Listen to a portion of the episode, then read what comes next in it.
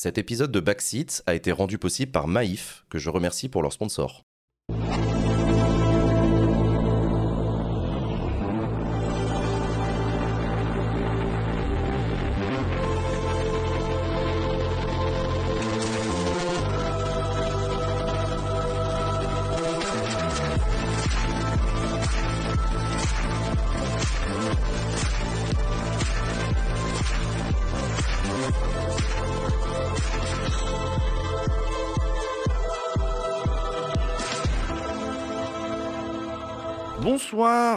Bonsoir, le chat, bonjour les gens, bonjour, comment ça va?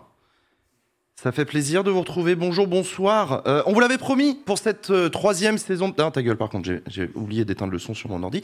Euh, troisième saison de Backseat, on rallonge l'émission de 30 minutes et donc vous avez le droit euh, à 30 minutes de rab. Et on va commencer l'émission chaque semaine comme ça, avec juste moi, Pénard, en plateau, avec vous, avec vous le chat. C'est un peu, on en avait déjà parlé ça avec vous. De problème d'une émission en plateau, c'est que j'ai pas assez de temps pour discuter avec vous, euh, etc. Donc on s'est dit, bah, on va commencer les 30 premières minutes de l'émission. On est encore en filage technique, on n'a pas fini. On n'a même pas encore éteint les, les lumières du plateau, on est encore avec les plafonniers. Donc on s'installe, on discute. Euh, voilà quoi, ça va, ça va le chat, ça, fait, ça comment ça va? Ça fait plaisir de vous retrouver. Très calme et posé. Ouais, ouais, très calme et posé, exactement, c'est le but. On est ensemble, pas de soucis. Euh, le public est, déjà installé. On est encore en train de régler deux, trois trucs. J'ai pas encore mis mon oreillette. Oh, là là. Euh, non mais. Donc voilà quoi. Ta voix était un peu décalée avec l'image. Mais non, ça c'est ton PC F5. Vas-y, t'inquiète. Donc voilà. Euh, Hop. Est-ce qu'on va parler des riches qui se payent un bon repas sur notre dos? C'est vrai que ça avait l'air bon la bouffe à Versailles. J'ai pas été invité là par contre. Très, très la tristesse. Très la tristesse. Toujours pas de gourdes sur le plateau. Non, alors non, euh, on va avoir des gourdes. Euh, nique sa mère. On, l'a- je l'ai dit à Thomas tout à l'heure quand il m'a apporté les bouteilles. Je lui ai fait putain mec, on se l'est déjà juré pendant la saison 2. Viens, on achète des fucking gourdes. Il m'a dit ouais, je sais, je sais, je sais, c'est prévu. Voilà, donc euh, voilà. Bon, pour la 20 e fois, je vous promets, on va avoir des putains de gourdes sur ce plateau. Euh, promis. Promis, promis, promis. on peut entendre le public. Faites du bruit le public. Il fait du bruit le public, ouais. Voilà. Donc ceci est un test de micro d'ambiance extraordinaire. Euh, pas de stress à faire un live normal devant un public. Ah non, non, moi aucun stress. Ils sont beaux. Ah non, c'est intimidant. Arrête, arrête. Euh, non, mais non. Non, mais moi je vous ai toujours dit, j'adore voir le public de Backseat, j'adore voir vos visages et tout, parce que c'est vous le chat, le public. hein. Et du coup, voilà. Donc les gens qui sont dans le public ce soir euh, de Backseat, c'est les gens qui ont pris leur place. Je vous rappelle que vous pouvez venir dans le public de Backseat. Les ventes sont déjà ouvertes pour l'émission de la semaine prochaine, le 28. Euh, on a baissé le tarif cette année, ça aussi, je vous l'avais promis. Un backseat moins cher, c'est aussi moins cher pour vous, pour venir sur le plateau de backseat. Donc euh, le tarif, c'est 35 euros euh, pour venir dans le public de backseat. On avait fait un comparatif, je crois que c'est moins cher qu'une soirée au théâtre. Et en plus, il y a des nems et de la bière gratos hein, quand même. On se fout pas de votre gueule. On a un tarif réduit également à 20 euros. Euh, pour les précaires, pour les, pour, les, pour les chômeurs, pour les étudiants. Euh, donc voilà. Et par ailleurs, euh, les membres du club Backseat, les membres du club Backseat, quand vous faites partie du club Backseat, vous avez des places qui vous sont réservées dans toutes les émissions Backseat et vous pouvez venir à la dernière minute. En fait, vous recevez un mail le matin même. Ce matin, Thomas vous a envoyé un mail en vous disant bah, si vous êtes dans le club Backseat, il y a des places ce soir. Qui veut venir? C'est gratos. C'est ça aussi l'avantage du club Backseat. Donc viendez dans le club Backseat, ça sert à ça. Est-ce que le public a la parole, euh, genre un micro et tout Euh, non. Vous avez un truc à dire je- Oui, on, je sais pas, on pourrait faire ça si vous voulez. En vrai, eh, je vous le dis clairement, hein, cette première demi-heure d'émission là, euh, elle est à construire. Euh, moi là, là, là, là, je suis assis à mon bureau et tout machin, j'ai pas encore mis mon oreillette, mais euh, les prochaines émissions, on se mettra peut-être en régie, on se mettra peut-être au coin clope, on se mettra peut-être. Enfin voilà, le but c'est aussi de vous montrer les backstage de l'émission. Euh, les, les- techniciens sont encore en train de gérer les caméras, de faire des plans et tout. On est en train de régler le son, on est en train de régler plein de trucs. Alors en plus, c'est un peu le redémarrage de l'émission en plateau. Euh, quand je dis redémarrage, c'est au sens premier parce qu'il y a un PC qui a planté genre 10 minutes avant le live. Euh, ils ont dû toucher des cartes graphiques. Le bordel que c'était. En mode putain, on n'a pas filmé depuis, depuis deux mois. Il y a eu l'été et tout. Euh, franchement, c'est un petit miracle qu'on ait pris à l'heure. Donc ça, c'est cool. Est-ce que Usul vient de Lyon à chaque fois? À chaque fois qu'Usul vient dans l'émission Backseat, il vient de Lyon. Ouais, ouais, il habite à Lyon, ouais, carrément. Pourquoi le chat a la parole, lui? Ben Parce que vous êtes le chat. Vous êtes mon chat, évidemment que vous avez la parole. Euh, touchez plus au son, c'est parfait. Merci. Voilà, vous nous dites d'ailleurs dans le chat, hein, s'il y a des problèmes techniques et tout, vous nous dites. Euh, donc voilà. Donc j'étais en train de vous parler de venir dans le public de Backseat. On tourne dans le 20e arrondissement de Paris. L'émission, donc, elle commence à 18h30. La vraie- le vrai départ de l'émission, c'est 19. Et on va jusqu'à 22h avec vous. Euh, N'hésitez pas à venir. Euh, si vous faites partie de la, si vous faites partie du club Backseat, donc c'est gratuit pour vous. On a un quota de place. Et par ailleurs, si vous n'êtes pas parisien mais que vous êtes membre du club Backseat, vous pouvez vous dire bah putain c'est trop dommage et puis si jamais j'ai envie de venir à Paris ou si je viens à Paris pour le boulot ou la famille ou les potes, euh, bah, il risque de pas y avoir de place. Si il y aura des places pour vous, euh, envoyez un mail à publicbackseat at gmail.com. Cette adresse-là, on l'a créée, c'est Thomas qui la gère. Thomas, c'est le régisseur de l'émission Backseat, c'est lui qui s'occupe du public, c'est lui qui s'occupe de la bière, des nems et de l'accueil et tout. Thomas gère cette boîte mail-là et elle sert justement à vous, à ce que vous nous puissiez nous envoyer des mails en disant Hé, je viens à Paris dans un mois, euh, est-ce qu'il y aurait moyen d'avoir une place Euh, Je serai là le jeudi soir et tout? Et bah, vous envoyez un mail avant et Thomas, il vous dit Ok, t'inquiète, je réserve une place, c'est nickel. Donc ça sert à ça, n'hésitez pas. D'une manière générale, euh, si vous n'êtes pas membre du club Backseat aussi, si vous avez des questions en rapport avec le public, et ben envoyez un mail à publicbackseat@gmail.com. Elle sert à ça. Est-ce qu'on a un planning des prochaines émissions un émi- Une émission le jeudi 5 octobre? Je viens pour le boulot. Alors le problème des plannings à l'avance, c'est que c'est difficile pour nous de t'annoncer d'ores et déjà qu'il y aura une émission à tel jeudi en février prochain, parce qu'en fait on ne sait pas si on aura une et si elle sera à Paris. Mais a priori, oui, il y aura des émissions. Envoie un mail. Envoie, typiquement, très bonne question. T'envoies un mail, tu fais jeudi 5 octobre, je suis à Paris. Envoie un mail à publicbackseat.gmail.com, ça sert à Thomas le GOAT. Thomas le GOAT. Thomas le meilleur. Euh, Thomas le meilleur. On va la recevoir quand La carte du club Backseat, elle sera révélée, euh, si tout se passe bien et si on la reçoit, elle sera révélée euh, à, à Paul Chill le 30 et vous la recevrez dans la foulée. Voilà, voilà, voilà. Euh, organisation de dingue cette saison. Ouais, carrément. Carrément, carrément. Donc là, voilà, il est 18h39. L'émission commence dans 20 minutes. Euh, J'ai encore plein de trucs à vous dire. Alors, cette émission ce soir, euh, on a la chance d'avoir un, partenaire, c'est Maïf, euh, qui vient, qui sera donc sur le plateau. Pascal Desmurger, son, son président, euh, pré- pré- président directeur général, euh, roi d'Angleterre. Je sais pas, il nous dira quel est son titre exactement euh, pour parler de Maïf, ce partenariat, et on les remercie d'être avec nous. Donc ça, c'est le Before de Backseat cette semaine. On aura ensuite nos magnifiques chroniqueurs cette semaine, c'est Claire, Léa et Malek, avec qui on va discuter de l'actualité de politique de la semaine, comme d'habitude.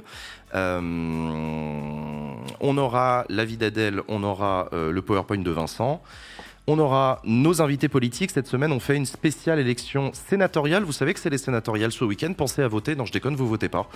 Euh, c'est les sénatoriales, mais du coup, on a plein de trucs à en dire quand même du Sénat. Enfin, on parle du Sénat sur euh, Backseat. Euh, c'est un peu passé à la trappe à la saison précédente parce que fuck it, euh, parce que réforme des retraites, parce qu'on avait d'autres sujets. Mais là, on en profite et on a trois sénateurs qui ont accepté d'être avec nous. Euh, ça a été compliqué de les avoir les sénateurs parce qu'en fait ils sont en campagne, c'est con. Je sais plus qui me disait euh, il faut rien le reste de l'année, mais là ils sont. c'est le seul moment où ça nous intéresse de les avoir, ils sont pas là. Donc il y en aura qui seront avec nous sur le plateau et en, visio. Euh, donc voilà pour l'émission cette semaine. On n'aura pas, je vous avais promis cette, saison, il y aura une, une, nouveauté, c'est qu'on va réinviter des influenceurs à venir avec nous sur le plateau pour nous parler d'associations, nous présenter des assos. Pas, cette- pas ce jeudi-là. On commencera jeudi prochain. Euh, là, on était un peu trop, euh, trop serré sur le, sur le planning, donc ça arrivera euh, jeudi prochain. Il y a Naotech dans le public. Ouais, il y a Naotech dans le public, ouais. Ouais. Naotech, les frères, et voilà, Jérôme et Guillaume qui sont euh, dans le public. Il y a les potes. Euh, et euh, qu'est-ce que je voulais dire? Tac, tac, tac, tac, tac. Ouais, donc pas d'influenceurs cette semaine. Et par ailleurs, je vous avais dit aussi le quiz à la con. Le quiz à la con, euh, on a dit cette année qu'on allait essayer de, bah, de changer, parce que c'est rigolo les questions et les propositions de réponses, mais on va essayer de changer. Donc cette semaine, on va tenter un nouveau jeu que vous découvrirez tout à l'heure. Et euh, ouais, ouais, ouais, en vrai, stress. Parce que, bon, hey, vous savez quoi, je vous le dis même pas, vous verrez. vous verrez. Vous verrez le jeu cette semaine avec les chroniqueurs, pas avec les invités politiques. Est-ce qu'on peut enfin connaître le montant de leur retraite? Les sénateurs? Mais le montant de la retraite des sénateurs, il a été aligné sur le régime général. Hmm. Après, les, sénateurs, ils cotisent, ils cotisent beaucoup. Ils ont un très très fort taux de cotisation. Et euh, en plus, la, caisse de retraite des sénateurs, c'est une caisse autonome, c'est pas un régime spécial. C'est pas la même chose. Je, vous- ai, je vous ai expliqué ça mille fois. Euh, pendant longtemps, c'était la plus bénéficiaire de France. Pour une raison très simple, c'est que les sénateurs, ils mouraient euh, au Sénat. en fait, ils n'avaient pas le temps de taper leur, leur, retraite. Non, mais en fait, en fait, ils étaient sénateurs tellement longtemps qu'ils cotisaient très fort sur des salaires très importants, enfin sur des euh, revenus très importants. Et en plus, bah, en général, euh, soit ils mouraient en étant sénateurs, soit ils étaient plus sénateurs et ils crevaient quelques années plus tard. Donc il y avait très peu de, bah, de, de pensions de retraite à verser. Donc pendant très longtemps, ça a été turbo bénéficiaire. Voilà. Anecdote. Hum, J'adore l'émission, mais je peux je peux pas tout regarder. Qui est là ce soir? Bah toi, et ça déjà ça me fait plaisir. En vrai, tu peux regarder l'émission en replay sur ma chaîne Twitch si t'es abonné, en replay sur YouTube dès demain matin si tu es donateur de Backseat à partir de 5 euros par mois, et euh, à partir de dimanche euh, c'est public. Et il y a qui ce soir? Bah je viens de te le dire. hein. Il n'y a que des belles personnes. Pascal Desmurger, euh, le patron de la, de Maïf, donc de Maïf, qui sera notre invité pour ce Before. Pour le Before cette semaine, on aura euh, Malek, Claire, Sacha, euh, Malek, Claire et Léa pour la chroniquerie. Et ensuite, dans les invités politiques, on aura. bah tiens, regarde, ça me là, je vais mon document des yeux. On aura Rémi Cardon, qui est le plus jeune sénateur de l'histoire. Il a été élu à 26 ans. On aura Philippe Dominati, qui est un sénateur euh, Les Républicains et qui termine son mandat et qui se représente pas. Donc lui, c'est fini le Sénat. Il va nous, il va nous raconter ça. Et on aura aussi Christine Lavarde, qui elle est candidate à ses successions et qui est sénatrice Les Républicains des Hauts-de-Seine. Voilà, ce seront les trois personnes qui seront avec nous pour parler du FENA. C'est quoi? Ouais, ouais, ouais, ouais. Ouais, alors attends, bouge pas. Tiens, on va en profiter pour faire l'oreillette. Donc là, vous l'avez peut-être entendu, vous avez probablement entendu la voix de Nicolas, qui est euh, mon, réalisateur, le réalisateur de l'émission, qui est en régie et qui me demande un test tollback. Donc, je vais mettre mon oreillette. Alors, je sais jamais laquelle c'est la droite et la gauche. Ah, Très drôle. Euh, merde, la bleue, c'est la. Ah, je sais plus. Attends, c'est celle-là ou pas? Ah, le bordel. Attends. C'est pas celle-là. Hop. Alors, j'ai mon oreillette et je te fais un test talkback. Ouais, je t'entends. Ah, c'est Arthur, c'est pas Nico, ouais. Ouais, ouais, Arthur. Euh, test talkback. Ok, nickel. Donc j'ai un bouton là sur le côté qui s'appelle Tollback. Quand j'appuie dessus, ça coupe mon micro, donc vous ne m'entendez pas. Mais par contre, mon ingé son m'entend et ça me permet de discuter pendant l'émission avec la régie. Peuvent faire passer des infos, je peux leur dire des trucs et tout. On se raconte pas nos vies, hein, euh, mais, c'est assez utile en fait. Et tu vois, typiquement, bah, je vous en ai parlé euh, quand on a fait le débrief de la fête de l'UMA. À la fête de l'UMA, j'avais pas d'oreillette.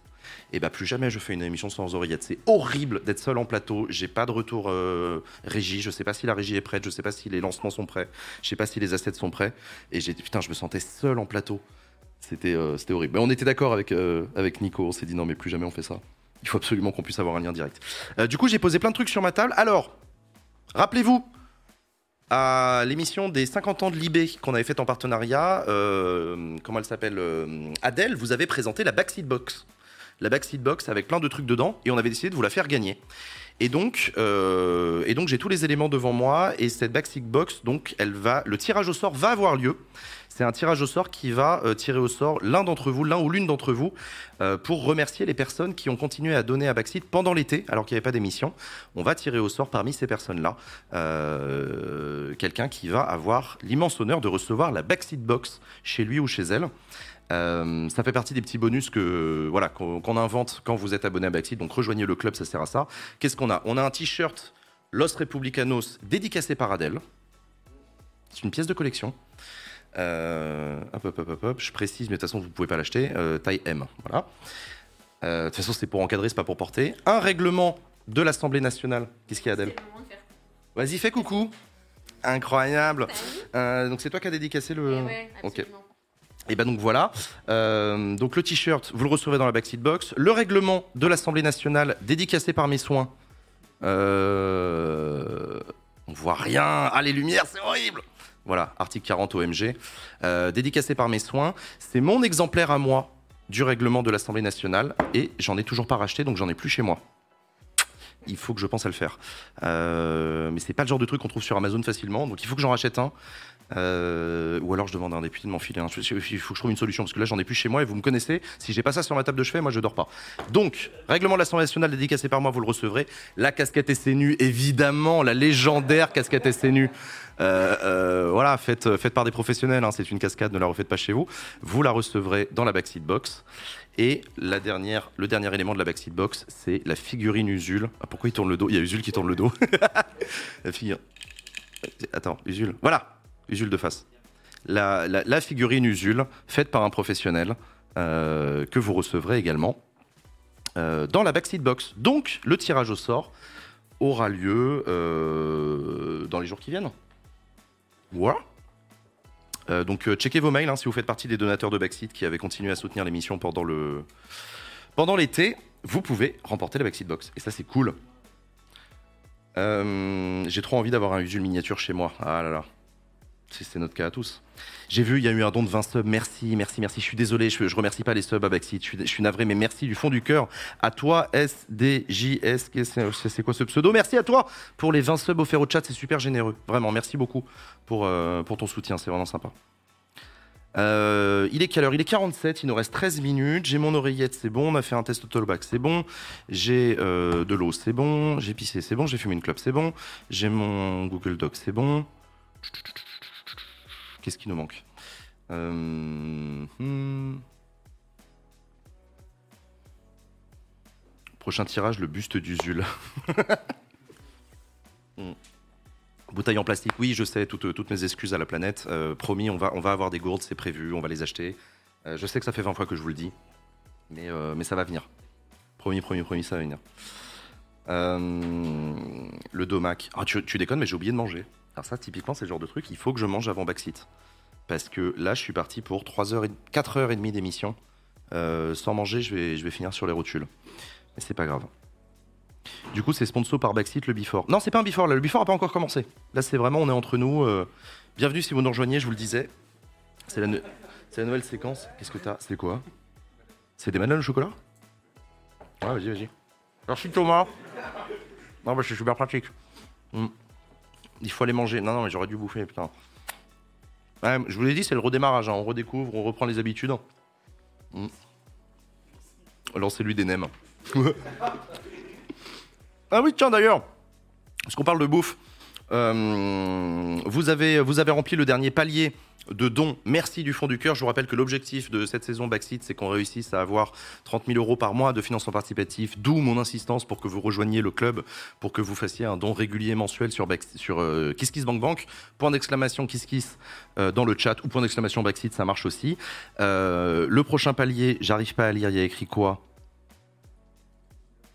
Ah, c'est le making-of de l'émission. Ouais, le making-of de l'émission. Si on atteint le prochain palier, quand on aura atteint le prochain palier grâce à vos dons, faites des dons, euh, on lancera la production d'un making-of de l'émission, un espèce de mini-documentaire où on vous montrera toutes les coulisses euh, de l'émission, des interviews, etc.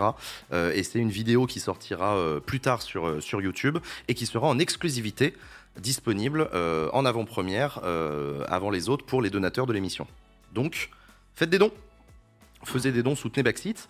Et euh, j'ai le plaisir de vous annoncer aussi, c'est bon, on l'a validé, un palier de dons qui sera à 19 000 euros. Quand on atteindra 19 000 euros, Léa va faire une émission cuisine où elle va cuisiner un kebab avec Benoît Hamon. Et non, c'est pas... Et non, c'est pas une blague. Elle va vraiment le faire. Benoît Hamon a dit oui. il, est, il, est, il est partant. Je sais pas comment elle a fait pour le convaincre, mais il a dit vas-y, ok, let's go. Donc oui, ça va arriver à 19 000 euros.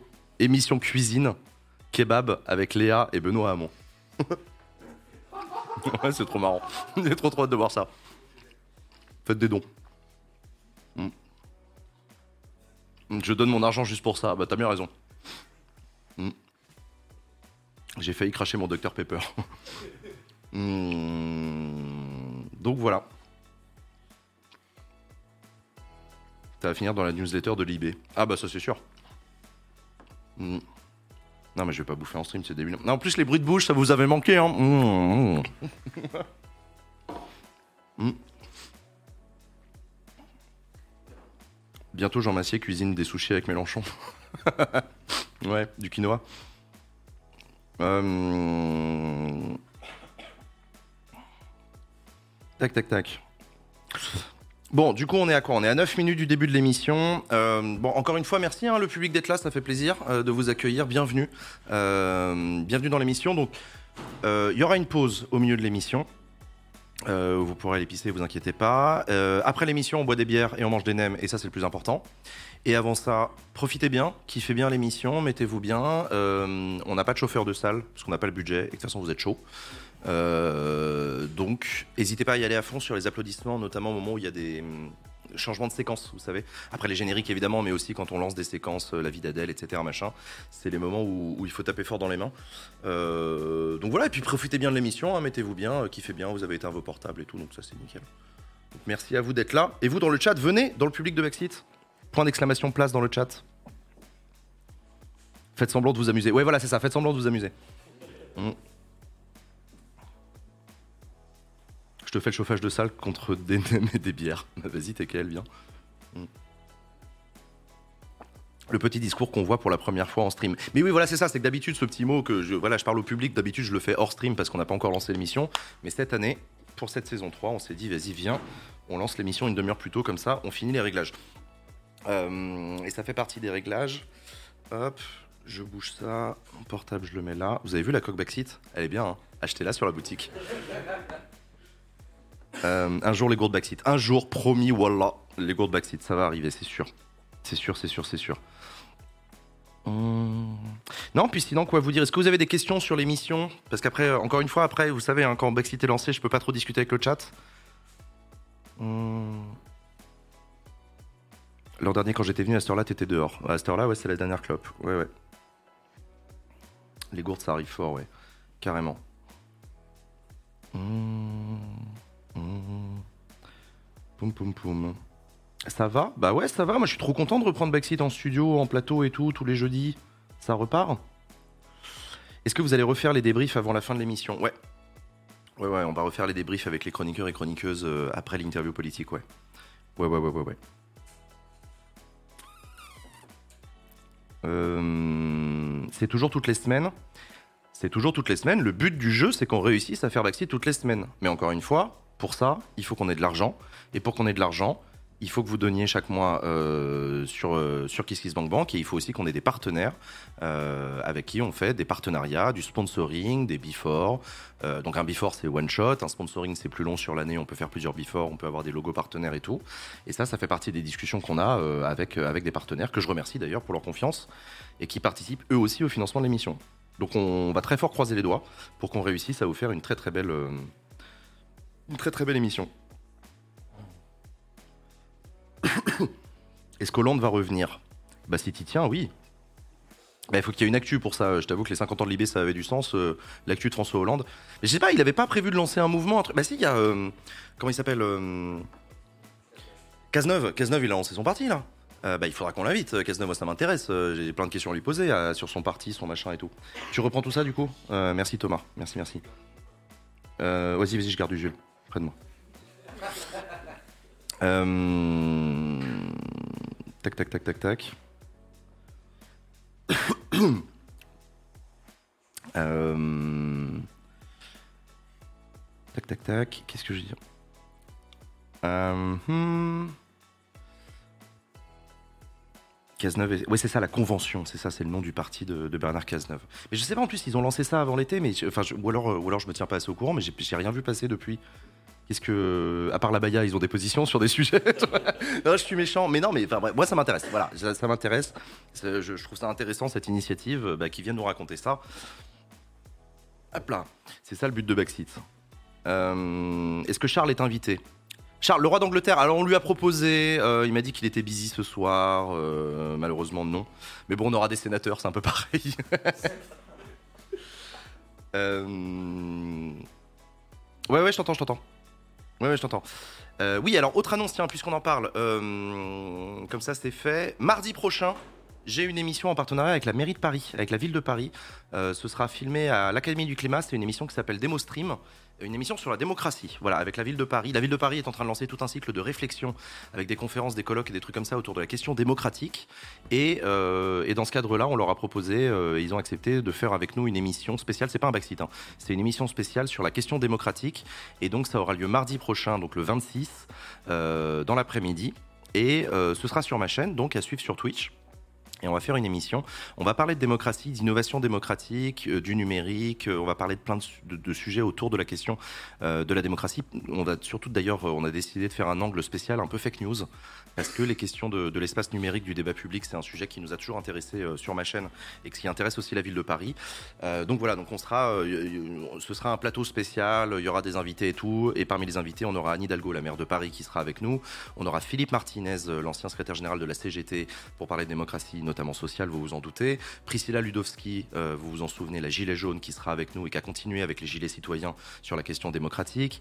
Hugo Micheron, qui est un chercheur. On aura Loïc Blondiot, qui est un chercheur, qui a été mon prof d'ailleurs à la fac sur les questions de démocratie. Bruno Cotrest, également chercheur au CEVIPOF sur les questions de la démocratie. On aura Haute Favre, la vidéaste. On aura Monsieur Phi, le vidéaste. On aura Henri Poulain, le réalisateur. Aminata Dembélé qui sera là. Léna Lazare des Soulèvements de la Terre aussi qui sera là. Euh, donc voilà, plein d'invités autour de ce plateau mardi prochain euh, pour discuter de, de l'avenir de, de, notre démocratie. Donc voilà, ça va être cool. Bonsoir à toutes et à tous, bienvenue sur Backseat, bonsoir, bonsoir le public, bonsoir tout le monde. Bienvenue sur l'émission Backseat, très heureux de vous accueillir chers amis en cette rentrée pour une émission exceptionnelle. On va parler de politique ce soir, on va parler d'actualité, on va parler de beaucoup de choses. Mais avant ça, on va commencer avec un super Before. Le Before de Backseat, c'est l'occasion pour nous euh, d'échanger avec nos partenaires. Et cette semaine, on a le plaisir d'être soutenu par Maïf. Et j'ai le plaisir d'accueillir pour en parler sur mon plateau le directeur général du groupe Maïf, Pascal Desmurger.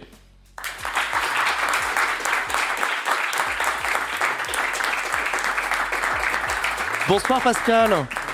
Tu vas bien Bah super et toi Bah ça va, merci à toi. en tout cas. Merci à toi, merci à Maïf de soutenir, euh, de soutenir cette émission. Euh, euh, Maïf, mutuelle et assurance des, instituteurs de France, c'est ça historiquement Oui, historiquement c'est ça, exactement. Et c'était même automobile je crois au début dans le, dans le A. C'était Maïf, il y, avait, il y avait même deux A au, début, ouais, exactement. Exactement, ça voulait dire ça. c'est quoi Maïf C'est une mutuelle Bah Maïf c'est l'assureur militant. Oui, alors ça, oui, oui, oui. On va en parler d'ailleurs de bah ça. ouais, tout le monde, tout le monde connaît. Donc ça veut dire quoi? Ça veut dire assureur d'abord. Hein. On assure euh, des voitures, on assure euh, des logements, euh, on assure des personnes, la protection juridique, etc. Plein de trucs. on fait de l'épargne également, de l'assurance vie. Ouais. et puis militant, ça veut dire que bah, c'est une, une boîte hyper engagée. Ouais. sur le climat, sur le social, en interne aussi, à l'égard des sociétaires, parce que tu l'as dit, c'est une mutuelle. Alors ça, c'est particulier. Je veux que tu t'arrêtes un petit peu dessus, s'il ah, te plaît, parce que assurance jusque-là, euh, moi j'ai l'idée, euh, mais mutuelle, ça peut être un peu plus flou pour beaucoup de gens. Ça veut dire quoi une mutuelle? Bah, Une mutuelle, déjà, c'est euh, une entreprise qui n'a pas d'actionnaire. Ok. Donc il n'y a pas de fonds de pension, de fonds d'investissement, de, machin. on n'a pas d'actionnaire, on n'est pas coté. on appartient à nos clients. Nos clients, on les appelle des sociétaires. et ça veut dire que quand on est assuré à la Maïf, euh, bah, on est en quelque sorte, on a un petit bout de propriété de, la Maïf, et surtout, on participe à la gouvernance. On élit des représentants à l'Assemblée générale, euh, et l'Assemblée générale elle-même élit le conseil d'administration qui désigne euh, le directeur général, c'est-à-dire moi en l'occurrence. Exactement, donc tu es directeur général euh, de Maïf. Alors on dit plus la Maïf, on dit Maïf maintenant. Ouais, on dit comme on veut. Hein. D'accord, ok. Bah, je me force à dire Maïf, mais euh, j'ai toujours dit la Maïf, mais ok. Euh, donc du coup, je reviens un petit peu comme sur l'histoire, parce que c'est intéressant. mutuelle, assurance automobile des instituteurs de France, on est en 1934. Exactement. Quand on est la Maïf? On est en plein dans la récession post-1929. Là, on est à un moment euh, chaud de l'histoire. Ouais, on est à un moment chaud à la fois d'ailleurs euh, au plan économique. Hein, tu l'as dit, crise économique euh, de, de 29 qui évidemment continue à, produire ses, ses, conséquences. Et puis c'est chaud politiquement. 34, c'est la montée de l'extrême bah, C'est le bruit des bottes partout en Europe. Exactement, c'est le bruit des bottes partout en Europe. C'est exactement ça. Et là, 1934, il y a une euh, un petit groupe, 250 à peu près, euh, qui, euh, qui se regroupent. qui en ont marre de filer leur argent à des assureurs capitalistes qui versent des, dividendes aux proprios, etc. Et qui se disent, bah, on va mettre en commun nos risques et on va s'assurer entre nous. Et notamment le risque automobile. et notamment le risque automobile, mais aussi, euh, mais aussi euh, habitation. Et donc, euh, on mutualise nos, nos, risques, c'est-à-dire qu'on va être solidaires les uns des autres. On cotise, on met une cotisation, et puis, bah, quand il y en a un qui a un pépin, on se sert des cotisations de tout le monde pour, pour le rembourser. Et c'est toujours comme ça que ça fonctionne? Et c'est toujours comme ça que ça fonctionne. Et vous n'êtes plus l'assureur des profs Non. Est-ce que c'est toujours le, le, le, cœur de, votre, de vos clients d'ailleurs? Je ne sais, je sais pas. Oh non, maintenant, les, euh, les enseignants, c'est euh, c'est même pas 30% du portefeuille. Ah ouais, d'accord, ok. donc ça a vraiment beaucoup changé. on s'est complètement, euh, complètement ouvert.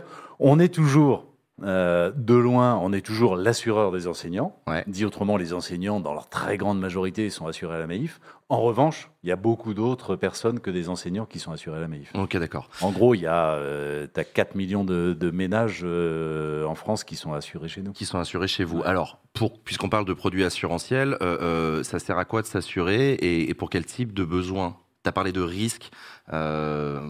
Bah, ça sert à quoi de s'assurer? Alors d'abord, en automobile, c'est obligatoire. Ouais, pour la bagnole, ouais. Euh, pour, la, pour, voilà, pour la bagnole, c'est euh, obligatoire. Logement aussi, si je dis pas de conneries et pour le logement, non, c'est pas obligatoire, mais en revanche, euh, je ne sais pas bien comment on fait sans assurance. Hein, ah ouais, ouais, Voilà, le jour où il y a un incendie, le jour où le toit s'envole à cause de la tempête, le jour où il y a une inondation ou un vol, euh, bah, il vaut quand même mieux que l'assureur soit là pour euh, payer les réparations, voire même euh, refaire la maison complètement. c'est évidemment des, cas de figure qui, qui arrivent. Ouais. mais ça peut aussi, donc c'est donc c'est des personnes, c'est des personnes, c'est aussi des entreprises qui ont besoin d'assurance pour leurs activités. Ouais, alors nous on assure très peu d'entreprises. Ouais, là vous faites pas beaucoup. Des, toutes petites, toutes petites entreprises. Par contre des assos des assos Des assos Ah, des assos, ouais. on est, le premier, on, est le, premier. assureur français du, du monde associatif. Euh, et on est le premier assureur français des collectivités locales. Ah oui, bah oui. Mm. Ok, d'accord. Euh, tu l'as dit, on va revenir dessus un peu quand même, ça m'intéresse, assureur militant. Ouais. C'est quand même pas rien. Moi, j'ai grandi avec ces pubs à la télé, assureur militant. Qu'est-ce que ce truc Ça veut dire quoi? Ah bah, Ça veut dire qu'on euh, on a une euh, comment dire, une tradition en quelque sorte d'engagement qu'on a beaucoup renforcé ces dernières années avec euh, la conviction que bah, voilà, dans le monde dans lequel on vit, euh, on est aux limites planétaires. enfin voilà, il y a le réchauffement climatique, la disparition de la, biodiversité, plus tous les problèmes sociaux, l'explosion des inégalités. Enfin, c'est quand même hallucinant dans les les décennies écoulées, euh, la, manière dont ça s'est passé, c'est quand même incroyable. Mm. Euh, nous, on est convaincus que euh, bah, l'entreprise doit prendre sa part pour bah, contribuer à régler ces problèmes-là.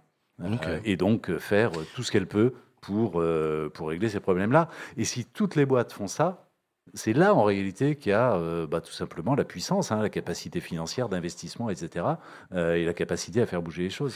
Euh, est-ce que ça a un impact sur votre modèle de rentabilité? Est-ce que vous gagnez moins d'argent qu'une assurance capitaliste? Est-ce que comment ça marche? Alors deux choses. sur cette question de, l'engagement, c'est super. ah merci, sympa mon bouquin. ouais, on en parlera après de, de ça. C'est dans la deuxième partie. deux choses. D'abord, évidemment, s'engager, ça veut dire euh, bah, de temps en temps renoncer. Je vais donner un exemple, euh, un ou deux exemples hyper simples. Euh, premier exemple, un assureur. Je l'ai dit tout à l'heure, on fait de l'assurance vie, c'est-à-dire que nos sociétaires nous confient, s'ils le souhaitent, leur épargne. Et évidemment, cette épargne, on la place pour pouvoir leur verser à eux bah, un, rendement, une rémunération de, de leur épargne. On s'est interdit plein de secteurs, plein de boîtes dans lesquelles on s'est interdit de placer notre argent. Ok. On a retiré tous nos investissements, par exemple, du secteur des énergies fossiles. OK. Euh, alors que c'est malheureusement hyper rentable. Très rentable. Hyper rentable. Bah, on a vu les bénéfices de Total l'année bah, dernière. Euh, oui, et, on est le seul euh, investisseur institutionnel à, nous être retiré de, complètement des, des énergies fossiles. À l'inverse, euh, on investit euh, très massivement dans euh, les énergies renouvelables, etc. Donc ça, tu vois, c'est un renoncement, ça coûte de l'argent. Deuxième exemple, pendant, pendant le, premier confinement, début du Covid, mars 2020, on est tous confinés. Moi, je me souviens, je, descends dans la rue quelques jours après, et, là, bah, il n'y a aucune bagnole dans les rues. On est assureur automobile. Quelle est notre légitimité de conserver des primes d'assurance alors qu'il n'y a plus de circulation, donc par hypothèse pas d'accident, donc on n'aura rien à rembourser. Et donc, Vous avez baissé les cotises? Non, on a remboursé les cotises. Vous avez remboursé les cotises? On a remboursé les cotises pendant la durée du euh, confinement. Ça nous a coûté un bras, hein, ça c'est clair. Ça nous a coûté 100 millions d'euros, c'est-à-dire euh, le montant des résultats de l'année d'avant. Euh, et en, en, plus, c'est un clin d'œil à l'histoire, parce que j'ai vu sur votre site internet que pendant la Seconde Guerre mondiale, ce qui a sauvé la Maïf, c'est que les gens ont continué à cotiser parce qu'ils étaient militants. Ils avaient, ils prenaient pas la bagnole, on était en pleine occupation, etc. et ben malgré la guerre, les gens continuent à payer leurs cotises. Et heureusement qu'il y en a quelques-uns qui ont fait ça parce que bah, ça a sauvé la boîte. Bah, c'est comme le financement de Baxit. non mais c'est pareil, c'est volontaire. Ah on aime, on. Ouais, ouais, ouais. Non mais ouais. Non mais enfin, tu vois. Donc non, le euh, clin d'œil de l'histoire est hyper intéressant. Donc là, oui, oui, c'est l'inverse. C'est vous qui avez remboursé bah, les cotises. En quelque sorte, on, leur rend, euh, on leur rend ce qu'ils nous ont donné, ouais. Et euh, donc ouais, ça coûte. Et en même temps, en réalité, ça crée de la performance.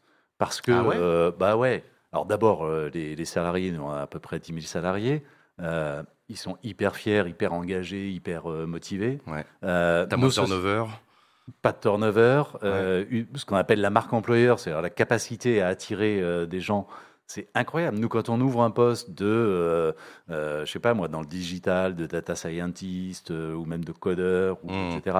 Là où les boîtes rament en ce moment parce que parce qu'il y a une pénurie. Eh ben vous, vous recevez des CV. Mais nous, on reçoit des centaines de CV. C'est impressionnant. D'accord, ok. Pas des CV, on reçoit des centaines de CV. Ouais, donc je vois ce que tu veux dire sur Ok, d'accord. Pour pour les sociétaires, c'est exactement pareil. Il y a un tel niveau de satisfaction et d'attachement mmh. à la marque que bah, ils sont hyper fidèles, beaucoup plus que, que chez les autres assureurs. Et, ça, euh, c'est bingo pour D'ailleurs, on continue à parler de ce caractère engagé de, la Maïf. Depuis 2020, vous êtes une société à mission. Ouais, absolument. Ça veut dire quoi ça? Société à mission, c'est un truc qui a été créé par une loi de 2019 et qui permet aux entreprises qui le souhaitent, il n'y en a pas beaucoup aujourd'hui, mais, euh, mais quand même quelques-unes, ça se développe, euh, qui permet aux entreprises qui le souhaitent de devenir société à mission. Ça veut dire quoi? Ça veut dire que d'abord, dans leur statut, elles mettent des, des objectifs en dehors de, des objectifs habituels de performance, de rentabilité, euh, de croissance, etc. Des objectifs tournés vers la société. Euh, ensuite, elle décline ses objectifs hein, en feuille de route annuelle. Elle crée en interne ce qu'on appelle un comité de mission, c'est-à-dire euh, une espèce d'organe qui, notamment, est composé de personnalités extérieures et de salariés de la boîte, qui sont là pour euh, bah, donner des conseils pour aller encore plus loin sur euh, ce qu'on fait en matière d'environnement, ce qu'on fait en matière euh, d'inclusion, etc.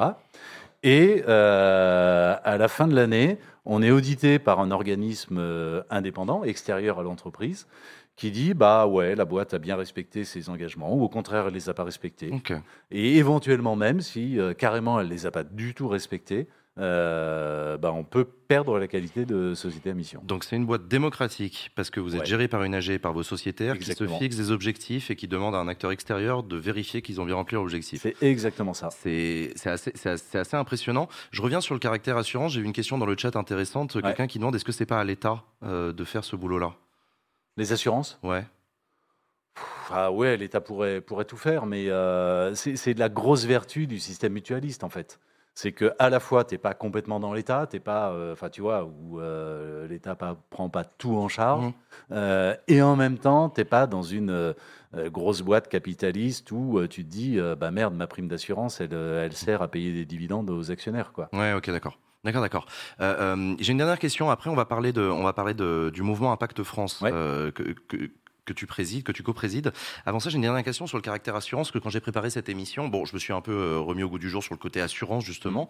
Mmh. Et, justement, en lisant l'histoire de, l'histoire de la Manif, la Seconde Guerre mondiale, des moments, les chocs pétroliers, etc., euh, je me suis demandé si l'actualité dans laquelle on vit aujourd'hui n'est pas un, monde un peu difficile à assurer le risque, euh, enfin je sais pas, la guerre en Ukraine, le risque, la crise sociale, on en a parlé, etc. Toi, l'assureur que bah, tu es... et le risque climatique. Et le, risque climatique, je l'ai même pas cité, mais bah oui. Euh, je sais pas, du coup, toi, tu, dors la nuit? Je sais pas comment tu. Bah, je, c'est hyper important comme sujet. Bah ouais. Euh, on voit d'ailleurs euh, ce qui est ce qui est en train de se passer aux États-Unis, hein, notamment en Floride, où les gens ont des baraques qui ne trouvent plus d'assureurs. Ah bah tu C'est-à-dire qu'il n'y a plus d'assureurs qui veut, qui acceptent euh, de les couvrir parce que le risque est, euh, trop élevé. Bah, que, on va expliquer pour ceux qui savent pas, la Floride c'est au niveau de l'eau, euh, les baraques vont disparaître physiquement. C'est sûr, on le sait, voilà. Donc oui, les assureurs, non et, désolé. Et, ça, bah ça, si on n'y prend pas garde, ça va arriver en France. C'est-à-dire qu'en France, il y a des zones, on les connaît, hein, elles sont super cartographiées, identifiées. Il y a des zones dans lesquelles bah, le risque d'inondation, euh, le risque, ce qu'on appelle le retrait de côte, c'est-à-dire euh, la mer mmh. euh, qui, qui, qui, qui, mange du terrain hein, sur, sur les terres, le risque sécheresse sur, sur les terres argileuses, peu importe les détails. Il y a des zones en France où bah demain, il va être super compliqué de trouver un assureur parce que, bah parce que ça, va, ça va coûter trop cher. Et donc, il y a deux, deux hypothèses hein, face à cette situation. Soit on laisse faire le marché, et là, on n'est pas bien. Parce que bah, qu'est-ce qui va se passer? Chaque boîte va euh, évidemment jouer individualiste, hein, euh, égoïste, et euh, bah non, moi je refuse d'assurer, et l'autre va dire bah non, moi je refuse aussi, etc. Et tout le monde va se retirer, et les gens vont se retrouver sans possibilité d'assurance. Mmh. C'est-à-dire que le jour où leur maison est inondée, il n'y a personne pour payer les travaux. soit on trouve, soit on trouve, et c'est évidemment ce que ce qu'on pousse. Moi, j'ai rencontré plein de fois. Les ministres à Bercy pour, pour pousser cette idée. Et elle est en train de, de gérer. Ouais, j'allais te demander, ils t'entendent Ils commencent à m'entendre parce qu'ils ont compris que c'était un vrai sujet politique en vérité. Ah bah. hein, et donc, moi, je pousse pour qu'il y ait bah, une, une, solution euh, coopérative en quelque sorte, hein, et que tous les assureurs prennent en charge, chacun pour sa part de marché, euh, la couverture de ces zones-là. On ne va pas laisser les gens sans assurance. Donc je le disais, on parle depuis tout à l'heure donc de la Maïf que tu euh, que tu diriges, assureur militant. Tu nous parles de ses valeurs et tout, mais tu vas plus loin que ça. Toi, tu es le coprésident d'une organisation qui s'appelle le Mouvement Impact France que tu co-diriges avec Julia Faure. Mm. C'est quoi le Mouvement Impact? Le mouvement Impact France, c'est un regroupement d'entreprises qui, comme la Maïf, considèrent qu'elles ont une responsabilité, j'ai presque dire une responsabilité politique, c'est-à-dire qu'elles ont un rôle à jouer dans euh, l'atténuation du réchauffement climatique, dans euh, la régénération de la biodiversité, dans euh, l'atténuation des crises sociales et l'amélioration des choses sur les sujets d'inclusion ou, ou d'égalité. Bref, qu'elles ont un rôle à jouer, qu'elles ne doivent pas être uniquement centrées sur leur propre croissance, leur propre rentabilité, mais qu'elles ont une responsabilité à l'égard de, la société. Euh, il, y a quoi, il y a quoi comme entreprise dans le mouvement Impact que tu pourrais nous citer? Bah, il, y a, pas mal de boîtes, hein. il y a 15 000, 15 000 entreprises ah oui, quand même. Hein, qui, euh, qui, sont, euh, qui sont là, y compris des, des, entreprises relativement importantes. Hein, je sais pas moi, des entreprises comme l'Occitane, comme Doctolib, la SNCF, hmm. Nature et Découverte. Enfin, il y a des entreprises qui sont de, boîtes, belles entreprises, de très belles boîtes. Pas mal de boîtes de la tech. Euh, beaucoup d'entreprises de l'économie sociale, euh, des mutuelles, des Ça m'étonne pas, etc., Bien sûr, bien sûr, mais euh, dans des secteurs complètement divers et, de formes juridiques complètement, complètement diverses. il y a même des grosses boîtes aujourd'hui qui m'appellent en me disant ah tiens ça nous intéresse est-ce qu'on peut est-ce qu'on peut venir etc. Mais alors du coup justement c'est ça, ça, implique quoi de faire partie d'Impact France? C'est une charte d'éthique? C'est que vous fonctionnez comment? Ouais bah ça implique deux choses en fait hein. d'abord évidemment euh, d'épouser euh, la ligne euh, d'Impact France, hein, et donc effectivement une charte éthique avec un certain nombre d'engagements, etc. Et puis ça implique en interne d'avoir des pratiques qui soient, vertueuses mmh. et une trajectoire de, progrès, hein, d'évolution. Et le but du jeu, le rôle principal, bah, il y a deux rôles en gros. En, gros. C'est d'abord accompagner les entreprises qui veulent se lancer dans, dans cette voie les conseillers, euh, les, mhm. idées, etc.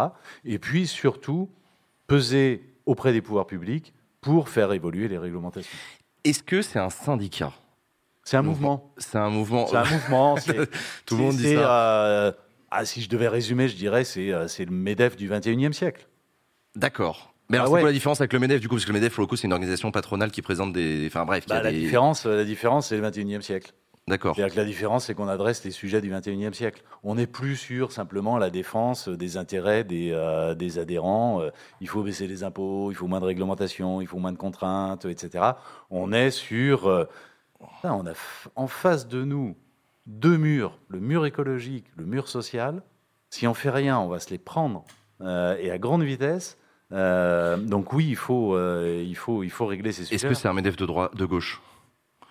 Non, j'en sais rien parce que de toutes les valeurs dont tu parles depuis tout à l'heure, j'ai pas utilisé le mot, mais peut-être parce qu'il est galvaudé. Mais est-ce que est-ce que c'est un mouvement de patron de gauche? J'en sais rien, je sais pas. Franchement, franchement, dans Impact France, il y a tout et moi je m'en fous un peu. Moi, ce qui m'importe, c'est euh, avançons sur les sujets. Enfin, tu vois, il y a des sujets réglementaires, putain, mais qu'il faut faire bouger. Oui, oui, non, mais c'est par exemple, Impact France, j'ai vu, euh, vous, vous, préconisez par exemple de limiter euh, le, la grille de salaire entre 10 SMIC maximum. Alors ça, c'est plutôt au sein de l'économie sociale. Ok, au sein de l'économie sociale, d'accord. Euh, mais, mais, mais, effectivement, en tout cas, on est pour bah, qu'il y ait une, une, modération salariale pour, pour les dirigeants. Sur ce sujet des rémunérations, on pousse aussi, c'est vachement important, le fait que les salaires des dirigeants doivent être indexés sur des critères non financiers. Tu vois, ils, ont, ils touchent un variable en général, hein, les dirigeants. en général, les dirigeants des, des grosses boîtes cotées bah, le variable, il est complètement corrélé au cours de bourse ou au montant des dividendes versés. Ton intérêt, c'est celui des actionnaires. Euh, ce que je dis, c'est non, il faut le corréler euh, bah, à l'impact euh, social et écologique de, la boîte en fonction d'objectifs socio-écologiques. Et là, les choses commenceront à, changer. Non, mais on plaide auprès des pouvoirs publics pour des choses qui, mais qui sont tellement de bon sens. Je, je vais donner deux, trois exemples. chaque année, l'État verse aux entreprises françaises 150 milliards d'euros d'aide publique. Mmh. Fine. Il n'y a aucun critère d'engagement écologique et social. C'est-à-dire qu'on est capable de donner du fric à des boîtes qui polluent, à des boîtes qui délocalisent. Euh, alors non seulement c'est euh, complètement, euh, j'allais presque dire abject, immoral, et c'est pas comme ça qu'on va régler les problèmes, mais en plus c'est con en termes de gestion des deniers publics. Tu files une du, fric à une boîte qui pollue, Demain, il va falloir que tu augmentes les dépenses publiques pour, pour bah, gérer les conséquences de la pollution. Gérer les conséquences de la pollution. Pareil avec les marchés publics. Et même en termes de fiscalité. Nous, on est favorable à euh, bah, une modulation des, des taux d'imposition, par exemple l'impôt sur les sociétés, en fonction euh, du comportement des, des, entreprises. Que les entreprises plus vertueuses, plus, par exemple, qui respectent l'environnement, payent moins d'impôts que celles qui polluent. Exactement. Ouais, ok, d'accord. Donc ça, ça fait partie. Ok, donc vous, donc vous, vous faites la promotion de toutes ces idées-là. Ouais, et, là, on va très concrètement hein, proposer au gouvernement un certain nombre d'amendements au projet de loi de finances, mmh. qui va être déposé là début octobre Hein, c'est ce qui fixe le budget de l'État pour, euh, pour l'année suivante. Et on va proposer des, amendements dans ce sens. C'est intéressant parce qu'il y, y, a une tension qu'on voit bien quand on suit l'actualité sur ce caractère responsable dont on nous parle, euh, euh, et en même temps une volonté parfois des pouvoirs publics de responsabiliser. c'est le fameux, le ministre de l'économie demande aux entreprises de bien vouloir, s'il vous plaît, modérer le versement des dividendes, etc. Et en même temps, bon bah voilà, là on va pouvoir vendre de l'essence à perte. Tu vois, c'est ce genre d'annonce qui, qui, rend intéressant le côté. Est-ce que les entreprises peuvent vraiment jouer un rôle dans le changement des choses? Bah écoute, Elisabeth Borne a, a, présenté là, euh, tu sais, de, la, programmation, euh, euh, comment dirais-je, écologique là pour les, pour les années à venir. elle a dit, je cite, 50% de la solution appartient aux entreprises. Il y a une partie qui appartient à l'État, une partie qui appartient aux entreprises, la majorité, et une, et une partie, 25% je crois, aux particuliers. Et alors, ça veut quoi, dire cette que, partie? Ça veut dire que même les pouvoirs publics euh, reconnaissent qu'en réalité, les entreprises ont une grosse partie, de, une grosse part de la réponse. Et il est temps que les entreprises euh, comprennent ça, et il est temps que nous tous, on fasse pression sur les entreprises, quand on est consommateur évidemment, quand on est salarié dans, dans les boîtes. Euh, d'ailleurs, c'est chouette, hein, il, y a, de plus en plus de mouvements qui, qui se montent au sein des, notamment des grosses entreprises, des collectifs pour peser de manière positive, hein, de manière constructive, mais proposer aux directions générales euh, des évolutions dans euh, la manière de fonctionner de l'entreprise pour qu'elle soit plus vertueuse. Qu'est-ce que tu réponds à ceux qui disent qu'il y a une contradiction fondamentale euh, dans l'entreprise qui, par nature, a besoin de gagner du profit et ce pourquoi tu plaides? Ben, Je réponds deux choses. La première, alors ça, c'est pas une conviction, c'est une expérience. Moi, ça fait 15 ans que je, que je dirige la Maïf. on est hyper engagé, on l'est de plus en plus, etc. Et je peux témoigner qu'en réalité, on crée de la performance. Pour les raisons que je t'ai dites. parce que bah, tu vois, tu le disais tout à l'heure, on a été créé en 1934. Euh, on n'a jamais eu un taux de croissance, un développement, un nombre de nouveaux euh, sociétaires aussi important que ces trois dernières années. C'est pas un hasard. C'est parce que, bah voilà, les gens attendent des entreprises euh, qu'elles s'engagent et elles préfèrent et les gens préfèrent acheter auprès d'entreprises qui sont qui sont engagées. Donc, première réponse, l'engagement permet de créer de la performance. Moi, j'en suis convaincu si on fait les choses intelligemment, évidemment. C'est qu'en fait, deuxième chose, vous allez gagner de l'argent. Euh, les entreprises, n'ayez pas peur d'avoir des comportements vertueux. Vous n'allez pas perdre de l'argent, voire même vous allez. Euh, Exactement. et ça, c'est une expérience pour toi. Tu l'as vu. Une expérience. Alors ça, moi, je peux euh, le, démontrer par par A plus B. Et, de toute façon, l'alternative, c'est quoi? Enfin, quand ce sera le chaos climatique ou le chaos social, il n'y aura plus de business. Hein. donc, mmh. donc, il serait temps de prendre aussi ses responsabilités. Et puis, la deuxième réponse, c'est bah, il appartient à l'État de créer les conditions pour que les entreprises soient incitées à le faire. Ça rejoint ce que je te disais sur euh, distribuons des aides publiques à condition que mmh. euh, on s'engage suffisamment, modulons la fiscalité en fonction euh, du niveau d'engagement des entreprises, etc. Il faut créer des incitations pour, pour que les entreprises s'engagent. Tu es quand même un patron particulier, ouais, je Pascal. non, mais ça, ça m'intéresse. Tu nous racontes un peu ton parcours d'ailleurs? Ah, bah, il est un peu spécial mon parcours. Bah ouais. Oui, oui. Bah, moi, j'ai grandi dans, dans, une toute petite ville de province qui s'appelle euh, qui s'appelle Roanne, euh, et, euh, bah, une adolescence un peu un peu compliquée, quoi. Hein. Mhm. Euh, enfin, voilà. échec scolaire, limite, limite de la petite délinquance quand même. Ok, d'accord.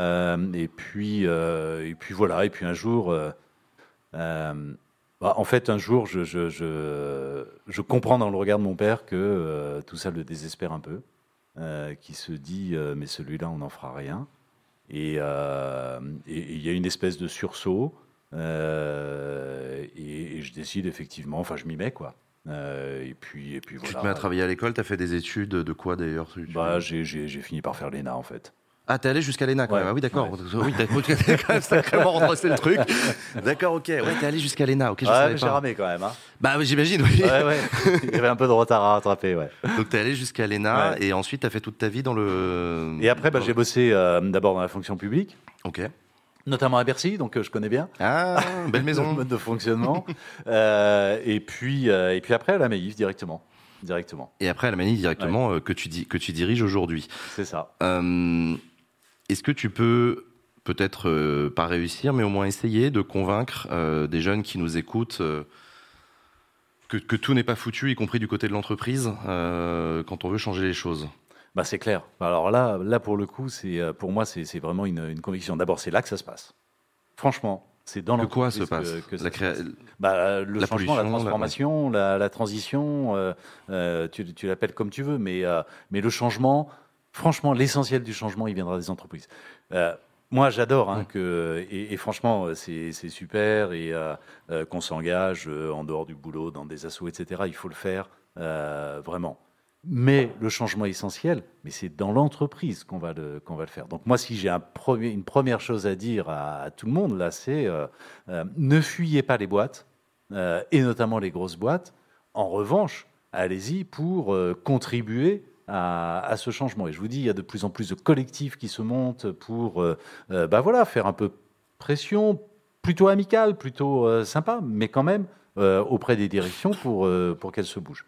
Et puis, la deuxième chose que je dirais, et ça aussi, hein, moi je, je, tire un peu de mon expérience perso, c'est si vous arrivez à aligner votre vie professionnelle, y compris dans des grandes boîtes, votre pratique quotidienne avec vos convictions personnelles, euh, bah là, je peux, je peux, te dire qu'on se sent beaucoup mieux et qu'on est beaucoup plus serein. Je précise que tu as écrit un livre entier sur ce sujet, justement, euh, sur l'entreprise au 21e siècle. Qu'est-ce que tu as voulu dire, du coup, à travers ce livre? C'est ces deux messages-là? C'est plus que ça? C'est euh, bon, non, c'est principalement ces messages. Hein. Entreprise du 21e siècle sera politique ou sera plus. Ça veut dire quoi? Ça veut dire, un, les entreprises n'auront de toute façon pas d'alternative. Il y a une pression sociale de la part des clients, de la part des salariés, il y a une pression, même des fonds d'investissement aujourd'hui, que ça commence. Bon, c'est un peu, euh, mais enfin bref, euh, une pression réglementaire malgré tout, euh, une obligation de transparence qui est de plus en plus forte. La pression sur les boîtes est de plus en plus forte. Elles n'auront pas le choix, d'autres choix demain que, que de s'engager. Et, et, autant anticiper un peu, faire les trucs intelligemment plutôt que d'être le, couteau sous. Et il faut que cette pression monte parce que je, vois aussi euh, dans, voilà dans le chat il y en a aussi qui disent bah ouais mais bon moi dans ma boîte qu'est-ce que tu veux euh, aux étages supérieurs ils veulent pas que ça bouge ils sont contents de leur, de leur bonus en fin d'année euh, tu, tu, tu, tu, vois le, petit côté ah bah, très bien, ouais. déprimant tu vois donc il y a un côté bah ouais mais il y a un moment il va peut-être falloir l'imposer ce changement à ces entreprises bah en qu'est-ce que t'en penses? Moi, moi, ce que j'en pense, je te dis, il y a, deux choses qui, euh, vraiment euh, peuvent, euh, peuvent, peuvent inciter. Il y a d'abord tout ce qui se monte, je te dis, dans un certain nombre de boîtes, c'est-à-dire des collectifs, notamment de jeunes, hein, mais pas seulement, de salariés qui sont force de proposition auprès de la direction et disent voilà, on pourrait faire ça comme ça, ce serait quand même mieux, etc. et puis, il y a juste le sujet de la réputation des boîtes. je te dis, pour recruter aujourd'hui, euh, il y a plein de boîtes qui ont euh, énormément de, énormément de problèmes. Tu vois que quand on s'engage, euh, bah, les gens, c'est normal, ont besoin de sens, ont besoin bah, d'avoir le sentiment de servir à quelque chose, quoi, d'être utile. Et d'être utile, une forme de bien commun finalement. Ben, je comprends bien, et c'est un peu ce que tu disais aussi sur le côté, les boîtes les plus attrayantes sont aussi les boîtes les plus vertueuses, et ça c'est un truc qu'on sous-estime peut-être, mais des boîtes qui se comportent comme des connards, en fait, ils reçoivent plus de CV parce que les gens n'ont plus envie de bosser chez eux, donc ils attirent plus les talents, donc ils galèrent. Enfin, bon. Bien sûr. Mais tu vois, dans, euh, par exemple, hein, il y, a énormément de tensions sur euh, bah, tous les métiers de codeur, tous les métiers de l'informatique, en fait, hein, du digital. Euh, nous, on met tout le code que l'on produit, on le met en open source. bah, ça veut dire que dans la communauté, je peux te dire qu'on a une réputation de malade. Ah bah tu m'étonnes. oui, tu m'étonnes. Oui, oui, non, mais c'est vrai, l'open source, ça attire beaucoup plus les talents euh, qui, qui, préfèrent bosser là-dessus mmh. que sur des logiciels propriétaires. Euh. Exactement. Non, mais c'est ok, c'est intéressant. Donc, ça va jusque là quand même. Ouais, ça va jusque là. Ça va jusque là. C'est assez mmh. impressionnant. Où est-ce qu'on peut euh, retrouver la Maïf Vous avez un site internet, vous avez des réseaux sociaux? Comment est-ce bien sûr, on a des réseaux sociaux. On vous pouvez me suivre sur LinkedIn, sur Twitter. Bon, c'est un peu des trucs de vieux, mais. Euh. non, non, mais en tout cas, au moins le site internet. Euh, merci à toi, Pascal, d'être venu dans ce Before. Merci à la Maïf de euh, soutenir Backseats. Merci à vous. On se met un générique qui est reparti pour le début de l'émission. À tout de suite. Bonsoir à toutes et à tous, bienvenue sur Backseat. Bonsoir, bonsoir tout le monde. Bonsoir le public, merci à vous, vous êtes extraordinaires, merci. Bonsoir à vous qui vous nous regardez chez vous.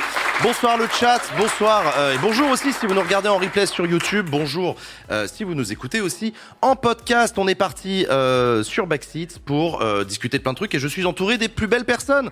Bonsoir les chroniqueurs, les chroniqueuses. Salut Léa, comment tu vas? Oh, ça va et vous? Mais ça va, ça fait plaisir de te retrouver Léa. Carrément, c'est la rentrée, je me suis trompée de classe, je savais pas où aller.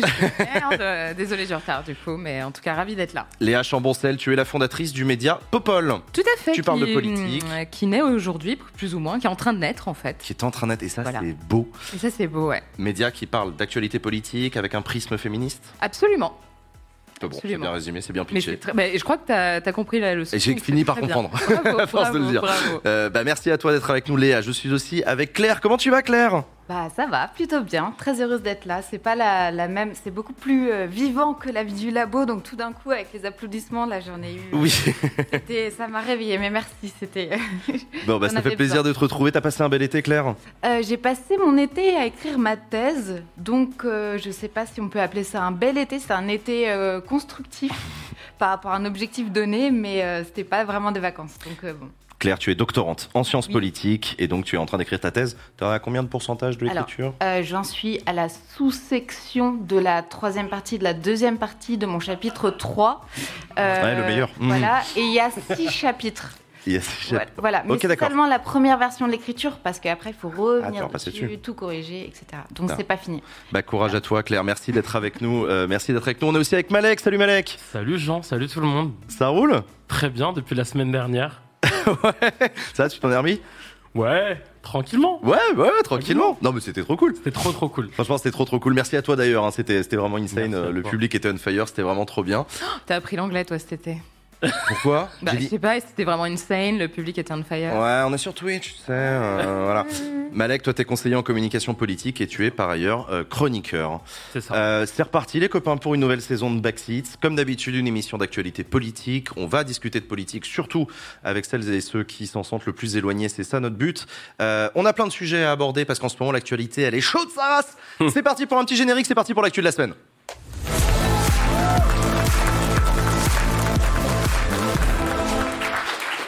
Comment on baisse le micro C'est une excellente question. Je te remercie de me la poser. Euh... Ouais, ouais, non, j'ai vu que tu as voulu le faire discrètement, euh, Claire. je ne oui, sais il y a eu du changement là. Euh, oui. Le micro. Tu peux que l'incliner. Bouge pas. Non, tu peux l'incliner là. Tu peux baisser, c'est bon, regarde. Oui, mais... Je suis en train d'essayer. Mais on va, ouais. on va gérer ça, on va gérer ça. On va gérer ça. Tout ça est géré par des professionnels. Ne tentez pas de reproduire ça chez qualité. vous. Émission de qualité. Non, honnêtement, j'en sais rien. Oui, je crois qu'ils ont changé de quel micro. Là, ça va. Là, ça va. En fait, il faut juste que je me tienne droite, c'est tout. Hein. Oui, faire un effort, merde. Bon, alors, eh, plein de sujets dans l'actualité cette semaine. Euh, plein, plein de sujets dans l'actualité. Euh, on a un gros dossier, notamment dans l'actualité euh, en cette rentrée. C'est le dossier de l'immigration. Pourquoi est-ce qu'on a un gros dossier sur l'immigration Parce que pression migratoire. Euh, en, Méditerranée, on a vu à Lampedusa plusieurs dizaines de milliers euh, de réfugiés. Euh, ça, ça, ça, ça, a provoqué une visite de la, de la, présidente de la Commission européenne, Ursula von der Leyen, la première ministre italienne d'extrême droite, Meloni, qui en parle énormément évidemment, le pape François qui vient à Marseille pour parler du sujet, etc. Bref, il y a un sujet. Rajouter à ça un engagement qui avait été pris par Emmanuel Macron euh, dès l'année dernière de lancer un projet de loi immigration en France, le grand projet de loi qui devrait être examiné par les députés bientôt.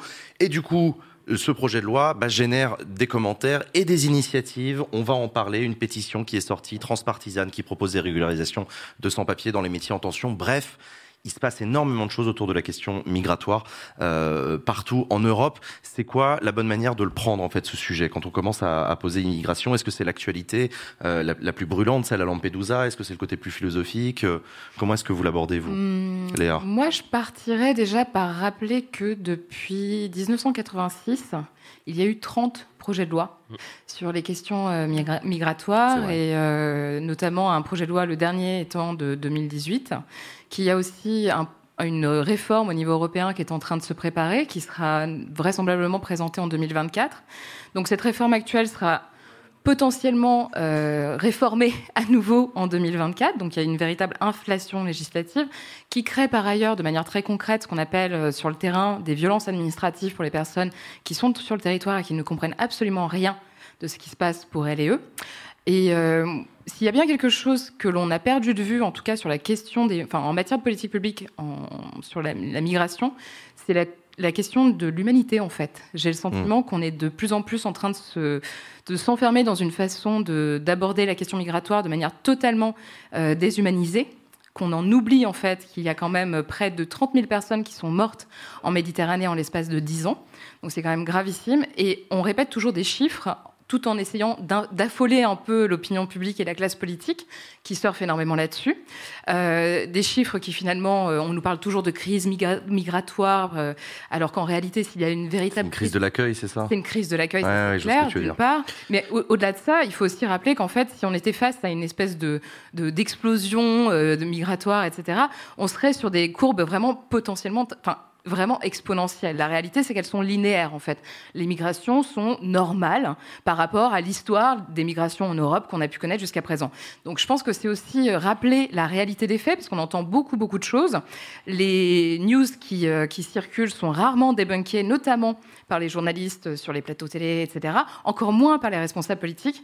Donc, je pense que l'angle, c'est qu'est-ce qu'on fait, en fait? C'est-à-dire qu'aujourd'hui, on a des personnes qui meurent dans les pays qu'elles cherchent à fuir, des personnes qui sont maltraités il hein, faut le mmh. dire, euh, déshumanisées sur le parcours migratoire, mais aussi en France lorsqu'elles arrivent, des personnes qui sont enfermées de manière totalement arbitraire, sans respect notamment des conventions internationales. La question, c'est de savoir comment on fait pour apporter un peu d'humanité dans, ce, dans cette question. Et pour le coup, on a un paysage politique en Europe qui est extrêmement divisé sur le sujet, euh, entre une extrême droite de plus en plus présente dans les urnes et dans ses discours euh, qui souhaite stopper l'immigration, qui souhaite recréer des frontières. On va en parler, on va l'analyser parce qu'il y a quand même aussi une volonté d'un référendum sur l'immigration qui maintenant est portée par la, par la droite républicaine, alors qu'avant c'était euh, exclusivement l'extrême droite. Et de l'autre côté à gauche, euh, des débats avec euh, toi ce que tu viens de dire, par exemple, sur la nécessité de penser d'abord l'accueil en termes humains, ce qui est un langage totalement inaudible pour quelqu'un d'extrême droite. Donc, est-ce qu'on n'est pas au cœur d'un des clivages les plus puissants du début du XXIe siècle en Europe?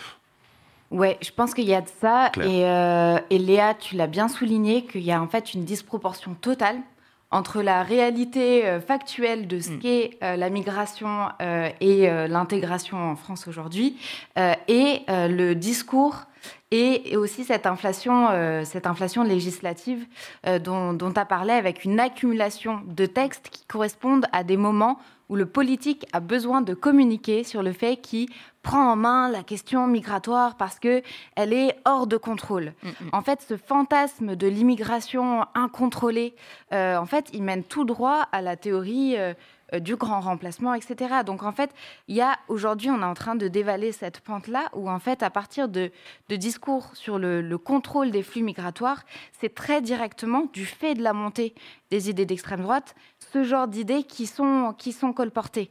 Et euh, dans euh, et ce qui, je pense, un autre angle à avoir en tête quand on parle de ces questions-là, c'est que c'est aussi le politique qui construit les catégories juridiques et mentales, enfin imaginaires par lesquelles on, imagine et on agit envers euh, l'immigration. Et euh, moi, je trouve qu'un des, un des faits un peu marquants du siècle qu'on est en train de vivre, c'est que euh, y a, enfin, les catégories qu'on utilise sont totalement inadaptées aux réalités auxquelles on va faire face. On a eu, on a historiquement une partition. On a historiquement une partition depuis la Seconde Guerre mondiale entre euh, le système du droit d'asile, donc qui accorde des statuts de réfugiés pour des personnes qui doivent fuir leur pays pour une série de, raisons qui sont listées par la Convention de Genève, et on a la migration économique. Et les deux sont posés dans des registres très différents. Mais dans un contexte euh, où la crise climatique va forcer des millions et des millions de personnes de bouger, euh, en fait, il y a une grosse partie de la migration économique, c'est déjà des réfugiés climatiques en fait. Mmh. Sauf qu'on n'a pas les outils juridiques pour, pour intégrer ça et construire une politique de l'accueil qui serait à la hauteur de ça, en tenant compte du fait qu'on est quand même responsable euh, de l'Occident est quand même responsable d'une grosse partie euh, des émissions de CO2 qui provoquent la crise climatique. Donc de ce point de vue-là, il y a, y a, un énorme, il y a un énorme problème. Si on prend euh, un, un critère même qui est celui de la rationalité et de l'efficacité au-delà de la centralité de la question de l'humanité, et je suis complètement d'accord qu'il faut hmm. partir de là. Mais même d'un point de vue purement pratique. en fait, c'est n'importe quoi. Et c'est ce qu'on a, vu, mais il y a même, même des dirigeants d'entreprises qu'on ne pouvait pas soupçonner d'être des pro-immigration ou quoi que ce soit, qui ont commencé à dire Mais c'est débile, je suis en train de perdre des gens qui sont en train de quitter leur poste parce que c'est n'importe quoi, qu'est-ce que c'est que cette merde? Totalement, même budgétairement. Euh, actuellement, le règlement du Dublin, donc il y a un règlement au niveau européen qui dit que, en fait, le pays dans lequel un demandeur d'asile entre en premier, c'est le pays qui doit enregistrer sa demande d'asile. Donc en fait, quelqu'un euh, qui vient d'un pays d'Afrique francophone, qui a une grosse partie de sa famille en France, s'il pose les pieds en premier en Italie, il est obligé de rester en Italie. Sauf que bon, le bah, temps que sa demande d'asile soit examinée. En réalité, euh, ils viennent en France. Ils, essayent de mmh. traverser, euh, parfois en y laissant la vie, la, frontière entre l'Italie et la France.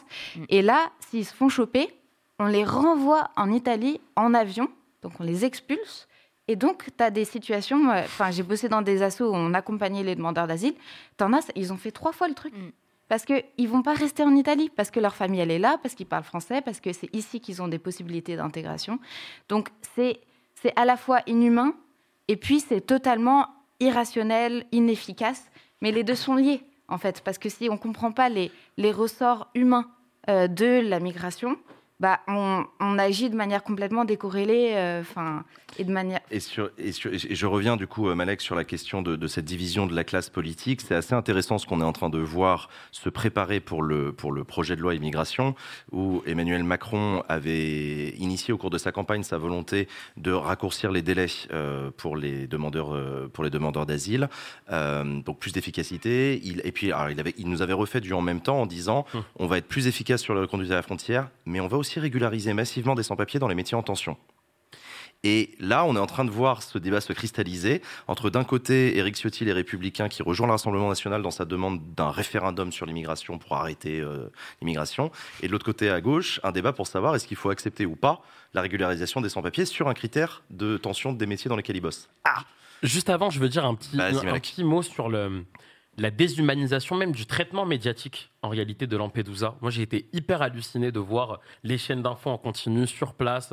Alors, je, je fais un, une petite aparté parce que j'avais vu un journaliste de BFM qui, pour le coup, s'était focus sur. Il y a des, en fait, il y a des gamins, il y a des, enfants, il y a des enfants. Il y a, on parle d'humains avant tout et c'est toujours important de le rappeler. Sur le, ce qui se passe là au niveau, euh, au niveau politique, on nous avait vendu donc le en même temps. Euh, on va régulariser, en même temps, on va faire de la fermeté. Finalement, on a vu que c'était fermeté et fermeté. C'est toujours comme ça avec Emmanuel Macron de toute manière. Euh, et là, ce qui va être intéressant, c'est il y a aussi une partie de 2027. Désolé de voir aussi un peu de politique derrière tout ça, mais il y a une grosse partie de 2027 là qui se joue derrière la carte immigration, avec Gérald Darmanin qui veut en faire clairement son fer de lance pour euh, pour 2027. Il y a un enjeu personnel de Darmanin. Il y a un enjeu personnel.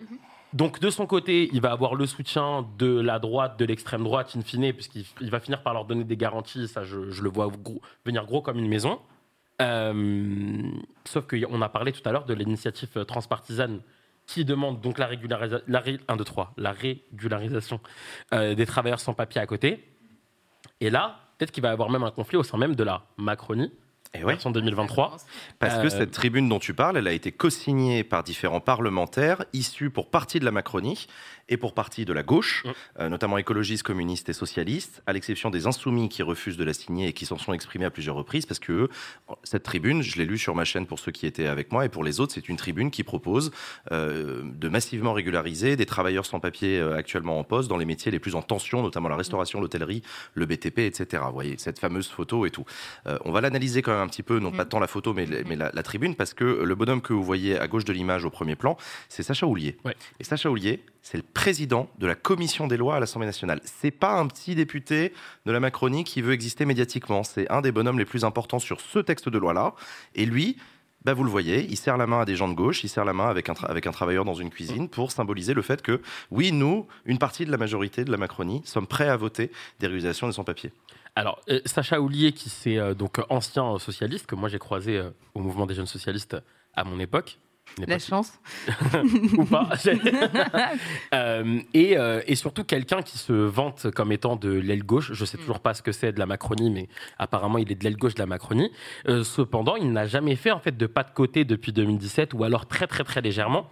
Et cette tribune, je suis désolé de le dire, mais je ne peux, je ne peux y voir qu'une validation sous-marine de l'Élysée et d'Emmanuel Macron euh, pour aller contrer euh, Gérald Darmanin euh, et, et, ses envies de surexister. C'est intéressant. Pour toi, Sacha Ollier n'a pas pu signer de son propre chef cette tribune. Il a forcément eu la validation du château de l'Élysée, qui était d'accord pour mm. qu'il la signe, et mm. ça permet de contrebalancer Darmanin.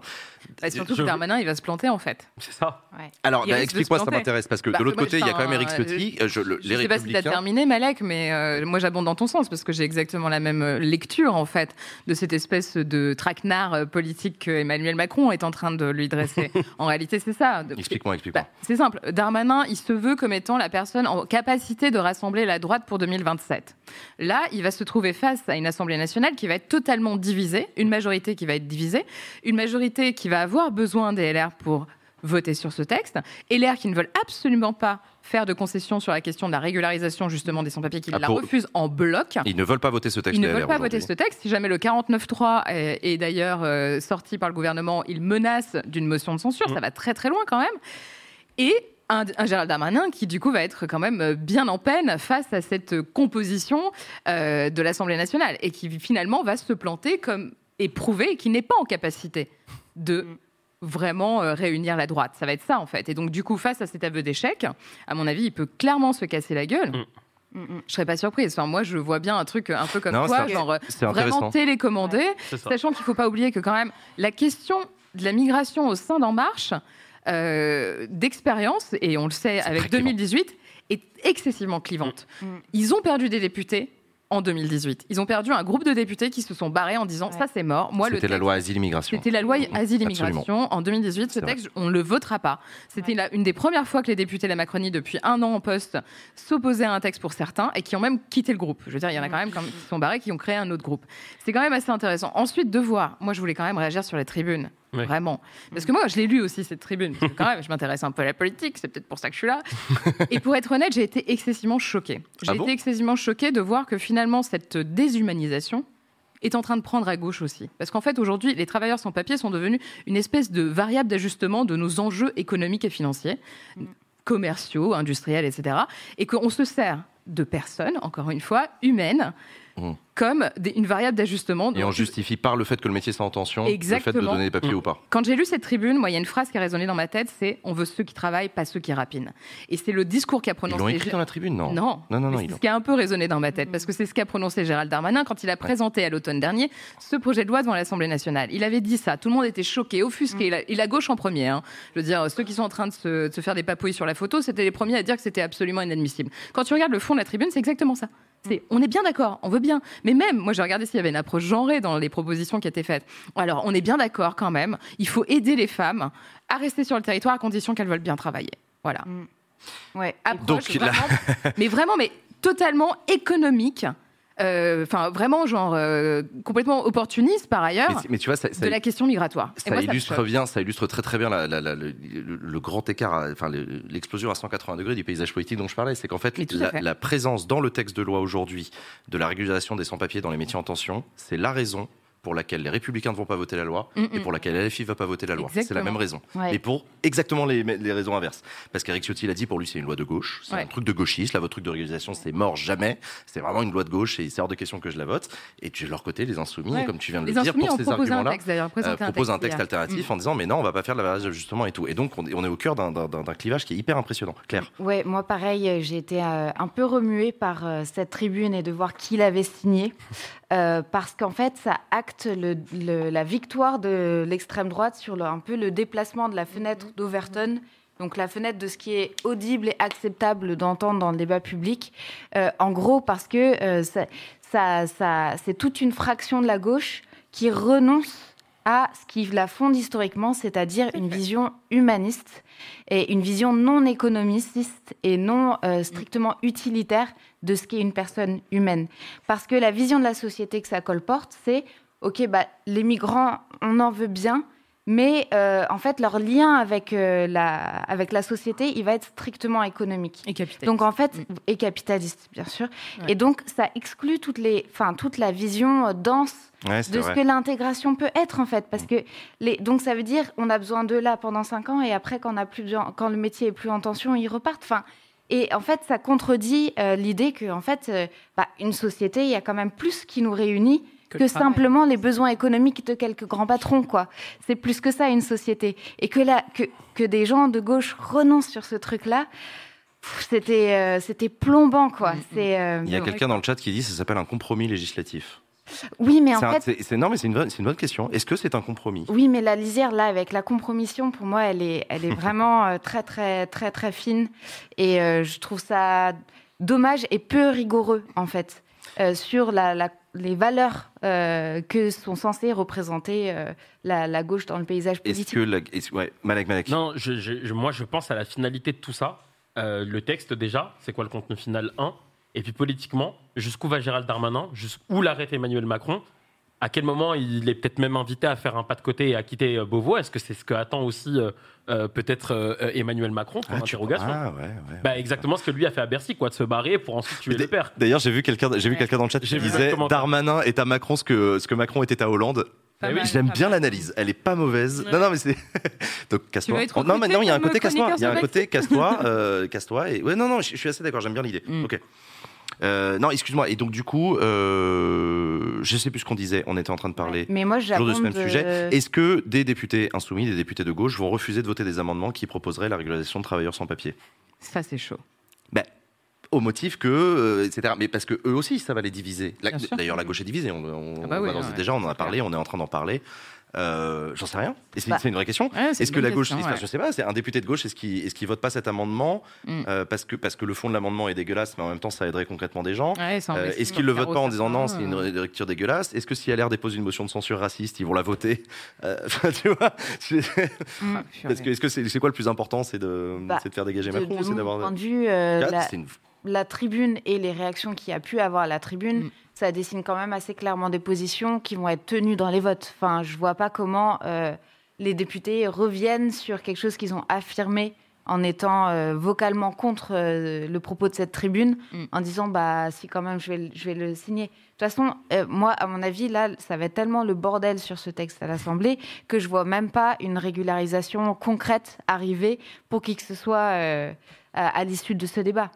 Donc, Sachant que le euh, débat va, débattre, euh, va débuter pardon, au Sénat, du coup. Il débute le Sénat le 6 novembre prochain, euh, juste après les élections sénatoriales, dont, dont on parlera dans la deuxième partie de l'émission. C'est fou ce qu'elle est bien faite cette émission. En mode encore plus sale que le départ. Quoi. Et, et on, voilà, on s'attend à ce que la droite mm. gagne encore des places au, Sénat. mais voilà, d'ores et, déjà, et déjà, le Sénat, en tout cas les Républicains au Sénat, ont dit qu'ils ne souhaitaient pas voter ce texte en l'état. Mm. Ils le trouvent trop à gauche. Mais ils l'ont hein. adopté en commission.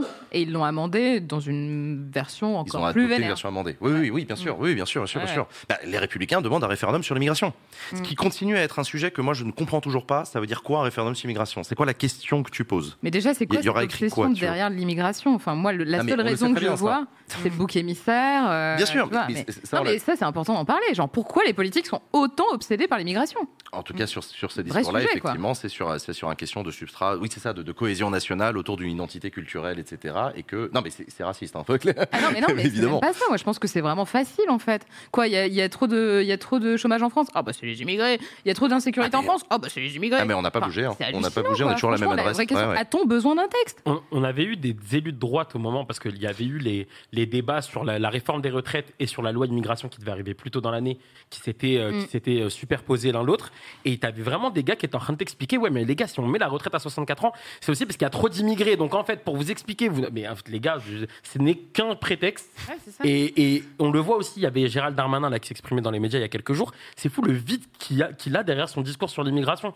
Il n'y a qu'une volonté de bah, d'exclure de l'immigré parce qu'ils sont trop en France, quoi. C'est tout. Et alors pour le coup, euh, l'un des arguments qui est présenté, euh, parce qu'ils sont pas autour du plateau, donc du coup je le fais à leur place, qui est présenté par euh, les, les, les, personnes qui veulent un tour de vis sécuritaire sur l'immigration, c'est oui, mais l'opinion publique est d'accord. L'opinion publique veut restreindre l'immigration, l'opinion publique veut fermer les frontières. Il y a encore un sondage qui a été cité tout à l'heure dans le chat qui disait que les Français étaient majoritairement euh, pour une réduction, pour une contre l'immigration légale. Oui, mais ça, ça marche pas comme même... ça. La, la, Et... enfin, si la politique c'est juste ok, bah l'opinion veut ça, donc on applique ça. Même la mesure de l'opinion publique sur ces questions-là, mm, mm, mm. euh, c'est compliqué en fait. Ah bah. Il y a un super texte de Pierre Bourdieu sur la construction de l'opinion publique et la manière dont en fait euh, on prend juste des gens dans la rue avec une question spécifique. Est-ce que c'est vraiment leur opinion profonde euh, qu'ils auraient eu, par exemple, à l'issue d'un débat démocratique, en confrontant. Euh...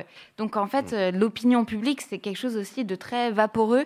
Et, euh, ah bah, on et... s'en sert toujours quand elle est dans, son, dans notre oui. sens, hein, jamais dans l'autre. Oui, La retraite à 64 ans, l'opinion publique était contre. Mais là, sur des questions qui touchent aussi à, à des valeurs fondamentales d'humanisme, etc., je trouve qu'il y a une espèce de, de, rigueur à avoir et de ne pas laisser ça glisser vers, euh, OK, euh, les gens demandent ça, donc on va faire ça. Mais c'est ça, et surtout les gens demandent boucle, quoi voilà. Ah oui, non, mais c'est ça, et c'est pour ça que mais... je dis la, la question qu'on pose, et d'ailleurs c'est une des limites, et c'est un sujet euh, passionnant, mais qu'on abordera une autre fois sur ouais. les limites d'un référendum. Est-ce ouais. est qu'on peut poser toute question dans un référendum? Mm. Un démagogue Déjà, te dira, bien sûr, le peuple fait ce qu'il veut, il est souverain. Et puis t'en as d'autres qui disent, en fait, non, il y a des questions de droits humains qu'en fait, tu peux pas demander aux gens comme ça ce qu'ils en pensent. Mmh, euh, bah, surtout, de, en général, c'est oui ou non. Mais oui, non, mais c'est ça. La, la question s'était posée à l'époque euh... du mariage pour tous et tout, en disant, mais en fait, non, on va pas, on va donner. L'avenir des couples que Macron, il peut lâcher sur le référendum? Non. Ah ouais? Non, par contre, je commence à. Attention, prédiction Jean Massier, je me plante toujours, mais je le fais quand même. il va donc se passer l'exact contraire que ce que Jean va annoncer dans Exactement. donc il va y avoir un Je commence à me dire que Emmanuel Macron va se diriger vers un, référ... vers un référendum au cours de son deuxième quinquennat, là, ouais. oui, sur la question institutionnelle, dans laquelle il y aura euh, réforme de la Ve République, IVG dans la Constitution et immigration aussi dedans. Il va nous faire un package en même tentiste. Ouais. Moi, que ça va être compliqué plus... d'être pour et compliqué d'être contre en fonction de si tu es de droite ou de gauche dans les deux sens. Ça va être chiant pour des, pour des raisons différentes d'être contre. Je le vois, mais gros comme une maison arriver avec ah ouais, IVG dans la Constitution, ouais. restriction de l'immigration. Vous votez ou votez pas? Ah non, mais et ça va être pas... un truc. Mais est-ce que tu peux poser plusieurs questions à la fois ouais? Bah si, bah si tu ah, si, une question, tu, tu réformes la Constitution. C'est une réforme de la Constitution. Donc tu fais un package et tu dis nouvelle Constitution, vous êtes pour ou vous êtes contre? Bien sûr que tu peux. La réforme de 2008, il y avait une, une quinzaine d'articles qui étaient modifiés. Il y en avait des articles additionnels, des trucs qui ont été retirés, on a créé le défenseur mmh. des droits, on a machin. Oui, mais ah, c'était pas un référendum.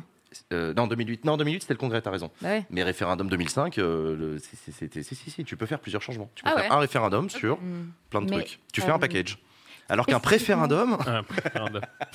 Excuse-moi, Claire, vas-y, vas-y. Spécifiquement sur euh, la, la, question migratoire, c'est compliqué de faire un référendum parce que, ok, disons, euh, la, la, réponse majoritaire, c'est non. Euh, alors quoi, on, on, construit des murs partout. Enfin, on. Et c'est là aussi où on en vient à cette espèce de déconnexion entre la manière dont se pose le débat public et politique et la réalité des mouvements humains, en fait. Mm. Tu peux mettre des frontières. Là, on a, il y a, y a beaucoup d'études qui là décryptent comment, en fait, il y a des fonds publics incroyables qui sont mis dans du matériel pour sécuriser les frontières, pour reconduire tout le monde à la frontière. Et en fait, ça ne marche pas parce que les gens bougent, en fait.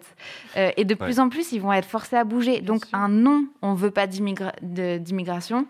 Enfin, ça se traduit comment en politique publique, en Bien fait sûr. Et dernier point là-dessus, et ensuite on va enchaîner, on a un autre sujet à aborder, mais euh, il y a aussi la figure de, de Mélanie euh, en, ouais. Italie qui commence à... Enfin voilà, qui essaye d'apparaître comme l'alternative d'extrême droite à une politique migratoire en Europe, qui essaye d'être la, voilà, la jeune chef d'État, chef de gouvernement européenne qui essaie de mettre ça se peut-elle qu'elle se casse la figure sur ses propres thématiques simplement parce que tu ne peux pas empêcher l'immigration mmh. et que ça va continuer euh, malheureusement arriver à Lampedusa, que ça va continuer à être un drame si elle continue à mener cette politique-là, euh, etc. Donc euh, je, je, là aussi, euh, l'extrême droite joue gros mmh. sur ce dossier-là parce que parce que c'est une vraie question qui se pose. Vous voyez cette photo, voilà, de la Ursula von der Leyen à gauche de l'image qui visite avec Mélanie. C'est quoi son prénom à Mélanie? Je suis désolé. Georgia, Georgia. Georgia Mélanie, pardon, au centre de l'image et probablement un député à côté sur l'île de Lampedusa.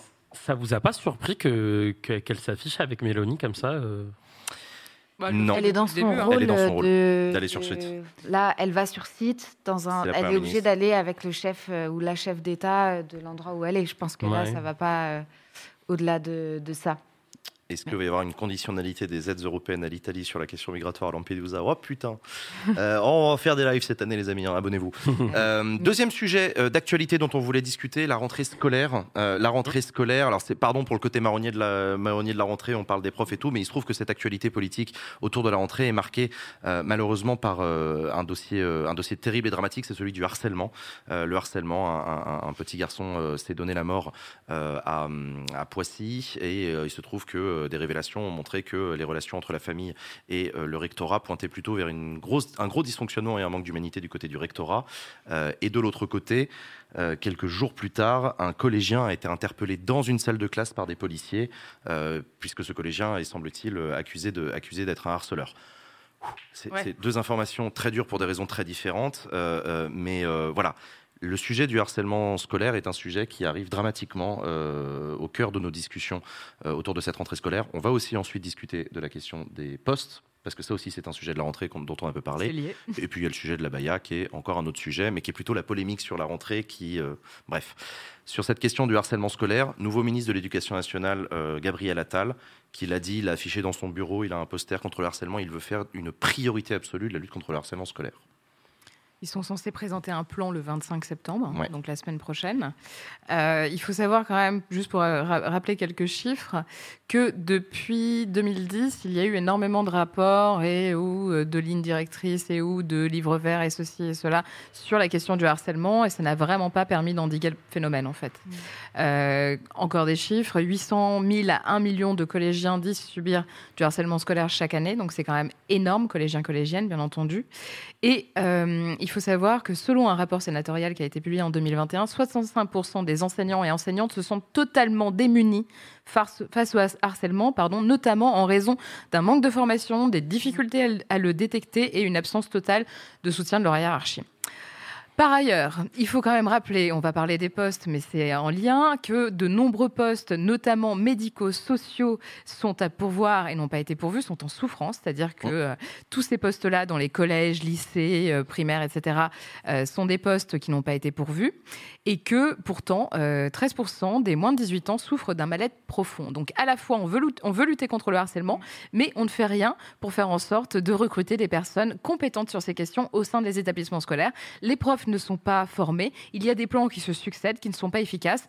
La question qu'on peut se poser, c'est est-ce que ce ne sera pas un énième plan de communication de la part du gouvernement? Je n'espère pas. On verra ça la semaine prochaine. Il sera présenté la semaine prochaine. Sur la question du, harcèlement, effectivement, c'est en lien avec le manque de postes. Oui, mais je pense que c'est en fait euh, emblématique euh, de la manière de faire de la politique de ce gouvernement sur beaucoup de, sujets et d'événements. Euh, c'est en fait c'est la politique poster. je pense que ce côté, on, on, affiche un truc. Il y a un jeune qui se donne la mort suite à du harcèlement. Qu'est-ce qu'on fait? Coup de com, on envoie un flic arrêter un jeune euh, dans une salle de classe.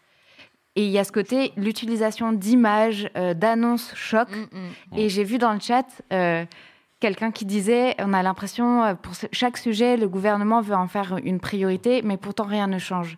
Mais en fait, c'est exactement ce que tu décrivais, Léa dans le côté, en fait, euh, pour lutter contre le harcèlement scolaire, il faut que les profs aient du temps, mm. soient bien dans leur classe parce qu'ils ne sont pas débordés par le nombre d'élèves ou par le, fait qu'ils sont crevés. Euh, donc il faut plus de profs, il faut, euh, des, il faut des psys dans, les, dans, les, dans les établissements scolaires. Et là, c'est pareil, la médecine scolaire, c'est quelque chose qui est vraiment en souffrance, tu l'as souligné. Donc en fait, mm. c'est euh, les, coups de com, euh, ça, fait partie de, la politique, mais ça doit normalement venir en queue de comète de politiques publiques euh, qui ont une certaine réalité. Mm, mm. Et là, en fait, c'est un enchaînement de, plans et puis de ce genre de coups de com qui sont aussi. Enfin, il y a quand même une arrestation dans une mm. salle de classe. Enfin, c'est aussi et, c'est aussi le signe sous lequel se place cette rentrée. avec, ce, avec ce nouveau ministre. Euh, c'est l'autorité, quoi. Il y a un peu un côté, euh, on va serrer la vis. Euh, bah, on va en parler. Jeune, enfin. Mais je, suis d'accord avec toi. Il y, a aussi quelque chose que, moi je trouve très intéressant parce que pour le coup, pour avoir travaillé par le passé sur ces sujets-là, il y a aussi une mutation profonde du modèle de l'éducation nationale qui doit se diriger vers quelque chose de plus humain. Alors ça nécessite du temps et des moyens. Hein, mm. Mais ceci étant dit, l'éducation nationale est aussi une grosse machine extrêmement inhumaine dans sa manière de gérer les profs. Les profs, quand ils te montrent les courriers qu'ils reçoivent du rectorat, leur employeur, mm. la manière dont il parle aux profs, l'absence totale de gestion des ressources humaines. Euh, euh, les, les, parents d'élèves avec le rectorat aussi, c'est une machine froide, c'est terrible c'est terriblement bureaucratique, l'éducation nationale, et je ne veux pas remettre en cause la qualité des personnes et des fonctionnaires mm. qui bossent dans les rectorats, mais eux-mêmes témoignent d'une souffrance en disant, mais putain, euh, on, est glaciaux dans notre manière de gérer euh, l'éducation nationale. Or, le harcèlement, c'est typiquement cet humain ce sujet profondément humain, sensible, fragile. La vie d'un adolescent, c'est compliqué, ça, ça, demande du temps, ça demande de prendre sur soi, etc. Et comme tu l'as dit, comme tu l'as très bien dit, les enseignants sont pas assez nombreux, ils sont claqués, ils sont épuisés, ils doivent remplir pronotes, ils n'ont pas le temps de passer 5, 10, 15 minutes avec un élève pour parler, juste euh, se poser et discuter et tout. Monsieur le prof le, a sorti, euh, donc le célèbre tweetos, Monsieur le prof qui a quitté l'éducation nationale, a sorti un livre dans lequel il, il, il, dénonce aussi ça. Des profs disent, je bosse pour un truc inhumain, en fait, c'est fatigant, c'est usant, j'abats des heures de cours, je remplis des, tonnes de, carnets de notes, de logiciels, etc. Et en fait, je, le métier d'enseignant n'existe plus. Malek. On va juste quand même se permettre, parce qu'il faut, remettre en, cause la machine, mais on va aussi remettre en cause les personnes, parce que le courrier qui a été reçu par les parents d'élèves euh, du jeune qui a, qui, mm. qui, a, mis fin à sa vie à Poissy. Euh, donc on a eu le courrier qui a été publié, euh, envoyé par le rectorat, où mm. les parents d'élèves qui alertent et qui, c'est le dernier SOS en fait, voient en face des menaces euh, là, c'est des personnes aussi, parce qu'il y, y, a une personne déjà qui a rédigé ce courrier, il y a une hiérarchie qui a validé. Euh, et donc, à un moment, il va falloir peut-être remonter toute cette chaîne et, établir les responsabilités. Mais, mais ça, c'est une chose. Et sur, la, sur, le, sur le système, sur la machine, tu l'as dit, prof, à la base, c'est une vocation. Euh, et il faut se rendre compte qu'aujourd'hui, la machine est en train de d'anéantir de, des, des, des envies profondes d'aider des gamins, de se donner pour des gamins. Euh, combien de profs, de, jeunes profs autour de moi ont arrêté très très très très tôt en réalité dans leur carrière parce que bah, clairement ils disent que c'est pas durable et que jamais ils vont pouvoir euh, euh, tenir sur la durée. Parce qu'il faut toujours des heures de cours, il y a des copies à corriger, le travail c'est aussi à la maison. Et puis il y a aussi des élèves, il y a des élèves qui ont des situations qui sont compliquées à la maison, il y a des élèves qui sont victimes de violences intrafamiliales et des fois le prof est le premier interlocuteur. Et en fait ils n'ont pas le temps de faire tout ça. Et quand ils remontent à la hiérarchie les CPE, les directeurs d'établissement, eh ben ça suit pas toujours. Et donc on se retrouve à avoir des, profs qui étaient plein de bonne volonté au, tout début et, qui se retrouvent par être dégoûtés de leur métier. Et ça c'est un vrai sujet. Et sur le sur le harcèlement, euh, on nous a toujours euh, euh, balancé donc c'est le, grand terme d'Emmanuel Macron, des mandats Macron, c'est la grande cause. À chaque fois c'est une grande cause du quinquennat. ok, bah, grande cause du quinquennat c'est très cool, mais à un moment c'est quand qu'on a des putains d'actes en face. C'est juste ça. Mm.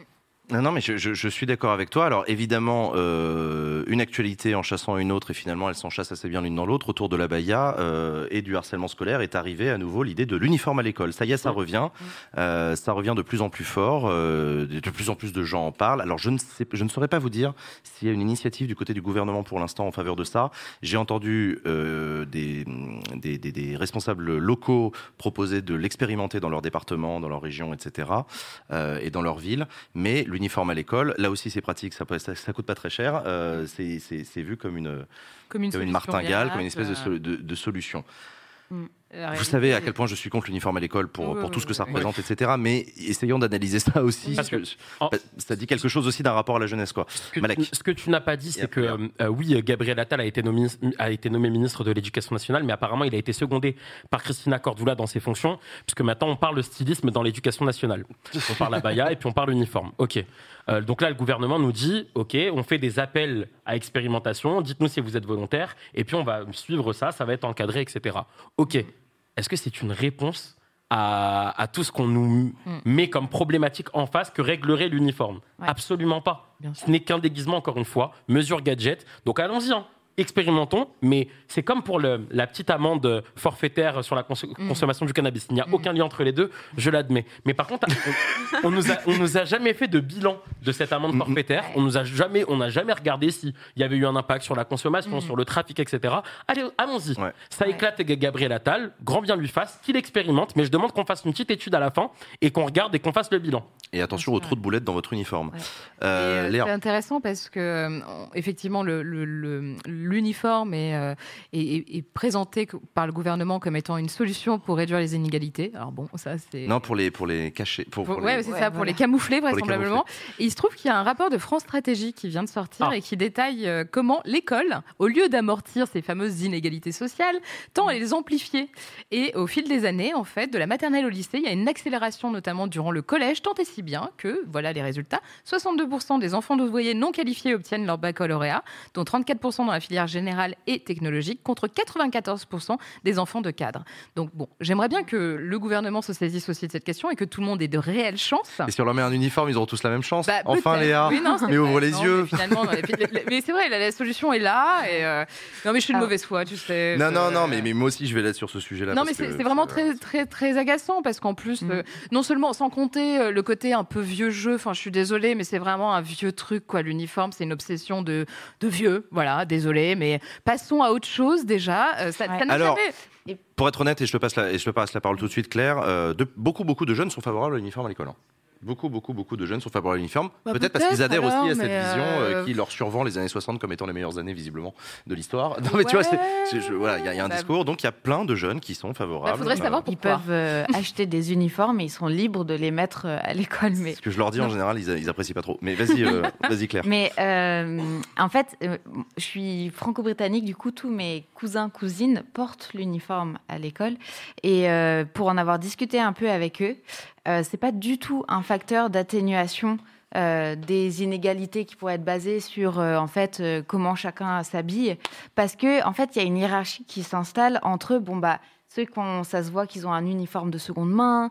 Il y a des différentes il y a des nuances dans l'uniforme qui s'installent. Donc pas du tout un moyen de, de gérer ça sur le plan de, de l'égalité.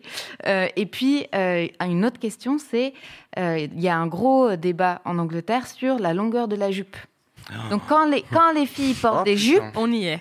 Voilà. Oh les amendements. Oh, oh là. Voilà. Oh l'odeur. Non mais et, et du coup on retombe sur des problèmes qu'on va sûrement aborder lorsqu'on va parler de la baya, c'est-à-dire que c'est un c'est une mesure de contrôle de, du vestimentaire donc des corps et sur qui ça va tomber encore? Ça va être sur les, les, les, jeunes adolescentes et sur, OK, bon, bah, est-ce que c'est trop court, trop long euh, Purée, qu'est-ce qu'on fait? Enfin, on va quoi? On va mettre un, un, nombre de centimètres. Elles vont mmh. devoir mesurer mmh. proportionnellement à la longueur de leurs jambes. Mmh. Enfin, Alors moi, j'ai porté l'uniforme quand j'étais euh, bah, moi aussi, j'allais au lycée. J'ai fait une année en Australie et euh, j'avais raccourci ma jupe, j'avoue. et personne m'avait rien dit. C'était pas réglementaire, mais tu l'as voilà, inventé. J'avais quand même fait. Non, mais justement, alors, du coup, puisque c'est le moment témoignage, il se trouve que moi, donc j'ai un parcours scolaire extrêmement chaotique euh, qui m'a emmené dans plein de modèles d'écoles différents. Et donc, du coup, j'ai vu énormément de choses différentes. Et j'ai notamment le, connu le privé catholique euh, et euh, l'internat. Et donc, au cours de ma scolarité, j'ai à la fois porté la blouse et l'uniforme. Oh, Alors la blouse. trop mignon avec ta petite raie sur le côté. tu m'aurais vu à la messe et tout. Ah bah attends, enfant de cœur et tout, bien sûr. Est-ce qu'on met un donation goal photo de oh gens en uniforme bah, Je suis pas sûr qu'il en existe, tu vois. Je suis même pas sûr qu'il en existe. Mais donc, donc la blouse, en l'occurrence, euh, c'était dans une école où, pour une raison que j'ignore, les CM2 n'en portaient pas. Et moi, je suis rentré dans cette école en CM2. Donc déjà, quand j'y repense rétrospectivement, je me dis, mais du coup, l'uniforme n'en était pas un. Genre, nous, on n'en portait pas, et les autres dans la cour en portaient, et tous les autres, les plus petits que nous, en portaient. Donc déjà, il y a une question sur l'uniforme que je trouve bizarre. En plus, la blouse, bon, là, c'était vraiment clairement euh, quasiment assumé, c'était vraiment vieille France, euh, euh, la blouse comme si ça protégeait encore les vêtements, comme à l'époque et tout. Bon, bref. mais ça, c'est des souvenirs, j'étais petit, et plus tard, au collège, j'ai connu l'internat avec uniforme. Et j'ai vu exactement ce que tu viens de dire, c'est-à-dire le, la vaste blague que c'est, mmh. l'idée de se dire que on va camoufler les inégalités, mais il faut vraiment pas connaître les ados pour croire qu'on ne sait pas qui est riche et qui est pauvre dans la classe ou dans la bande de potes. Mais, l'idée de la différenciation qui passe par les vêtements, cette idée-là, elle est d'une bêtise crasse. Mmh. Euh, par ailleurs, vous ne pouvez pas réglementer les chaussures. En fait, mm. euh, très très peu de pays qui ont des uniformes ne réglementent les chaussures. Je suis désolé, mais les godasses, vous le savez comme moi. Hein. Les godasses, il y a des pompes, il y a des styles de godasses différents, il y a mm. des prix de godasses différents, etc. Par ailleurs, je vous rappelle que les adolescents sortent le week-end. Voilà, mm. ils portent pas l'uniforme. Et ça, vous le voyez au Japon, par exemple, très intéressant. Le Japon, vous connaissez comme moi les styles vestimentaires des Japonais dans leur vie personnelle. Ils font péter d'autant plus qu'il y a l'uniforme à l'école. Donc l'idée que les jeunes deviendraient aveugles à, leurs propres potes en ne sachant plus qui écoute du rap, qui écoute du rock, qui est, qui est riche, qui est pauvre et tout, c'est mentir à soi-même à un point de naïveté euh, que, je trouve complètement ahurissant. Et, euh, et, donc voilà, donc oui, moi, moi je peux témoigner en tant qu'ancien qui a porté, puis par ailleurs, alors tous les arguments sur le harcèlement scolaire, euh, l'uniforme, faut reculer le harcèlement les plus gros passages à tabac dans des cours de récré, je les ai vus, tout le monde portait un uniforme. Alors c'était très joli à l'image, mais c'est une réalité. Non, mais il y a un moment, enfin, je, voilà, c'est un fantasme l'uniforme à l'école, ça me rend dingue. Euh, et ça me rend même dingue qu'on en parle. Euh, mais bon, on est bien obligé de le traiter comme une actu parce que c'est en train de le devenir et je pense qu'on n'en on a pas fini de, de ce débat parce que ça répond à un fantasme, ça répond à une idée de, de, de, de, maîtrise de la jeunesse, de maîtrise de l'avenir de la société. Par ailleurs, il y a un petit côté effectivement un peu exotique euh, sur l'uniforme parce que des pays étrangers, donc les animés, le Japon, la Corée, etc. Euh, il y a un uniforme en Corée du Nord et un uniforme en Corée du Sud. Voilà, je vous laisse. Euh, Ce n'est pas le même. c'est pas le même, mais il y en a dans les deux pays. Je vous laisse tirer les conclusions que vous voulez. Euh, le Royaume-Uni, Harry Potter, tout ça a donné aussi une image un peu glamour de l'uniforme. C'est vrai qu'ils sont mignons, ces enfants avec le petit blason sur le côté. C'est vrai que c'est un peu classe et tout. Donc, bref, j'ai dit beaucoup de conneries, mais enfin, Mais c'est dans le même, c'est dans la même lignée que le SNU, qui finalement va être obligatoire. le, le drapeau et enfin, mm.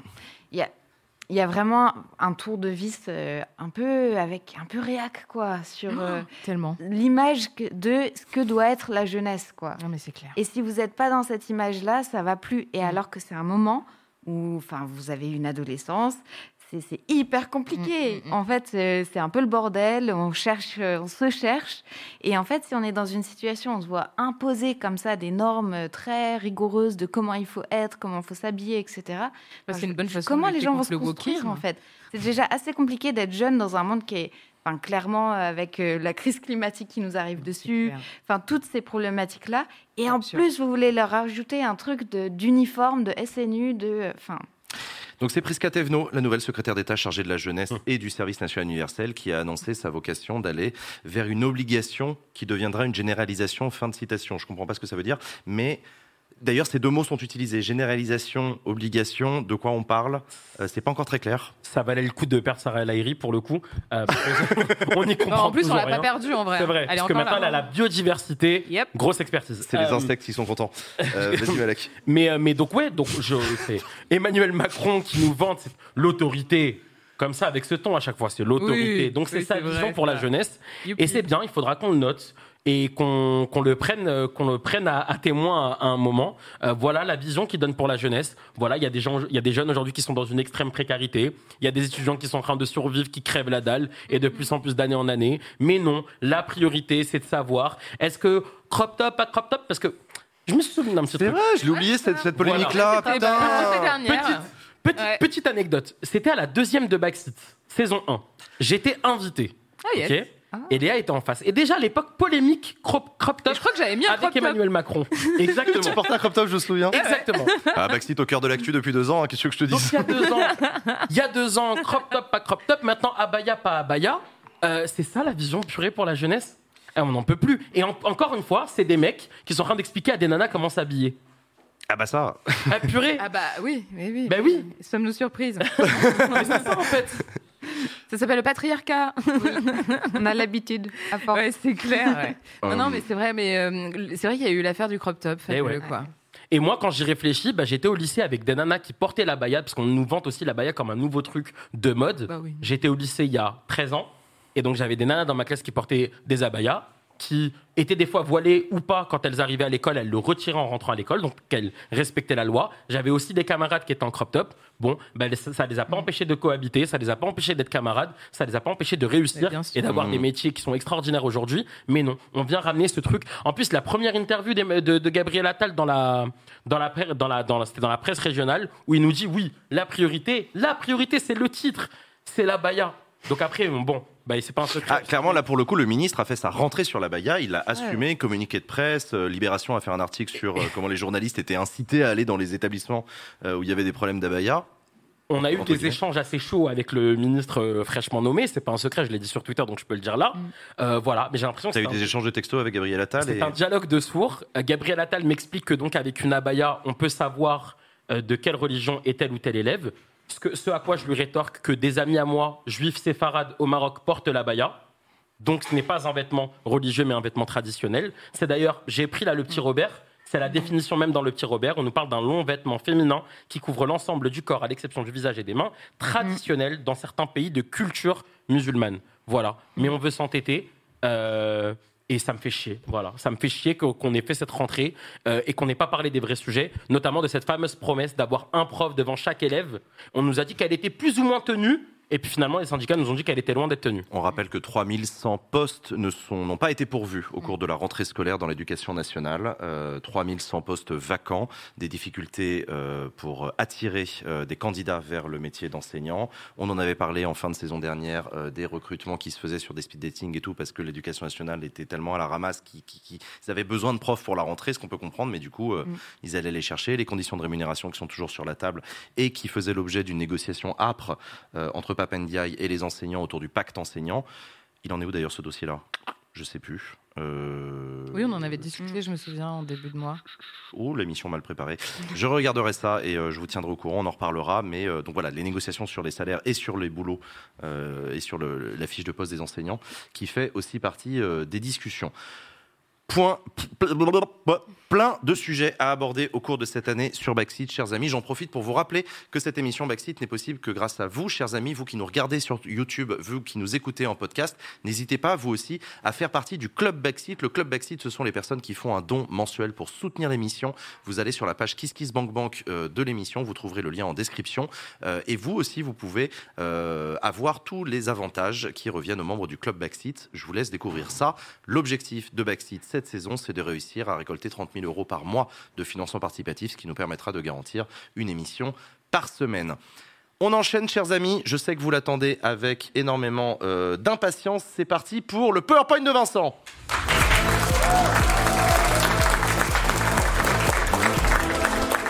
Et c'est un faux départ. Évidemment, c'est la rentrée. Vincent est allé chercher un, truc, un chargeur, un machin. Euh, hop, t'inquiète. Comment ça va, Vincent? Ça va et vous? Eh, le, le, micro, il est. Ouais. Oui, ils sont plus hauts que la saison précédente. On va régler. C'est, on n'a pas grandi, nous, par contre, euh, pendant, pendant l'été. Mais vous grandissez de l'intérieur.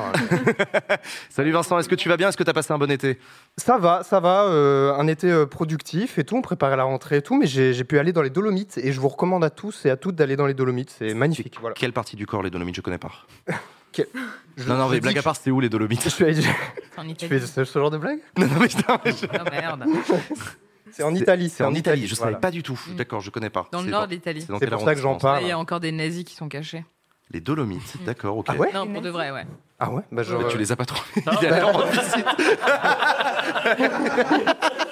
Non, n'y allez peut-être pas alors. Il faut pas généraliser. Hein, n'y allez peut-être euh, pas. Euh... Vincent, de quoi tu vas nous parler cette semaine? Eh ben, écoutez, en fait, cette semaine, euh, cette semaine, euh, j'avais prévu une chronique euh, assez léchée. Je voulais vraiment marquer le coup. Euh, je, voulais parler de la stratégie de, de communication. T'as vu, j'ai mis le Conseil constitutionnel. Mais j'ai vu, ça me touche beaucoup. Ouais, je vois que ça. Ouais. Et je racontais l'anecdote que quand j'avais 14 ans, je faisais du skate ici, genre physiquement là. Voilà, pour ceux qui connaissent. Moi, j'étais skater et je faisais du skate là. Il y, a des images de ça Non. Non, toujours pas. pardon, excuse-moi. Euh, non, mais je voulais, moi à la base, je voulais faire une chronique sur la stratégie de communication du GP Explorer après le harcèlement en ligne euh, de mmh. Manon Lambda, etc., tout ce qui s'était passé. Euh, et puis il y a eu ce palier qui a été franchi. Ah oui, c'est à moi de maintenant d'animer les, slides. Et eh oui. Il y a eu ce palier qui a été franchi pour la troisième saison donc de, de Backseat. Et donc aujourd'hui, bah, je vais vous proposer une chronique très sérieuse sur un personnage euh, qui, en l'apparence, l'est beaucoup moins. Voilà. oui, je maîtrise le PowerPoint. Je, fais ce que je veux sur le rythme. Je fais ce que je veux sur le rythme désormais. Hein. La régie peut rien faire. Euh, donc voilà, ma question aujourd'hui, c'est est-ce qu'il faut prendre Thibaut InShape euh, au sérieux? Parce que c'est vrai qu'au premier abord, on a l'impression, euh, face à cette montagne de muscles, qui a un regard un petit peu ahuri, hein, des fois, euh, qu'on adore moquer pour ses dérapages ou ses partenariats avec le, gouvernement. Et puis en fait, c'est vrai que ah, d'une certaine façon, quand on le regarde, Thibaut Inchep, il a, il a un côté clown, on dirait un personnage un peu de, de, film euh, de Jean-Marie Poiret ou de la troupe du Splendide. Ok. bon, pour les rêves, je vais, je, vais, dire choc barre de baiser, je vais balancer des air horns, on sera mieux. C'est pas grave. Euh, je m'égare. Mais non, mais pour le coup, euh, c'est vrai que Thibaut InShape. Euh, attendez, je me perds dans mes fiches, c'est génial. C'est un festival de, maladresse en fait. C'est un festival de, de polémique, des fois de propos très assumés, de gênance aussi. Et franchement, il y a des choses qu'on ne peut pas oublier en fait. Et moi, je bouffe ce genre de contenu au quotidien. Et il y a des choses qui restent vraiment imprimées à vie dans ma rétine. Il y a une vidéo normalement. Oh. Ah, on n'a pas le son. Ah mais on se, on se souvient du son, donc c'est ça. Rien à foutre de ta pression mentale, rien à foutre de ta fainéantise, rien à foutre de tes doutes. Arrête d'être une merde, d'être une personne sans aucune motivation. Arrête de gaspiller. Euh, voilà, effectivement. Bon, on n'a pas forcément besoin de, toute la toute la vidéo. Alors moi, à titre personnel, j'ai pas de solution pour aller mieux, mais récemment, l'audio des huées contre Emmanuel Macron au stade en ASMR, je vous jure, ça détend tout de suite. Euh, après, je, troll un peu, mais pour être totalement honnête, euh, Thibaut, il est revenu sur ses propos parce qu'il a vu qu'il y avait une polémique. Il a même fait parler une psy en, vidéo pour bah, pour aborder. il a fait le taf derrière, je me souviens. Il a fait quand même le taf derrière, etc. Mais en même temps, il n'avait pas trop le choix parce que la polémique était vraiment quand même assez énorme. Euh, et puis après, moi je dis ça, mais il faut pas quand même oublier que quand on parle de Thibaut InShape, euh, c'est quelqu'un qui est capable de sortir des vidéos. Je vais mettre l'intonation pour les titres pour que vous vous, rendiez mieux compte. Je deviens juif? Voilà. je deviens prêtre pendant 24 heures. Je l'avais jamais vu. Je, je vais à un enterrement. Je teste un lance-flamme de guerre extrême. Je vais au quartier. Immersion ah ouais. Immersion, immersion. Alors je dis pas que. Oh là là. Voilà, c'est des vignettes, c'est des titres, etc. Et je dis pas que toutes les vidéos de Thibaut InShape euh, euh, bah, sont, euh, sont, problématiques hein, du tout. Il y en a même certaines. Hein. Il, a, il, nous a surpris agréablement sur certains sujets. Il faisait preuve de pas mal de pédagogie sur des sujets assez difficiles. Mais comme, euh, comme Thibaut, euh, il a un côté assez guignolesque, on a tendance à le considérer avec légèreté. Euh, moi-même, parfois, aujourd'hui, hein, bah, là, je, je, viens d'en faire la preuve, je m'en moque un peu. alors que bah en fait, je devrais pas le faire. Et je pense qu'on devrait pas forcément le faire parce que on devrait se pencher, je pense, très sérieusement sur, euh, sur le cas Thibaut InShape, et ce pour plusieurs raisons. Parce qu'en plus d'être un super businessman, hein, euh, il a des marques, sa salle de sport, ses fameuses vidéos dédicacées vendues 30-35 euros, euh, ça, on n'a pas oublié. C'est l'un des influenceurs qui a le mieux compris comment s'emparer de tous les réseaux sociaux en même temps. sur cette image qui regroupe plusieurs de, de ses chaînes, en fait, c'est les contenus qu'il a publiés en deux semaines à peine. Il y a des doublons évidemment, mais bon, euh, voilà, entre les Reels, euh, TikTok, etc. Mais on est sur une, industrialisation assez fascinante, je trouve, euh, de la création de contenu. Et grâce à cette surproduction, en fait, Thibaut InShape, il peut réaliser deux exploits sur Internet que tout le monde n'arrive pas à réaliser. C'est le premier, faire parler de lui sur les réseaux avec une accumulation de vidéos qui surfent sur les traînes, parfois qui sont assez pièges à clics ou controversées, que ce soit sur la santé mentale, la sécurité, la fierté nationale, la police, etc. On l'a oublié, mais il a été jusqu'à simuler une rupture avec Juju Fitcat, qui est qui également est vidéaste et qui est euh, sa fiancée aujourd'hui, euh, pour faire des vues. Euh, c'était un prank que Juju, qui était pourtant complice, avait très mal vécu à l'époque. Elle en avait parlé à, Libération. Le second exploit, c'est que cette masse de contenu lui permet de noyer chaque polémique derrière une autre, au point de nous rendre presque insensibles à ces dérapages. Et lui-même, il l'avait dit en interview chez Micode l'année dernière, les critiques sur les réseaux sociaux ne l'atteignent pas. En fait, en gros, bah, mine de rien, un buzz qui soit bon ou mauvais, c'est un, buzz euh, bon à prendre et puis ça le, ça le, rend, euh, ça le rend visible. Et le risque de tout ça, c'est qu'on passe à côté du fond, parce que euh, Thibaut Inchep, il a une idéologie, il a des valeurs, il a une vision de la France, il parle, il partage même très clairement ses valeurs politiques ici et là sur les réseaux sociaux, bah, que ce soit quand il fait des partenariats avec les différents corps de l'armée ou le SNU, chose que de moins en moins d'influenceurs acceptent. Lui, il montre qu'il est en accord avec les idées du gouvernement et qu'il est OK pour valoriser leur politique. De la même façon, récemment, il a laissé un chauffeur de taxi tenir des propos racistes. Et il a, diffusé euh, ces propos-là dans un TikTok et ça a permis involontairement hein, ou pas, on ne sait pas, à l'extrême droite de faire son beurre dessus avec des personnalités comme euh, Damien Rieu qui s'est fait un plaisir de le relayer sur Twitter et il y a eu des articles euh, dans, euh, dans certaines presses ensuite. On peut parler aussi des stéréotypes misogynes qui sont légion dans ces TikTok, qui sont soi-disant humoristiques. par exemple, là, sur ce que vous pouvez voir, c'est qu'il a fait une blague sur le supposé danger des femmes au volant quelques jours à peine après le cyberharcèlement de Manon Lanza en marge du GP Explorer. Vraiment une question de timing qui est quand même assez, euh, assez lunaire. Et il a même réalisé une publicité géante euh, de 25 minutes pour l'industrie aéronautique. Euh, Jean, je suis désolé, hein, mais ah, j'adore. mais voilà, fierté et enjeu national, hein, mais dont il déroule, il déroule vraiment un tapis rouge de greenwashing à cette industrie. Et cette liste là que je suis en train de faire, je pourrais vraiment la continuer pendant longtemps. Là, les contenus dont je vous parle, c'est des contenus relativement récents de ces 3-4 derniers mois. Mais le youtubeur s'arrête pas là, il adore aussi se rendre sur euh, des médias d'internet. Chez le Crayon, par exemple, qui est une chaîne YouTube qui se revendique comme le premier média de débat des jeunes. Alors on sait que, on sait que c'est Backseat, voilà. ouais, pas de concurrence. Hein. Ouais, on a pas, je dis ça parce qu'on n'a pas encore reparlé revalorisation des, des salaires. Euh, ouais, ouais, ouais, t'as raison, Mais mais voilà, le crayon, il faut savoir, c'est quand même une chaîne qui fait débat parce que euh, volontairement des discussions euh, très clivantes entre des personnalités très opposées. Euh, et ils ont invité Eric Zemmour à plusieurs reprises aussi. Et en parlant dans cette vidéo, néanmoins il y a des choses très intéressantes. Et Thibaut Inchep, il parle de sa de sa place sur l'échiquier politique. On a un extrait vidéo aussi normalement. C'est pour ça que je pense que je suis associé à droite, mais au fond de moi, j'ai vraiment des idées dans tous les sens, honnêtement aussi bien progressiste que, que dans tous les sens. Et, et être pro-police, pour moi, c'est plus, du, c'est plus quelque chose de par mon passé, en fait, et de par l'expérience que j'ai avec la police qui était positive, qui me fallait dans cette ligne, ligne directrice-là. Mais, euh, mais je suis sûr que sans savoir, j'ai des idées de gauche aussi. Mais... Réveille-toi, merde, rien à foutre de ta... il, y a eu un, il, un bug à la régie, hein, c'était pas voulu. Aucun doute. C'était pas un montage de, ma part. Euh... au, moins, au moins, le crayon, ils ont eu le mérite de lui poser la question est-ce que tu es de Oui, oui, non, mais c'est ça. Mais pour l'interview est intéressante parce qu'il parle assez bah frontalement des émeutes, de sa, position vis-à-vis de la police, etc. Enfin, pour le coup, euh, voilà, ça, faut, faut le, faut le Sa réponse, je l'ai entendu un milliard de fois. Hein. C'est pas, elle n'est pas propre à Timo Shape. Mais vas-y, continue, pardon. Euh, et euh, l'année dernière, il s'était aussi rendu dans l'émission Les Incorrectibles. C'est un format présenté par Eric Morillo. C'est un ancien de Sud Radio et CNews et qui a rejoint depuis euh, la web télé d'extrême droite TV Liberté, ah. où il opère, euh, voilà, euh, depuis avec des identitaires, des complotistes, enfin plein plein de gens comme ça. Et Eric Morillo, faut savoir que notamment dans, cette vidéo, il était sponsorisé par Kalos. C'est une marque made in France qui est connue pour financer des influenceurs de la fachosphère. Donc, alors, Honnêtement, euh, Thibaut Inchep, il a peut-être pas envie d'être euh, récupéré par l'extrême droite. Euh, lui-même dit en interview qu'il n'est pas facho et qu'il pioche des idées politiques un petit peu ici et là. Mais cette récupération, mine de rien, elle est en train d'arriver. On vient, on vient de le voir. Et c'est pas quelque chose qu'il faut prendre à la légère parce que Thibaut Inchep, il a presque 11 millions d'abonnés. On le voit dans, cette liste. C'est quand même le septième.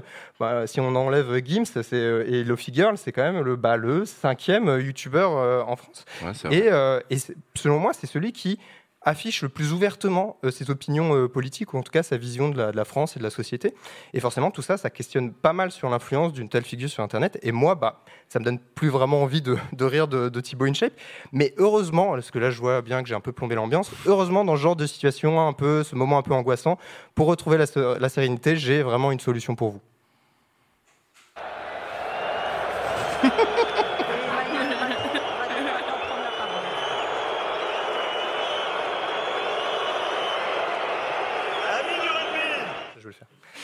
Voilà, merci à vous, bonne soirée. Merci beaucoup Vincent. Et euh, je ne sais pas si vous connaissiez, euh, si, vous regardez, euh, Thibaut Inchep, je le connais depuis des années, je regarde beaucoup moins maintenant. Moi j'aime bien le garçon, hein. je, le trouve, euh, je le trouve pas méchant, évidemment ses idées politiques qu'il partage. Et j'aime beaucoup Juju Fitcat, ce que je trouve très très chouette comme nana. mais bref. Merci beaucoup à Vincent pour ce PowerPoint. Chers amis, je vous propose qu'on enchaîne et qu'on enchaîne avec le jeu à la con qui est en. Bah, c'est parti pour le jeu à la con. Ah, déjà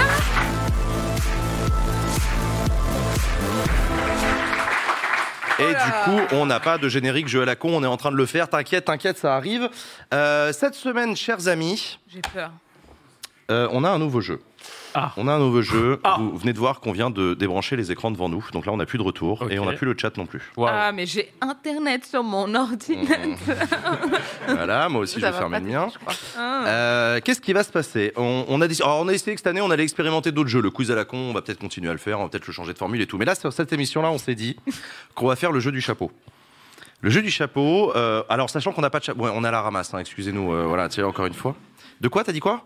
Mais pourquoi on a, pas... on a au moins une casquette et Le post-it, j'ai pas entendu, je comprends et pas. Une casquette CGT à paillettes. Ah. Le post-it. Ah, post-it, post-it, jeu de mots avec ah. backseat. Ok, euh, vous vous sentez pas obligé de me le dire dans l'oreillette ce genre de blague. euh, Le brainstorm. Attendez, j'ai rien expliqué. Donc, vous allez, je vais vous, vous distribuer des enveloppes. Vous avez du courrier. Euh, chaque... Chacun d'entre vous, vous avez une enveloppe à votre nom. Attendez avant de regarder ce qu'il y a dedans. du cash, je suis trop déçu. j'ai vu les enveloppes, je suis là, yes. Calme-toi. Calme-toi, non. À l'intérieur de cette enveloppe, vous allez avoir le nom d'un personnage politique. Le but du jeu, c'est que vous le montriez à la caméra, au public et aux deux autres chroniqueurs, mais que vous ne le regardiez surtout pas, parce que vous ne devez pas savoir lequel c'est. On fait pour ouvrir l'enveloppe alors C'est comme ça? Il y a un brainstorm ouverture dans l'oeuvre, les gars. D'accord, mais ici, Bon, il faut. là, enfin, oui, non, mais d'accord. Il faut, il faut, en tout cas, euh, ne le regardez pas. euh, ça va s'afficher derrière. Ne regardez pas l'écran derrière moi aussi. On est en train de tester aussi des trucs. Bref, le but du jeu, vous avez compris, ça va être qu'on essaie de deviner Mhm. le personnage qu'on est. Les trois autres le savent. Nous, on le sait pas, et on va devoir discuter pour essayer Comment de on le se comprendre. fait Ah bah parce, parce qu'il nous montre. Parce Ah, qu'il oui. le montre, Ah oui, exactement. Parce qu'on ferme les yeux chacun Je notre propose tour. qu'on commence Hey. avec euh, Malek. Ok. Tu nous montres euh, le Ma personnage. je Mais vais- tu fermes les yeux. Hein. Ah, attendez, hop là. Attendez, je suis dans. J'ai pas vu, je vous jure, j'ai rien vu. Je suis dans le bon sens Ouais, je suis dans le bon sens. Alors non, t'es Ouais, en train de montrer. Non, ça va pas. Non Dis-moi. Je comprends pas. Non, non, non, regarde pas, regarde pas, regarde pas, regarde pas. Ah. Pose-le. Ok, je pose. Ok, alors, attends, ils sont en train de le dire dans l'oreillette. En fait, Ok. justement, on n'a pas le petit papier, donc justement, c'est Moi, je. Voilà, c'est ça. Non. En fait, Ok, pardon, j'avais. vous allez, en fait, Ils voilà. sont tous dessus. Attendez, taisez-vous. Vous n'écoutez pas ce que je viens de dire. Bien vu. Vous oubliez tout ce que j'ai dit. J'ai Vous peur allez. d'avoir vu des choses. Non, non, non, non. Vous allez tous lire le petit papier que vous avez Ah. dans votre enveloppe, Je peux le lire. mais Ah. mais pas les autres. Ok. En fait, on a on a sur le petit papier les trois personnages des autres, mais pas le nôtre. Oui. Ok. D'accord. Et derrière nous, vous, le public, Attends, et vous, attends, chez non. vous, vous allez voir les Ah, personnages de chacun. C'est ça qu'il faut pas Là, j'ai regarder. J'ai vu les. Attendez. Ok, là. on regarde quand ce fucking papier Là maintenant, maintenant, tu le regardes, Ok. tu le regardes, mais tu ne me le montres pas. Voilà. ok. Ok. Bien, bien, bien, bien, bien, bien, bien. Putain, je ne sais pas qui je suis et ça m'angoisse. Ah, mais moi aussi, moi aussi j'ai peur. Vous regardez pas l'écran Ok, derrière moi mec, déçu, va. Euh, Qu'est-ce que tu veux savoir sur, euh, sur Ok, ton moi, je les garde, personnage je euh, vais oublier. euh, Oui, ouais, tu peux le garder sur tes genoux. ouais. Ouais. Claire, qu'est-ce que tu veux savoir sur ton personnage? Euh, Est-ce que je suis euh, une femme? T'es probablement le truc le plus éloigné de la famille. oh, je suis méchant. C'est violent. C'est un peu violent. Ah non, merde, faut pas regarder Faut pas qu'on se regarde. en Non, fait. regarde pas l'écran. regarde tout droit. Ah Très merde. violent ce qui vient de se passer. Ah, mais c'est su- c'est super Euh, dur. ouais, Des c'est dur. Des œillères, un truc. quoi. Euh, moi, est-ce que je suis un personnage? Est-ce que je suis un élu? Non. Non. Mais t'es quelqu'un D'accord. Bah- Oui, c'est écrit sur Ah ton bah papier. oui, Léa, oui, fais un effort. Ah, quoique. Non, non, non. Quoique, t'es peut-être Ah, un élu. peu, ouais. Ah, t'es un peu Ah. élu, ouais. Je T'es un mets peu dans élu, la ouais. merde. Non, ben, t'es même complètement élu. Ah, je. je ah, ok. Oui. T'as Bah, l'info Super. Ok, Et heureusement que vous êtes là, les gars. Ça, vraiment, ça me rassure. Donc, euh, bon, moi, je suis perdu. Euh, Tu ok, connais ok, très bien. Notre euh, degré de culte. Mais c'est quoi On peut faire jouer le public aussi, parce que le public, il voit, et donc du coup, vous allez pouvoir. Alors, c'est que oui ou non. Attention, hein. Vous soufflez pas. Ok. Vous avez le droit de poser des questions au public. Léa, tu Ok. veux savoir quoi? Euh, bah pareil, euh, je vais commencer par. euh, c'est- C'est forcément que des êtres humains Alors, con- con- concernant le tien, je dirais je sais pas dans un premier, dans un premier temps, mais finalement oui. Ah, le tien, suis-je un homme? Ok. Ok. C'est une Euh, question à chaque fois, hein, c'est ça? Bah pff, non, mais on peut, on peut poser plein de bah, questions. Tant que je perds pas, je peux continuer à poser les questions. Vas-y, normalement. go, go, go. C'est ça? Ouais, vas-y. Ok. euh, suis-je un homme? Euh, Suis-je élu? Non. Non. Ok. Ah, ah, mais. Oh non, tu n'es pas élu là. Ok, bah mais, super. tu- mais je crois que tu l'as été. Ouais, tu l'as été. Ok, Tu l'as été. ok. Tu l'as ok, été. super, bah super. Il y en a Ah. beaucoup des hommes qui ont été élus. hein. Euh, Est-ce que, est-ce que je suis vivant? Oui. Oui, oui, oui. oui. Ah oui. Ça a l'air de vous rassurer. Ouais, T'es ouais. bien, t'es bien vivant, mon grand. Putain, je déteste. Est-ce que. euh, C'est génial en fait ce jeu. Est-ce que je suis de droite? Non, Non. Non. D'accord. Non. Euh, bah, vas-y, vas-y, à toi. Moi, moi j'en ai pas posé du tout. Je suis un homme. Ok. Je Non, non. suis de droite. Non. Non. Non, non, non. Ah bah t'es la citadelle Non, je rigole. Non, non. Euh, ok. C'est à moi. Ouais, vas-y, vas-y, vas-y. Euh, Est-ce que je suis un homme politique? Mhm. Non. D'accord. Mhm. Euh, Quoique, non, je rigole. Ah, c'est fort. euh, Mon Dieu. Je suis élu. Qu'est-ce que je pourrais être? Euh, Oh là, je vous ai mis une colle. euh, non. Non. Je ne suis pas élu. Non. non. Tu l'as été. Ah, je l'ai été. Il y a longtemps. Ah oui? Il y a, il y a longtemps. Ah, un petit moment, ouais, ça remonte. Oui, ça remonte. J'ai été première ministre. Non, Ah, je sais pas. Oh, je te jure que non. Non. On l'a- on l'aurait vu. On l'aurait vu. Le monde serait différent. Ah, Trois. Le monde aurait froid. Dans une autre timeline, sans doute. Mais pas celle-là. Euh, ok, moi je suis de gauche, je j'ai élu, c'est chelou, je suis un homme Oui. Oui.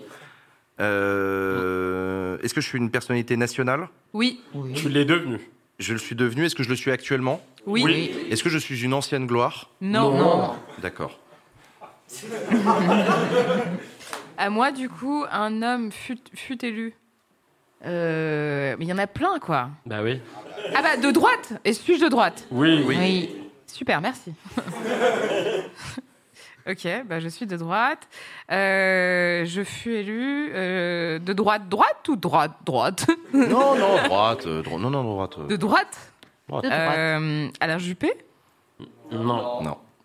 Je sais pas Mais du coup, quand on, propose un truc et, quand on propose un truc et que c'est faux, on a perdu ou on a des. Euh, non, on continue jusqu'à ce qu'on devine. Ah ouais, on a le droit Ça de... peut Et être très coup, loin. Vous avez du temps un là ce sur le- soir, sur le euh, temps. ok, Oh Claire, ok. tu m'aides pas du tout, je me suis déjà foirée sur le quiz à la con. Euh, Est-ce que je suis Jean-Luc Mélenchon? Non. Non.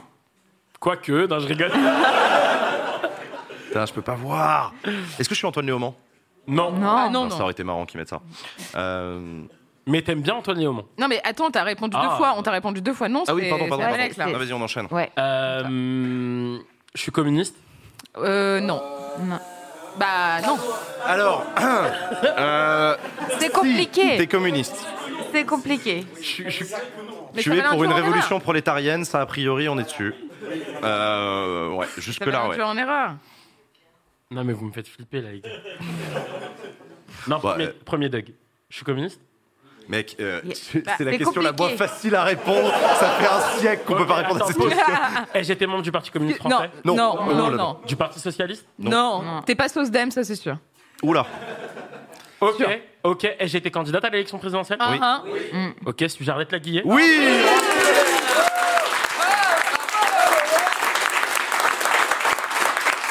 Du coup, je te pose la question, est-ce que tu es Oh communiste purée, mais il est trop fort. Attends, elle est galère Ah bah comme voilà. question. Merci, on est Et d'accord. c'est ciao Euh, bravo Bah, Malek. Bon, on continue. Euh, Moi, faut que j'avance là. Vas-y, avance. Ouais. Euh, je sais pas beaucoup de choses. Donc, euh, je, suis un homme, mais je suis pas un homme politique. Euh, Est-ce que je suis de gauche? Non Oh là là, vous êtes pas sympa. hein, franchement. Euh, ok, bon bah je m'arrête là. Euh, Tu vas voir à non. quel point on est vraiment pas sympa. Est-ce que je Ouais. suis, est-ce que je suis insoumis? Non. Bah non, non. Mais, mais, mais, mais, Depuis tout à l'heure, vos réponses c'est ça, Non mais en vrai, il faut faire oui ou non, sinon... mais, euh, mais, mais t'as rendu visite, et t'as rendu visite il y a pas très longtemps aux Insoumis. Non mais arrête, tu Non, me mais donnes trop d'infos Ah non, mais les là. gars, les gars, les gars. Non, mais toi, tu veux vais une galérer. promotion Je suis Ségolène Royal Non. Ah mais merde, c'est un homme Pardon. Euh... Bah non, t'as perdu la Bon, du coup, j'ai Ouais, perdu. allez, c'est Aléa là. Alors, euh, un homme de droite euh, qui a été élu. euh, Suis-je vivant? Oui. Oui. Oui. Ah merde. Mais t'as pas fait que de la politique dans ta vie? On en plus, on a entendu parler de toi il y a pas très longtemps. Ah bon? Oui. Nicolas Ah. Sarkozy? Non. Non. Bah, il a fait que de la politique, lui. On a entendu parler de lui Ah tout oui, l'été. pardon. Non, il a été entendu avocat. parler de lui C'est pas vrai, il a été avocat. Bah voilà, j'ai. Qui ne l'est pas. Oui, c'est vrai. À ce niveau-là, j'ai- oui, bon, d'accord. Bah voilà, à toi, euh, Malek. Ah bah non, t'as Hein, je- j'ai- Non. Claire. je- Claire, vas-y. Ah oui, oui. Euh, donc, est-ce que je suis euh, un sportif? Non. Non. Quoique, non, je- Mais j'ai du nom à tous mes, toutes mes questions. Ok, bon bah allez. Euh, Purée. Ah putain, merde. Non, En mais plus, moi, je suis perdu. Est-ce que j'étais à la fête de l'humain? Oui. Oui. Est-ce que les journaux ont parlé de mon passage à la fête de l'humain? Ou pas plus que ça Pas en masse. C'est pas là où on a le plus parlé de quoi. Ok, d'accord. Est-ce qu'on parle beaucoup de moi sur Internet Oh, un peu, ouais. Oui. Est-ce que je suis une personnalité d'Internet Ah, Est-ce que je suis un influence Tu l'es un peu de. Malgré toi. Mm. Un peu. Oh putain, je suis chez Père. Euh, mais faut pas que je me focalise là-dessus parce que, parce que là je vais être perdu. Euh, Remémore-toi là, toutes les questions que t'as posées. mhm. Euh, Est-ce que, je- est-ce que je suis un trentenaire? Non. Non. Ok. Hum, Ah. C'est À moi toi. Ouais, je Ouais. crois. Euh, Est-ce que j'ai été élu local? Oui. En vrai. Euh, ouais, mais c'est Ok. pas le plus connu, ouais. Élu au niveau national? Oui. Euh, Ah, dans un beau territoire en plus. T'as pas fait que de la politique dans ta vie, mais en politique t'as eu des responsabilités. J'étais au gouvernement alors. Oui. Tu l'as été. Mais il y a plein de mecs de droite qui ont été au gouvernement. Mais il y a. mais- C'est quand même. Il faut que je trouve un truc qui soit distinctif, genre. euh, genre, Ouais. genre, genre. et, euh, Est-ce que je suis brun? Non, mais au moins ça enlève les blonds, quoi. Bah, je sais pas. Attendez, parce que moi maintenant je peux me Il y retrouver. en a je peux beaucoup à droite. le montage derrière moi. Est-ce que, Oh putain est-ce que je suis, euh, est-ce que je suis, est-ce que j'ai fait autre chose que de la politique dans ma vie? Ah, bah oui. Oui. Enfin, pas tant que ça, finalement. Ok, Pas de manière publique. Enfin, d'accord, d'accord. Ouais. euh, est-ce que je suis, je suis une personnalité publique? Oui. Oui. Euh, Est-ce que euh, je suis chanteur? Non. Non. Mais je suis rien. En fait. Non. Non, pas comme ça, non. Ah oui, d'accord. Ah, je vous promets, vous, je vous promets, vous êtes à deux doigts, quoi. Ah non, moi je suis Ah très non, moi, je suis loin. au milieu, J'ai là. que des noms. C'est celle qui est le plus loin, mais Jean, je te promets, tu peux l'avoir. Bah attends, est-ce que j'étais aux amphis? Oui, J'étais invité aux amphis? oui. Putain, mais c'est précis ces questions à lui. Euh, non mais euh, Nous, on en, vrai, en vrai, j'ai le cerveau cramé. Est-ce que je mange entre problème. 17h et Pose-moi d'autres 19h questions, ça va venir. Euh, ok, est-ce que je suis intervenu au cours d'une table ronde aux amphis? Oh putain, non mais franchement. Pas sur une table ronde. Est-ce que j'ai été à... Ok. Mais t'étais aux amphis, Cette année cette année. Ah, mais ça, c'est une bonne question, tiens. Tu- J'ai envie de te donner un indice purée. Attends, attends, attends, Non, attends. mais arrête J'ai été de député faire le lèche Non, tu n'as pas été député. J'ai jamais été député Non. Donc c'est pas Aurélien Taché. Euh, non. Est-ce que je suis... Euh... Ah putain, mais qui était aux amphis? J'en sais rien, j'y étais pas en Eh ben, plus, pourquoi je pose la question? On a- Il y on avait a beaucoup parlé de lui aux monde, amphis. On a parlé de lui aux amphis, euh... Jean-Luc Mélenchon. Non. Ah bah t'es la citadelle. Non, t'as dit, t'as dit non, c'est à moi. Vas-y, c'est à toi. Voilà. Euh, donc, si j'ai fait autre chose dans la vie, est-ce que j'ai été euh, chef d'entreprise? Non. Non, pas qu'on sache en Non. tout cas. Non. Non, non, c'est pas ça qui Pas de t'a manière qui t'a rendu célèbre. euh. T'as été, t'as été célèbre avant la politique, hein Et Ouais. Je peux même te dire que t'as été connu au-delà de la France pour ça. Ah ouais. Hmm. Euh, C'est pas mal d'indices là quand même. hein. Autant te dire qu'après être membre du gouvernement, c'est un peu rikiki après ce qu'il a fait. Euh, on en a parlé Ouais. aux amphis. Putain, je suis fatigué. De quoi ils ont parlé aux amphis? Ah, hein, L'Union. Non, ouais, vous m'avez pas- d'accord. Euh, Vous m'avez pas mis Nicolas Hulot quand même Ah non. Non. Ah non. Moi, j'ai le droit des Non, mais au demeurant- Vous avez une nom là. Euh, Est-ce que je suis influenceur? Non. Non. Mais tu peux poser d'autres questions, vas-y, hein, Euh, t'arrêtes pas sur les noms. Est-ce que je suis acteur? Non. Non. Est-ce que je Ah. suis chef d'entreprise? Oui. Oh, est-ce que je suis Pouyanné? Oui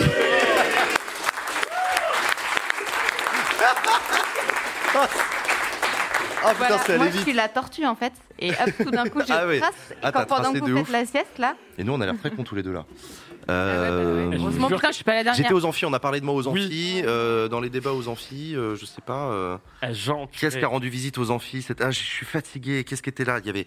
Attends, attends, attends, je vais réfléchir. François Ruffin. Non. Euh, Bah, il y avait euh, souviens même plus On avait la lumière sur toi. La tête de liste de- de- d'Europe Écologie Les Verts, Marie Toussaint. Non. Et Vous m'avez dit que j'étais un un, mec. homme. Un mec dont on a parlé, qui est pas insoumis, qui était aux amphis et dont les gens ont Qui parlé a aux pas 30 amphis. ans. T'as fait lever les foules, mec. Est-ce que je suis euh, bah, Fabien Roussel? Non. Ah non. Eh non. Ah. Non, non, Fabien Roussel. Il était pas aux amphis, on est d'accord et il fait pas, il fait pas Et lever Fabien les foules Roussel, il aux fait pas amphis. lever hein. les foules aux amphis. On sait que t'en meurs d'envie, mais non. Ils te diront que Fabien Roussel n'est pas un camarade. Qui fait lever les foules aux amphis? Euh... Mais non, mais à part les insoumis, je suis désolé. Mec. Mec euh, Mec Je sais pas, donnez-moi des indices, c'est horrible ce jeu. Ce mec nous aime bien. Pardon, pardon, il y en a deux, trois. C'est une catégorie très large. Bah, c'est bah, l'idée, c'est pas que je le pointe trop vers la réponse. quoi. Euh, Non, non, non, t'as raison. Allez, encore une question et après c'est à moi. parce que Vas-y, je vas-y, non, vas-y, c'est à toi, vas-y. On... Gaulé, Mais avant. On du enchaîne. coup, de ce que j'entends, est-ce que je suis issue de la société civile Tu fais Oui, partie oui, de oui, de oui. cette, de cette classe-là. Euh, Dans le, les- dans les gouv- dans le alors, gouvernement, de, dans un. Les derniers gouvernements de droite. C'est la droite actuelle ou la droite d'avant? D'avant. D'avant. Donc, euh, bah, Sarko, du coup. Mhm. Homme, société civile. Ouais. Douillet? Oui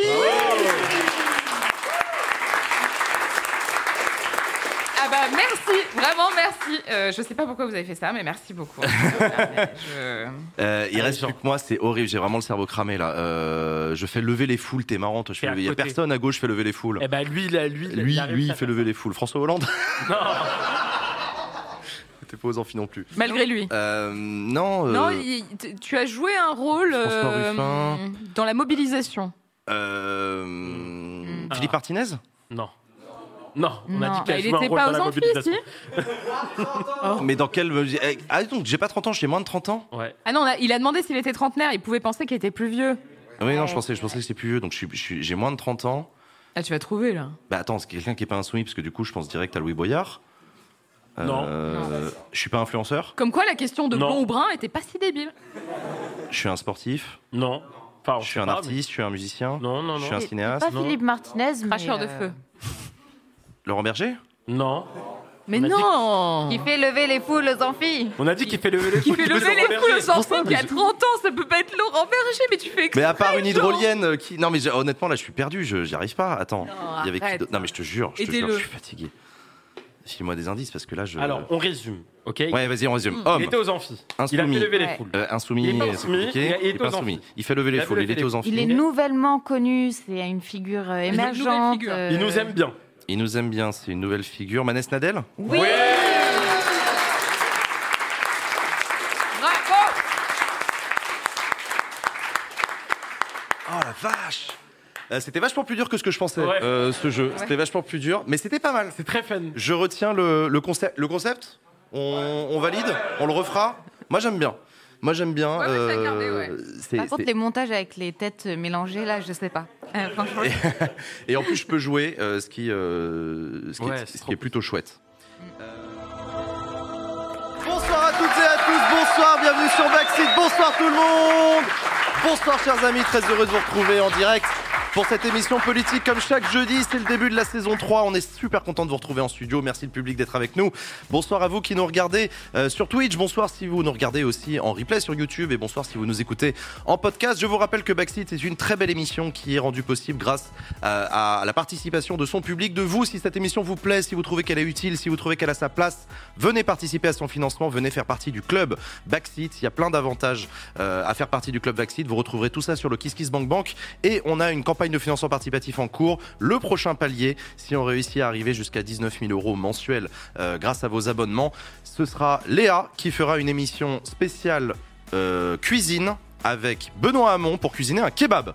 Et ce n'est pas une blague, ça va vraiment avoir lieu. Un kebab végétarien. Oui, un voilà. kebab végé, évidemment. Euh, donc voilà, j'ai vraiment hâte de voir ça et ça dépend de vos dons, donc n'hésitez pas euh, à y aller. Chers amis, on va recevoir nos invités politiques ce soir. On fait une émission spéciale élection sénatoriale, mais avant ça, la chronique que vous attendez toutes et tous, c'est parti pour la vie d'Adèle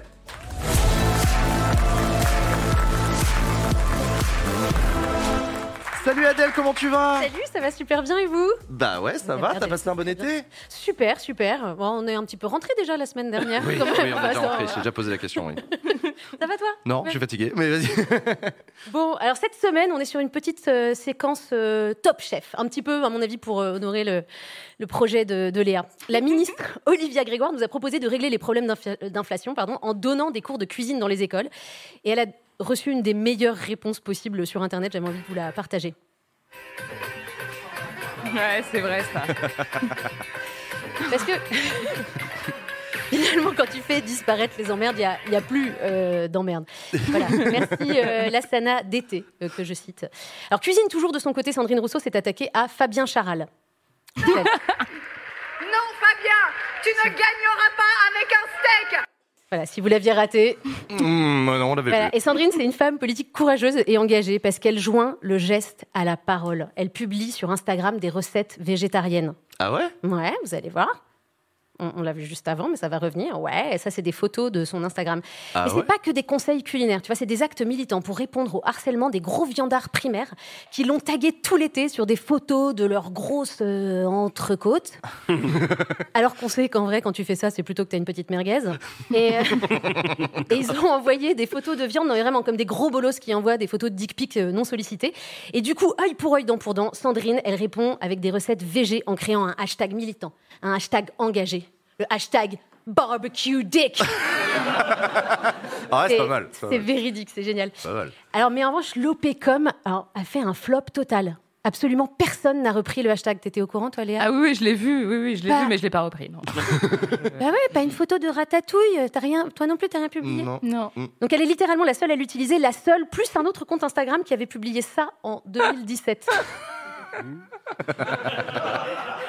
C'est une interprétation plus littérale euh, de, de l'expression avec de la sauce barbecue. Et donc on a fouté le bout hein, pour être sûr de ne pas être ban. Oui, je te remercie, merci, merci, merci. Mais ça montre bien que l'OP de com de Sandrine était un petit peu confuse. Donc moi je propose quelque chose qui me semble beaucoup plus clair. Euh, voilà, je... le vegan, c'est le vie. Ah. Alors pour Mhm. ceux qui l'ont pas, le, le vie, c'est l'emoji aubergine du XVIIIe siècle. Ah Ah Je l'ai. Voilà, petit cours euh, de Larousse, très bien. Speaking of 18e siècle, cette semaine, visite du King Charles, donc le roi, pas le Ah chien. Après. Je suis étonnée que vous riez à celle-là. Oh, si, elle est bien. Après 24 heures en France, on est déjà au bord de la crise diplomatique. Il y a un truc, un truc à pas faire avec le roi d'Angleterre. Le toucher. Et il l'a fait, titre les, les journaux américains. Enfin, voilà, il y a une règle, c'est tripoter la royauté, c'est pas autorisé. C'est simple. Et le protocole interdit de toucher les membres de la famille royale, mais Manu, il a pas pu s'empêcher. quoi. C'est c'est plus fort que lui. Donc là, c'est c'est l'accueil. Donc là, tu sens, ah là, il s'est rendu compte qu'il avait peut-être fait une bourde. Il a envie. Ah, Ah, non. il s'est dit, can't touch this, can't touch this. Non, non. Et il l'a fait. Et ouais, non, c'est terrible. fait. Et en fait, il n'est pas le seul à le faire. C'est ça qui est terrible, c'est que vous allez voir. Petit mouvement furtif. Hop là Elle l'a- eh ouais, du coup, il y retourne. Oh là là. Allez. Et là, il y a un là monsieur qui leur explique comment on fait pour indiquer le chemin sans toucher, tu vois. C'est quand même, euh, c'est quand même sympa d'avoir. Et mais il peut pas s'en empêcher. Il peut pas s'en empêcher, c'est plus fort que lui. Chirac avait fait pareil avec Elisabeth II. Ah ouais? Il avait présenté ses excuses euh, au sujet de la, à la, à la première ministre parce qu'il avait touché la reine d'Angleterre, ce qui ne se fait jamais. Je crois que Joe Biden euh, l'avait fait également. Enfin, c'est vraiment. euh, La touche Après, Bon, c'est un délire aussi. hein. enfin, c'est- j'aime pas Macron, c'est pas la question, mais à sa défense. Mais euh, surtout, là, euh, pour le a coup, eu- euh, pendant les deux jours, il n'a cessé de le toucher. Enfin, je veux dire, ça n'a pas. c'est- Là, c'était la. Mais il y a un vrai truc ça avec les pas hommes politiques qui touchent. Oui, non, vraiment, il a un. Moi, je l'ai vécu. je sais pas si vous vous souvenez. Je l'ai vécu à plusieurs reprises ici même. Ouais, les hommes politiques. qui déjà Ah oui, qu'est-ce que Bah, de François Hollande et puis euh, Stanislas Guérini, tu vois, et c'était semaine après semaine. C'était drôle parce que je dis à, je dis à Jean, tu me mets pas à côté de l'invité politique, il va me tripoter le bras. Il était pas Stanislas Guérini, tu parles, allez, papa. C'est vrai, non, c'est vrai, c'est vrai. On pourra faire en sorte que Léa soit assise à côté de Macron quand on le reçoit. Oh bah oui Ça va adorer. Voilà. Malgré cette attitude shocking, la visite s'est poursuivie ce matin avec euh, l'accueil du roi au Sénat. Et voilà, euh, moi je trouve qu'à quelques jours des sénatoriales, c'est pas mal. Ce petit coup de projo sur, euh, sur le Sénat. Je suis flatté d'avoir été invité très, très bien à la. Chambre haute Mm. du Parlement français depuis 1799. Voilà, alors vraiment, quand on dit que le Sénat c'est un truc poussiéreux, regardez l'excitation. Vous avez vu l'excitation de nos parlementaires On dirait une bande de Jones en train de filmer un concert de K-pop. Alors que vous avez eu le son, vous savez que c'est pas vraiment ça. vrai. Et euh, je trouve ça dingue parce que tu sais que l'événement est filmé par les caméras du monde entier. Mais non, ils veulent leur photo à eux, quoi. C'est pas la carte postale. Et alors d'ailleurs, ils vont lui faire une standing ovation. Euh, Je voudrais vous montrer ce petit moment. Voilà, ils sont tous debout, ils applaudissent. Et je crois qu'on a jamais vu Gérard Larcher aussi joyeux. rêver, Madame la Présidente et moi-même, dans nos hémicycles respectifs. Nous ne désespérons pas, Monsieur le Président. Voilà, Oh, ils veulent- mais le- Oh, le beau le bicamérisme Oh, voilà. Oh. C'était J'ai eu un petit commentaire sur Twitter en disant que je ne savais pas que le Bataille et Fontaine, pour les anciens, était à la tête du, du Sénat ce matin. Certains ont dit qu'on avait aussi Charlie et Dino. Ouais, Shirley et Dino, ça marche aussi. Ouais, ouais, tu peux. Ah là là. Mais est-ce que vous avez déjà vu l'archi aussi joyeux T'as l'impression que dans sa tête, il hurle genre Vive la monarchie Robespierre en PLS. Alors, speaking of PLS, euh, la moitié des sénateurs sont un peu en stress parce qu'il y a les élections sénatoriales dimanche, vous allez en parler. Mais tout le monde s'en fout. Et heureusement que Jean a une passion, quoi, parce que Bah sinon oui. personne ne serait au courant. Et pourtant, le Sénat, c'est une institution passionnante et qui change de ouf, qui se rajeunit, qui se féminise. Alors, elle change de ouf, mais le problème, c'est que c'est les sénateurs qui veulent pas euh, changer. Quoi. Ils veulent pas quitter le Sénat. Quoi. Ils ont peur de l'extérieur. Mais il faut sortir, les gars, faut prendre l'air. Go touch grass. Il y a une vie en dehors des dorures. Mais ils veulent pas tous partir. D'ailleurs, le doyen du Sénat est en, en campagne. Jean-Marie euh, Wallerenberg, faut savoir le prononcer. 84 ans, est en tête euh, de la liste dans le Pas-de-Calais. Après, ça fait que 22 ans qu'il est élu. Ah non, mais c'est un petit jeune. Ah oui, il lui non, reste quand va, même encore va, toute va. une Oui, carrière à, Ah oui, à non, non. construire. Et il n'a que 55 annuités de différence avec le plus jeune sénateur. plus jeune sénateur de l'histoire du Sénat, euh, qui a été élu en 2020 à 26 ans, Rémi Cardon, que vous allez recevoir. Mais je m'inquiète un peu pour lui. Parce que c'est quoi tes perspectives d'avenir quand tu commences ta carrière là où tu es censé la finir? Tu fais quoi après sénateur? Ouais, c'est- question. Bon, tu peux devenir Jean-Luc Mélenchon, qui, on l'oublie, mais a été quand même sénateur pendant près de 20 ans. Le problème, c'est qu'apparemment, ça te conduit à vouloir supprimer le Sénat. Donc, je ne sais pas. Rémi, c'est peut-être lui hein, qui aura la peau de ton institution préférée, Jean. Parce que, ouais. Ouais, c'est possible. Alors, ce soir, vous recevez aussi euh, Philippe Dominati, sénateur LR, qui, après presque 20 ans de Sénat, lui, a décidé de prendre sa retraite. Ouais. Classe, le mec. Bon, et puis malin aussi, parce qu'il se barre au moment où les LR à Paris commencent à faire un peu n'importe quoi. Il y a trois listes LR au sénatorial, dont deux dissidentes. Ok, le Sénat est une institution de droite, les gars, mais je vous trouve quand même vachement détendus, les LR parisiens. Vraiment. euh. Et vous recevez aussi donc Christine Lavarde, sénatrice des Hauts-de-Seine. Surprise, elle est de droite. Euh, elle se représente, mais on n'est pas inquiet pour Cricri hein, dans les Hauts-de-Seine. Non, non, ça va. Non, on non, n'est ça va, pas. voilà. Je change de sujet, mais dans la catégorie que sont-ils devenus Ah. Il n'est plus député, mais il est toujours mathématicien et chantre de l'élégance française du 19e Ah. siècle. Je suis, je suis. Cédric Cédric Villani. Villani. Vous êtes fort. Et oui, c'est Cédric Villani, c'est lui. Il a apporté son soutien à Thomas Braille, ce militant qui a entamé une grève de la faim pour s'opposer à la destruction euh, d'arbres centenaires dans l'extension de l'autoroute A69. Et pour cela, il s'est lancé dans une aventure, une épopée incroyable, un peu à l'image du youtubeur Inox qui s'est lancé dans le projet de gravir l'Everest. Tu vois. Ouais. Bah, Cédric, il s'est lancé dans un projet non moins extrême de grimper platane C'est Villani, là 246 boulevard Saint-Germain, dans le 7e arrondissement, tout à fait. Et c'est surtout qu'il n'a pas le. Enfin, il a Ouais. pas les bonnes chaussures? Non, bah justement, on va le voir sur l'image d'après parce que cette séquence acrobranche et en costume est sponsorisée par euh, les Foulards de Paris. Voilà, c'était sa tenue pour, euh, pour gravir. Ah ouais, bien sapé quand même. Le... Ouais, Ouais, ouais. ouais, non, bien sapé. Bien adapté. Je D'accord. vais mettre un truc un peu sportswear, je vais mettre un jean. Ouais, c'est ça. Ben voilà, il y a des gens qui voulaient des nouvelles de Cédric Villani, il va bien. Euh, Il va bien il et vous vous, pouvez le retrouver donc euh, dans- en haut d'un arbre. Je sais pas. je- bah, Bon, il grimpe. Comment ça s'est terminé cette séquence? Après, il a fait une. euh, bah, du coup, il n'a pas pris un café ou déjeuner puisque le mec fait une grève de la faim. donc, il était euh, en haut, euh, il a discuté. euh, Il est redescendu. euh, et il est redescendu. Bah, Il est C'était redescendu beaucoup plus terre. facile de le, le redescendre parce qu'il y a quand même un baudrier des gens, mais il est redescendu. Et donc, il a les pieds sur terre à l'heure qu'il est. Je sais pas s'il a les pieds sur Mm. terre, mais il est redescendu. Très bien. J'ai une dernière info. Cette semaine, on a appris un truc top secret. Nicolas Sarkozy a déjeuné à l'Assemblée nationale avec des députés LR. Oh. En tout petit comité, 15 députés hyper confidentiels pour se dire des trucs genre top secret, secret, chut, chut, faut surtout pas le dire. Sauf euh, à BFM, euh, Figaro, Parisien, France Info. Alors, on sent que les sources ont pris plaisir à arroser la presse parce qu'on trouve des infos différentes dans chacun des journaux. C'est presque dommage de ne pas avoir fait une conférence de presse, du coup. En gros, je vous résume le message, c'était Oui. entrer au gouvernement pour forcer Macron à faire une politique de droite parce que c'est pas naturel chez lui. Genre, euh, Nico, let's agree to disagree, euh, il se débrouille plutôt bien à faire des trucs de droite, euh, Macron. Enfin, je veux dire, euh, des trucs sort. de droite et des trucs de droite-droite euh, aussi, comme dirait Léa. Voilà, mais chut, chut, chut, pas le dire, c'est top secret. Et je m'en vais. Merci beaucoup, Adèle. C'était la vie d'Adèle, mesdames et messieurs.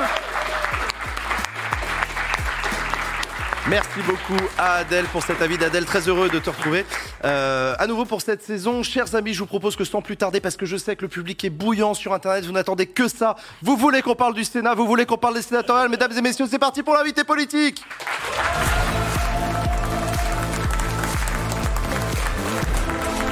Sur ce plateau et j'ai le grand plaisir d'accueillir sur ce plateau le plus jeune sénateur de l'histoire de la, de la République, de la France, du pays, du monde. Rémi Cardon, Rémi Cardon, qui s'installe à côté de moi. Et avec toi, j'ai le plaisir d'accueillir aussi un sénateur pour encore quelques jours seulement. Il finit son mandat, c'est Philippe Dominati, sénateur Les Républicains de Paris. Bonjour Philippe Dominati, bonjour Rémi Cardon, vous n'êtes pas tout seul. Nous sommes également en visio avec une sénatrice, c'est Christine Lavarde, sénatrice Les Républicains des Hauts-de-Seine. Christine Lavarde, est-ce que vous m'entendez? Oui, bonsoir. Bonsoir Christine Lavarde, merci beaucoup d'être avec nous sur le plateau euh, de Backseat. Donc voilà, tous les trois, on voulait faire une émission spéciale sénatoriale dans cette émission Backseat, puisque euh, Adèle l'a un peu dit rapidement, mais ce week-end, euh, c'est les élections sénatoriales qui auront lieu ce dimanche, une élection très particulière, une élection dont on parle peu, et ce pour deux raisons. Euh, parce que vous ne votez pas, c'est une élection indirecte, ce sont les grands électeurs, on va en parler, euh, qui votent. Et deuxième raison, et ça aussi on va en parler, parce que le Sénat dans l'ordre des institutions est un peu moins importante que l'Assemblée nationale puisqu'elle ne peut pas, le Sénat ne peut pas faire et défaire des gouvernements euh, en Ve République. Mais pour autant, ça reste une institution particulière, intéressante, et je suis ravi de vous accueillir sur ce plateau. Rémi Cardon, j'ai oublié de le préciser, euh, vous avez été élu à 26 ans, c'était euh, il y a trois ans, et, et vous êtes euh, sénateur euh, socialiste du Calvados, je dis pas de bêtises. Non, de la Somme, de la Somme. Ouais, de la Somme, pardon. Arthur Delaporte. le- Oui, c'est de la porte du. Non, pardon, pardon, pardon, autant pour moi. Euh, Rémi Cardon, donc voilà. Euh, je le disais, plus jeune sénateur, élu à 26 ans, j'avais déjà eu l'occasion de vous interviewer. Euh, à l'époque, je faisais une émission sur Public Sénat. Euh, trois ans après cette interview, trois ans d'exercice en tant que sénateur, comment ça va? Comment, on est, comment ça va quand on est sénateur à 29 ans? Eh ben, en, en forme. J'ai commencé d'ailleurs le titre de mon bilan de mi-mandat, puisque c'est Bah ouais. va sortir dans quelques semaines. Jeune sénateur, et alors Voilà. Donc j'explique euh, toutes mes actions dans mon département au Sénat. Et donc, euh, voilà, c'est pas une question d'âge, c'est une question de volonté politique euh, et d'engagement. Et donc, j'ai fait déjà un un stand de propositions de loi, de rapports euh, sénatorial. Donc, euh, j'essaye de, de prouver que c'est pas une question. Il faut, il faut Mhm. pas 40 ans euh, de, ou un CV long comme. euh, Moi, j'en sens pas ouais, pour devenir sénateur pour devenir et pour sénateur, travailler. il faut tout simplement, c'est une question de volonté et d'ancrage, d'ancrage territorial, parce que effectivement, à l'âge de 15 ans, j'ai commencé très tôt aussi à, à m'impliquer Au niveau dans la vie local, locale, ouais. euh, dans le milieu associatif et politique dans, dans le département de la Somme. Alors, particularité, Rémi Cardon, vous êtes dans l'opposition sénatoriale, puisque en tant que socialiste, vous siégez euh, à gauche, et que la majorité sénatoriale, depuis, euh, sa- sauf exception rare, euh, depuis les années 70, est bien à droite. Euh, Philippe Dominati, vous êtes sénateur Les Républicains de Paris. Et je le disais en introduction, euh, bah, c'est vos derniers jours, là. Oui, oui, tout à fait. Vous ne vous représentez pas. Non. Vous ne vous représentez pas et vous allez quitter euh, le Sénat après combien de mandats? Trois mandats. Après trois mandats successifs, un mandat c'est six ans. Euh, Il y a une année eu- exceptionnelle où on a siégé 7 ans, donc ça fait 19 ans. Ça fait exactement 19 ans euh, de mandat. Euh, vous aussi, vous quittez le mandat dans quel, euh, le, Sénat dans quel état d'esprit? Dans un très bon état d'esprit. Je pense que d'abord le Sénat est une institution nécessaire, mal connue, mais nécessaire pour équilibrer, je dirais, les débordements qui ont lieu souvent à l'Assemblée nationale. Deuxièmement, euh, au Sénat, il n'y a jamais de majorité par un seul groupe ou une seule formation politique. Vrai. Contrairement à l'Assemblée nationale, sauf en ce moment, mais euh, d'une manière générale, à l'Assemblée, un seul groupe peut avoir la majorité. Au Sénat, on doit travailler d'une manière plus consensuelle et on n'a pas la pression, je dirais, de l'opinion publique parce que les sujets arrivent très souvent un peu décalés par rapport aux événements. Et donc, euh, c'est un travail, je dirais, de pas une session de rattrapage, mais une sorte de cours d'appel de ce qui est fait à l'Assemblée nationale. On va continuer à en parler. On est aussi, donc je le disais, avec Christine Lavarde. Alors vous, Christine Lavarde, vous êtes également sénatrice Les Républicains, mais vous, vous êtes en campagne actuellement même pour euh, votre réélection, euh, peut-être dimanche euh, prochain. Comment on fait campagne quand on est sénatrice? En campagne très active, puisque vous voyez que je suis avec vous euh, ce soir. Bah, Bah, ouais. En campagne, euh, on va voir les grands électeurs. Alors après, tout dépend de son département d'élection. Quand on est élu euh, comme Philippe Dominati à Paris ou comme moi dans les Hauts-de-Seine, c'est beaucoup plus facile que quand on est élu euh, dans un département à plus de 800 communes comme, Comme le la Pas-de-Calais, par exemple. Ouais, ouais, ouais, non, c'est vrai, c'est vrai, c'est vrai. Donc du coup, vous rencontrez des grands électeurs, euh, ça fait, ça fait à mon avis plusieurs mois que vous faites ça, mais vous prenez des cafés, vous avez des rendez-vous, vous, vous faites campagne, vous essayez d'avoir des votes auprès d'électeurs qui, je le rappelle, ont l'obligation de voter. Les grands électeurs, le vote est obligatoire. Dimanche, ils devront aller euh, en préfecture, sinon il y a une amende euh, qui leur pend au nez. Euh, donc vous essayez de les séduire, mais avec quel type d'argument est-ce qu'on séduit les grands électeurs qui sont, je le rappelle, des élus locaux? Bah, comme le disait euh, Rémi Cardon, en fait, un sénateur euh, actif comme un député actif, il n'est pas en campagne dans le mois qui précède son élection. Il est finalement euh, pas en campagne permanente, mais en tout cas dans une partie de sa mission, il a quand même à essayer de retracer son activité et aussi de partager avec ses électeurs le, travail de l'Assemblée dans laquelle il siège. Donc finalement, aujourd'hui, là, dans le mois de septembre, on a proposé aux grands électeurs de venir nous rencontrer, Mhm. mais euh, la plupart savent déjà euh, le travail qu'on a accompli depuis six ans. Et la plupart savent déjà pour qui ils vont voter. C'est aussi la grande particularité de ces élections sénatoriales. Euh, à quelques exceptions près, il y a peu d'indécision. On connaît pour beaucoup les étiquettes politiques. On sait que les partis jouent un rôle important aussi avec leurs élus locaux. On a quand même pas mal de questions à vous poser parce que le Sénat est un objet intéressant dans notre vie, euh, dans notre vie parlementaire. On, avait, on a plein de questions. Qui, veut se lancer euh, Claire, tu avais une question, je crois? Moi, j'avais une question, mais qui est peut-être précise et, contextuelle. Euh, vous disiez que vous aviez justement cette spécificité de pouvoir travailler de manière décalée dans le temps et du coup d'être un peu à l'abri de la, de la pression de l'opinion publique, etc. Il y a quand même une séquence euh, récente où je pense que ça n'a pas été le cas, où il y avait beaucoup plus d'attention. On découvrait, un- on redécouvrait un peu l'objet Sénat. C'est pendant euh, la, la réforme des retraites où il y a eu une séquence d'au moins euh, deux semaines où on tout le monde suivait de manière très très précise euh, ce qui se passait euh, au Sénat. Et euh, voilà, je voulais un peu avoir votre retour sur cette séquence-là, sur comment elle était particulière pour vous en tant que sénateur. Alors, Philippe Dominati. euh, e- effectivement, au Sénat, euh, le, le Sénat est dans l'opposition actuellement par rapport euh, aux institutions, c'est-à-dire au courant du président de la République, à la majorité présidentielle. Et je dirais, il y a une double opposition. Il y a une opposition euh, à gauche, l'ancienne gauche et l'ancienne droite, pour simplifier, puisque maintenant on dit que les courants ou les digues ont, ont cédé. Le, le problème du Sénat, c'est de savoir si l'exécutif suit les recommandations du Sénat. S'il y a ce lien entre l'exécutif, c'est-à-dire le gouvernement, évidemment le président de la République, sur les décisions du Sénat. Souvent, on a raison, mais euh, on s'en aperçoit un peu tard.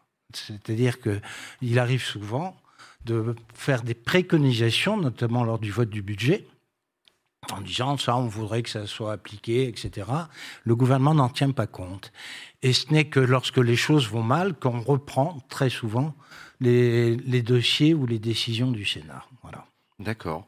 Je sais pas si Particularité aussi du Sénat, vous avez parlé de vieux partis, ce que je trouve très intéressant. C'est vrai que euh, les, les- les trois premiers candidats à l'élection présidentielle sont très mal représentés au Sénat. Même Le président de la République, un petit groupe au Sénat, Mm. euh, il a un enjeu d'ailleurs de, de grossir les rangs là ce dimanche. Euh, Jean-Luc Mélenchon n'a pas de sénateur euh, et euh, le Rassemblement national avait un sénateur qui a quitté pour rejoindre Conquête, mais qu'un seul. C'est aussi une particularité et ça dit quelque chose de notre paysage politique, le fait qu'au niveau local, puisque vous êtes les représentants du niveau local, bah, les vieux partis continuent à bien fonctionner. Comment vous l'analysez ça, Rémi Cardon? Bah, c'est très simple, c'est-à-dire que tout se joue essentiellement sur les élections municipales. Pour faire basculer, pour faire grossir des groupes. On a l'objectif pour ces sénatoriales à gauche de d'atteindre ou de dépasser les 100 sénateurs de gauche. Et on l'a vu sur certains textes, on était à 93, 94 parfois. Sur 348, je Sur 348. Euh, Sur la réforme des retraites, ce qui était drôle, c'est que chaque semaine, il y avait des, des sénateurs et sénatrices euh, LR ou centristes parfois qui revenaient sur leur vote de l'article 7 pour euh, peut-être euh, déculpabiliser de l'acte qu'ils avaient effectué euh, pendant ces, ces débats, euh, notamment le, le départ, le départ à, à l'âge 64 ans. 64 ans. En réalité, moi je pense que euh, l'essentiel, et c'est ça qui est beaucoup plus sain, je trouve aussi au Sénat, c'est que ça vient du bas. Ça vient de la, des, des élections Ah oui, municipales. Et ensuite, il y a un représentant de tout de façon horizontale, puisque moi je suis sénateur de la Somme, il n'y a, a pas de circonscription. Moi, c'est euh, les 772 communes de la Somme. Et Mes grands électeurs, euh, c'est euh, les 1824 qui, euh, sur lesquels il y a eu une orientation pour tant de voix pour moi, et donc j'ai euh, atteint un quotient qui me permettait d'avoir un siège. Euh, donc globalement, ce qu'on y retrouve, c'est que le, il y a une incarnation d'une assemblée des territoires.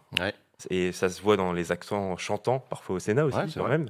Euh, et puis. euh, C'est euh, vrai à l'Assemblée nationale aussi. aussi, c'est vrai, de, ça se développe de plus en plus. Et euh, euh, par contre, on n'est pas du tout soumis à la, euh, je dirais, euh, à la présidentielle qui peut avoir un- un- une influence considérable sur le nombre de, de députés à la fin. C'est-à-dire que nous, on- nous nos vagues, c'est euh, les municipales, globalement.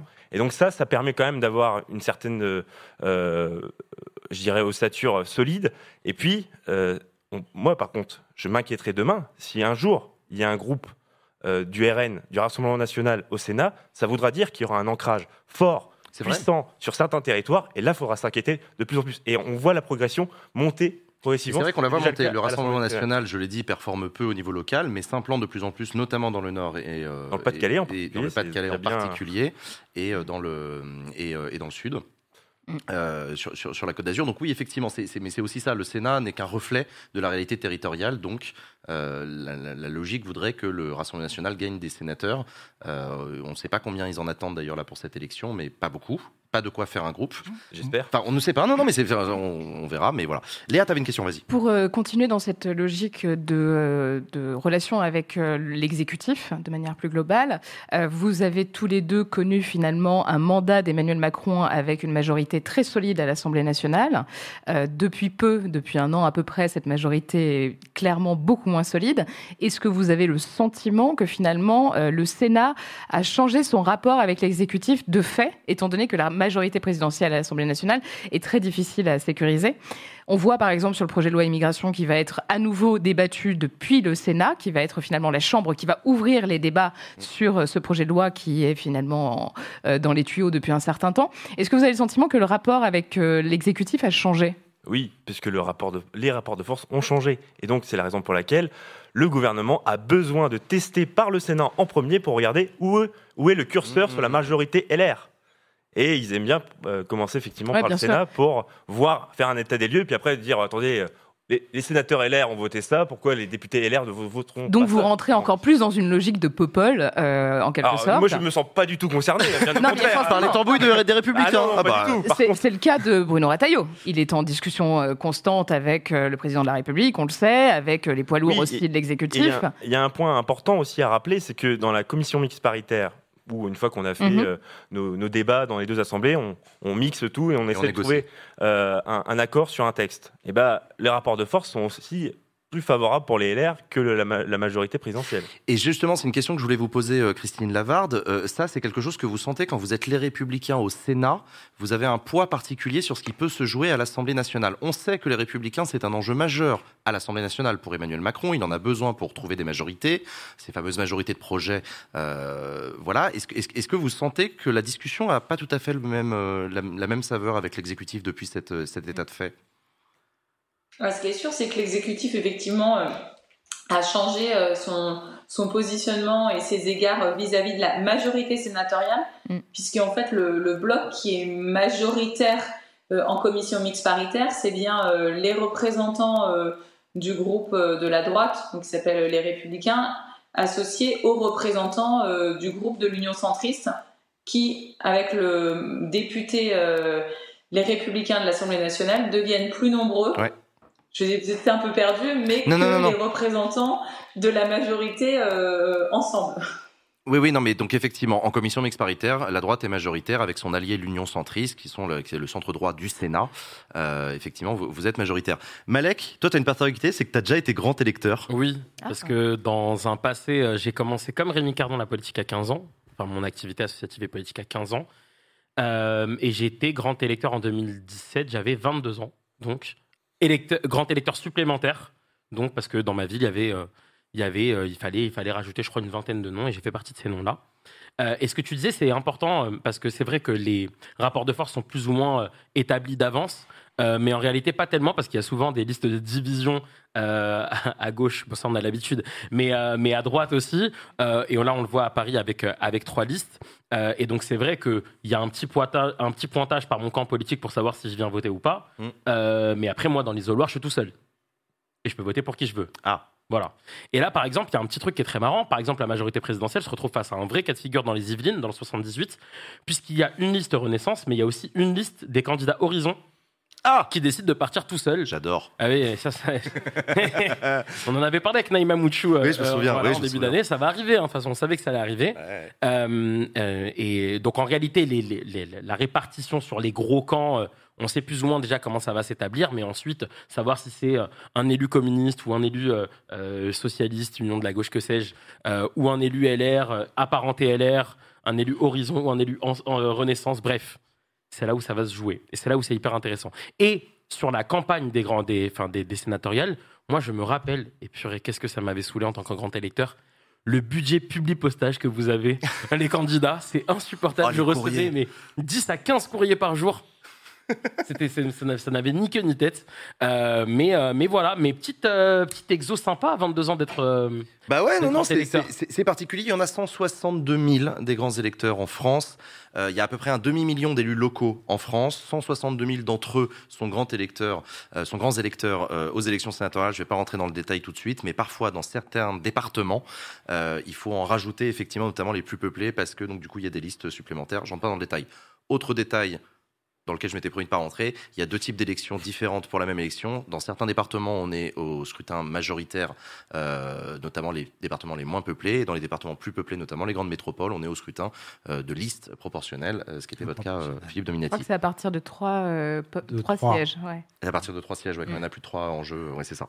Euh, on, a, on, a, on a plein de questions aussi sur la question démocratique aussi. Euh, Claire, tu avais une question sur les... Ouais. Ouais, euh, en fait, euh, du coup, euh, votre particularité, c'est que vos électeurs, c'est effectivement des gens qui sont déjà élus. Euh, et en termes de, de- c'est un type de démocratie un peu indirecte, du coup. Et votre, euh, votre lien avec euh, les citoyens en tant que tel, euh, il se fait quand même. Et comment vous arrivez à faire, voilà, à ouvrir les portes du Sénat? Parce qu'il y a des débats importants qui s'y jouent. L'articulation avec le pouvoir exécutif, vous en avez parlé, il est, enfin, ça détermine plein de choses qui, euh, qui se cristallisent en termes de politique publique. Et ça, comment vous arrivez à quand même, euh, malgré la charge de travail et, le lien que vous devez déjà faire avec euh, les élus, comment vous arrivez à, à vous adresser aux citoyennes, aux citoyens au-delà de ça? Bah, déjà, deux éléments de réponse. Le premier, c'est des permanences où je peux recevoir n'importe quelle personne qui le souhaite en fonction de sa problématique. La deuxième, c'est euh, le fait que je, moi, je construis dans mon département tous les trimestres des ateliers thématiques, donc avec une thématique en fonction de l'actualité. Le dernier, c'était sur l'eau en particulier, où je réunis des élus locaux, des, experts qui témoignent et c'est ouvert, c'est grand public, c'est un- une réunion publique également. Donc euh, n'importe quel citoyen engagé plus ou moins d'ailleurs peut venir euh, échanger, écouter euh, ce qui s'y passe. Donc euh, je dirais qu'il y a soit des formules assez participatives ou soit euh, une écoute euh, classique. Après, ceci dit, hein, euh, quand on se balade dans les inaugurations, dans les fêtes locales, à chaque fois, on croise euh, Ah, monsieur le sénateur, et puis hop, on rentre en discussion directement avec le terrain. Enfin, je veux dire, là-dessus, on n'est pas épargné euh, comme les députés. Vous êtes très présent alors sur le terrain. euh, Ah oui, oui, tout à fait. On, bah, on est, Si vous voulez, les élus locaux, et en particulier les maires, sont ravis aussi de recevoir le sénateur pour échanger, nous, nous présenter à sa population. Enfin, il y a aussi ce rôle-là. Euh, le, le maire est, est un peu le relais aussi là-dedans. Et il- Ouais, et pour, et- et pour- enfin, pardon de le dire comme ça, mais pour gueuler aussi. C'est-à-dire que je, je me souviens notamment des sénateurs au moment du Covid, au moment où les maires, on avait par-dessus la casquette, il n'y avait pas de pognon, c'était la première, les premières lignes, etc. Les sénateurs étaient une voix très puissante pour remonter les bretelles du gouvernement sur le côté bordel de merde. Euh, c'est heureusement que les maires sont là pour tenir à bout de bras euh, ce qui reste de solidarité pour euh, donner des masques, etc. Et on a vu d'ailleurs, on se souvient du premier quinquennat. Emmanuel Macron qui a quasiment découvert, l'ex- pardon de le dire comme ça, mais découvert l'existence des élus locaux en disant ah, qu'ils sont formidables les maires, ils ont commencé une espèce de petite romance parce que parce que le Covid en fait et les sénateurs et vous disiez ils avaient raison putain on vous le disait Monsieur Macron ça faisait des années qu'on vous le disait qu'heureusement que les élus locaux sont là donc c'est intéressant aussi le Sénat pour ça. Il faut parler un peu de la sociologie du Sénat. Oui. Allez-y allez-y. Euh, très souvent, les sénateurs, c'est de moins en moins le cas. Christine Lavarde, mon collègue, euh, généralement, c'était des élus qui avaient fait le cheminement politique. Conseiller municipal, maire, conseiller général et souvent député. Et après quelques mandats de député, passer au Sénat. Laisser leur circonscription à leurs suppléants, à une autre génération. Et euh, pour le gouvernement, comme il devait chercher un consensus au Sénat, contrairement à l'Assemblée nationale, où à l'Assemblée nationale, les députés sont beaucoup plus nombreux que les sénateurs, euh, le parti majoritaire à l'Assemblée nationale, c'est la discipline. C'est-à-dire, euh, vous votez, on donne les instructions, tel amendement, vous le votez, vous ne le votez pas. Au Sénat, par nature, déjà, si ce sont des élus qui ont un- eu un cheminement, il y a une grande liberté. Il y a une grande liberté de vote, d'interprétation, et souvent le rapport du ministre n'est pas le même entre l'Assemblée nationale, pardon, entre l'Assemblée nationale et le Sénat. À l'Assemblée, c'est la discipline de vote. Le parti majoritaire impose, l'opposition suit, etc. Au Sénat, très souvent, les sénateurs sont très libres Oui oui vis-à-vis de leur formation politique et le ministre doit négocier. Comme il y a beaucoup moins de sénateurs, on sait que si on négocie avec euh, 15 sénateurs, c'est l'équivalent de 45-50 députés pour la majorité ou pour le gouvernement sur n'importe quel sujet. Un député, il va trois fois dans sa circonscription, trois week-ends. Si ça ne passe pas, que ce soit la réforme de l'université ou autre chose, au troisième week-end, il demande au gouvernement de retirer. Au Sénat, il suffit de quelques députés pour avoir quoi de quelques sénateurs qui représentent en réalité bien souvent un département ou plusieurs députés. Et donc en réalité c'est euh, une sorte de hiérarchie qui se produit Mmh. parce que souvent au Sénat vous avez des patrons de département entre guillemets qui sont capables d'entraîner un certain nombre de parlementaires. Je le disais, euh, Malek, tu avais une question. J'avais une petite question. Euh, à ceux euh, qui, c'est une phrase qu'on qu'on entend très souvent, à ceux qui, euh, qui disent que vous servez à rien, que le Sénat ne sert à rien, euh, qu'est-ce que vous répondez? Est-ce que vous leur dites, euh, bah non, c'est pas vrai, voilà ce qu'on fait? Ou est-ce que vous faites une petite introspection et vous dites, bah tiens, il y a peut-être une réforme du Sénat à, à appliquer? Et si c'est le cas, qu'est-ce qu'on ferait? Commence? Ah, vous avez des réponses, hein, vous n'êtes pas. Moi, voilà. j'ai une réponse. Philippe Dominetti, allez-y. Oui, d'abord, je pense que le Sénat sert à quelque chose. J'y suis rentré, euh, je dirais presque par effraction, puisque j'étais dissident, donc euh, euh, je n'étais pas sûr d'être élu, donc je, je suis arrivé au Sénat. Je suis rentré parce que je faisais un combat politique dans mon département. Donc c'est pour une raison très claire. Et c'est vrai qu'au départ, j'avais pas une grande euh, euh, vision, je dirais, de l'importance du Sénat, parce que je pensais que c'était l'Assemblée nationale, comme vous l'avez dit tout à l'heure dans notre Constitution, qui était décisive. Je m'aperçois assez rapidement que le gouvernement, lui, n'a pas envie de recommencer des débats. Très souvent, dans la commission parlementaire dont on parlait, euh, comme le Sénat a étudié le texte en dernier, on corrigeait. Et la logique des sénateurs, c'était de dire, bah, comme on a corrigé, on ne va pas se dédire en commission paritaire. Soit vous prenez notre texte, soit vous faites une nouvelle lecture vis-à-vis de l'Assemblée nationale. Et comme je vous ai parlé de discipline tout à l'heure, le gouvernement, très souvent, allait devant le groupe à l'Assemblée nationale, lorsque vous êtes dans la majorité de l'exécutif, disait oh, les sénateurs, ils n'ont pas compris ce que vous vouliez, etc.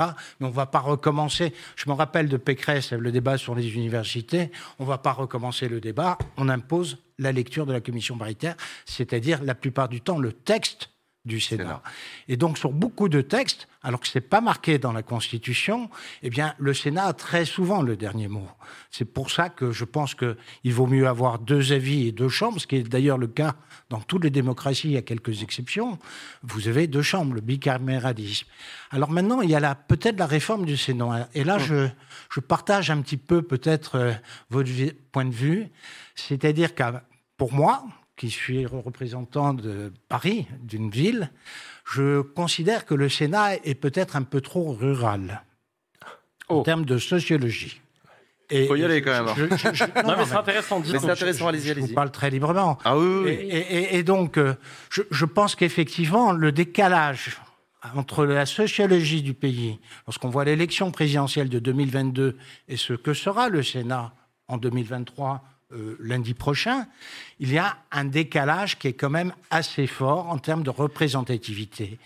Les urbains, en général, que ce soit à Marseille ou à Paris, comme ça on équilibre un peu pour tout le monde, euh, euh, sont pas suffisamment écoutés ou représentés au Sénat.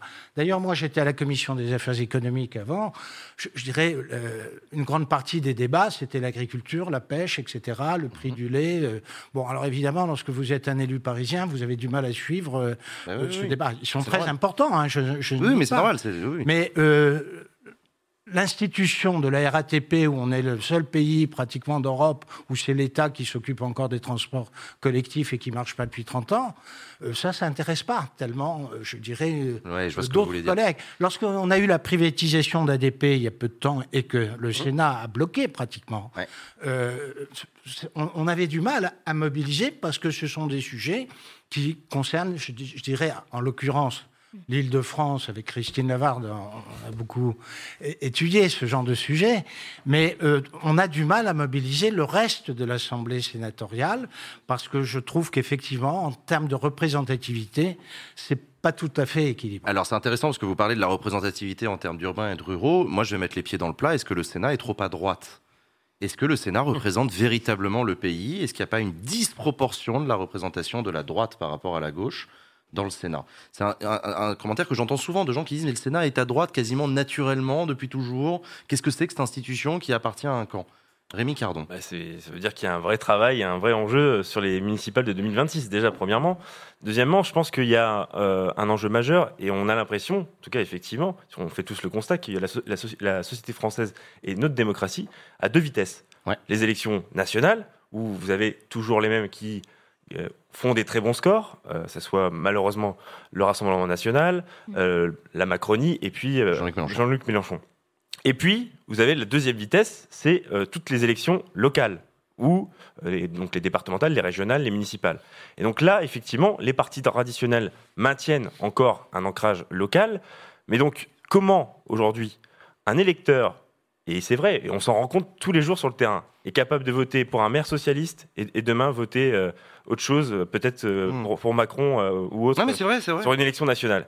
Je pense qu'il y a aussi un phénomène qu'on ne mesure pas, c'est la dépolitisation hmm. de notre société. Sur maintenant, on est sur des personnes et plus tellement sur des doctrines clairement et une pensée définie. Et c'est ça, moi, je pense l'enjeu, si on veut reclarifier, parce que je suis moyennement d'accord. Ceci dit, euh, un sénateur, ça représente 200 000 habitants à peu près. En moyenne. Donc si vous voulez, euh, euh c'est plus ou moins vrai en fonction des départements, mais pour en tout cas, c'est la, je trouve que c'est le bon curseur. Euh, dans, la, dans, la, somme, il y en a trois, on est quasiment 600 000.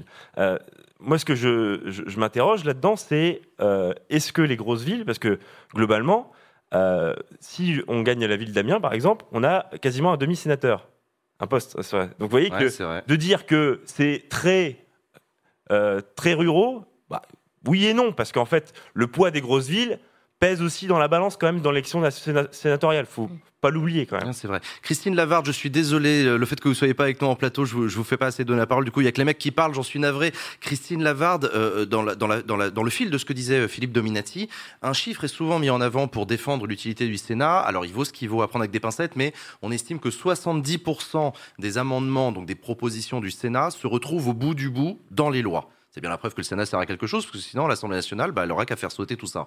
Euh, euh, est-ce que c'est quelque chose que vous aussi vous avez constaté, euh, le fait que j'ai entendu beaucoup de sénateurs s'enorgueillir, et souvent à raison, de dire on écrit mieux la loi que nos amis députés, parce qu'ils nous envoient des textes écrits à la, schlag. Nous, nous, on voit des problèmes gros comme des maisons, donc on écrit des amendements pour recaler tout ça, repréciser, etc.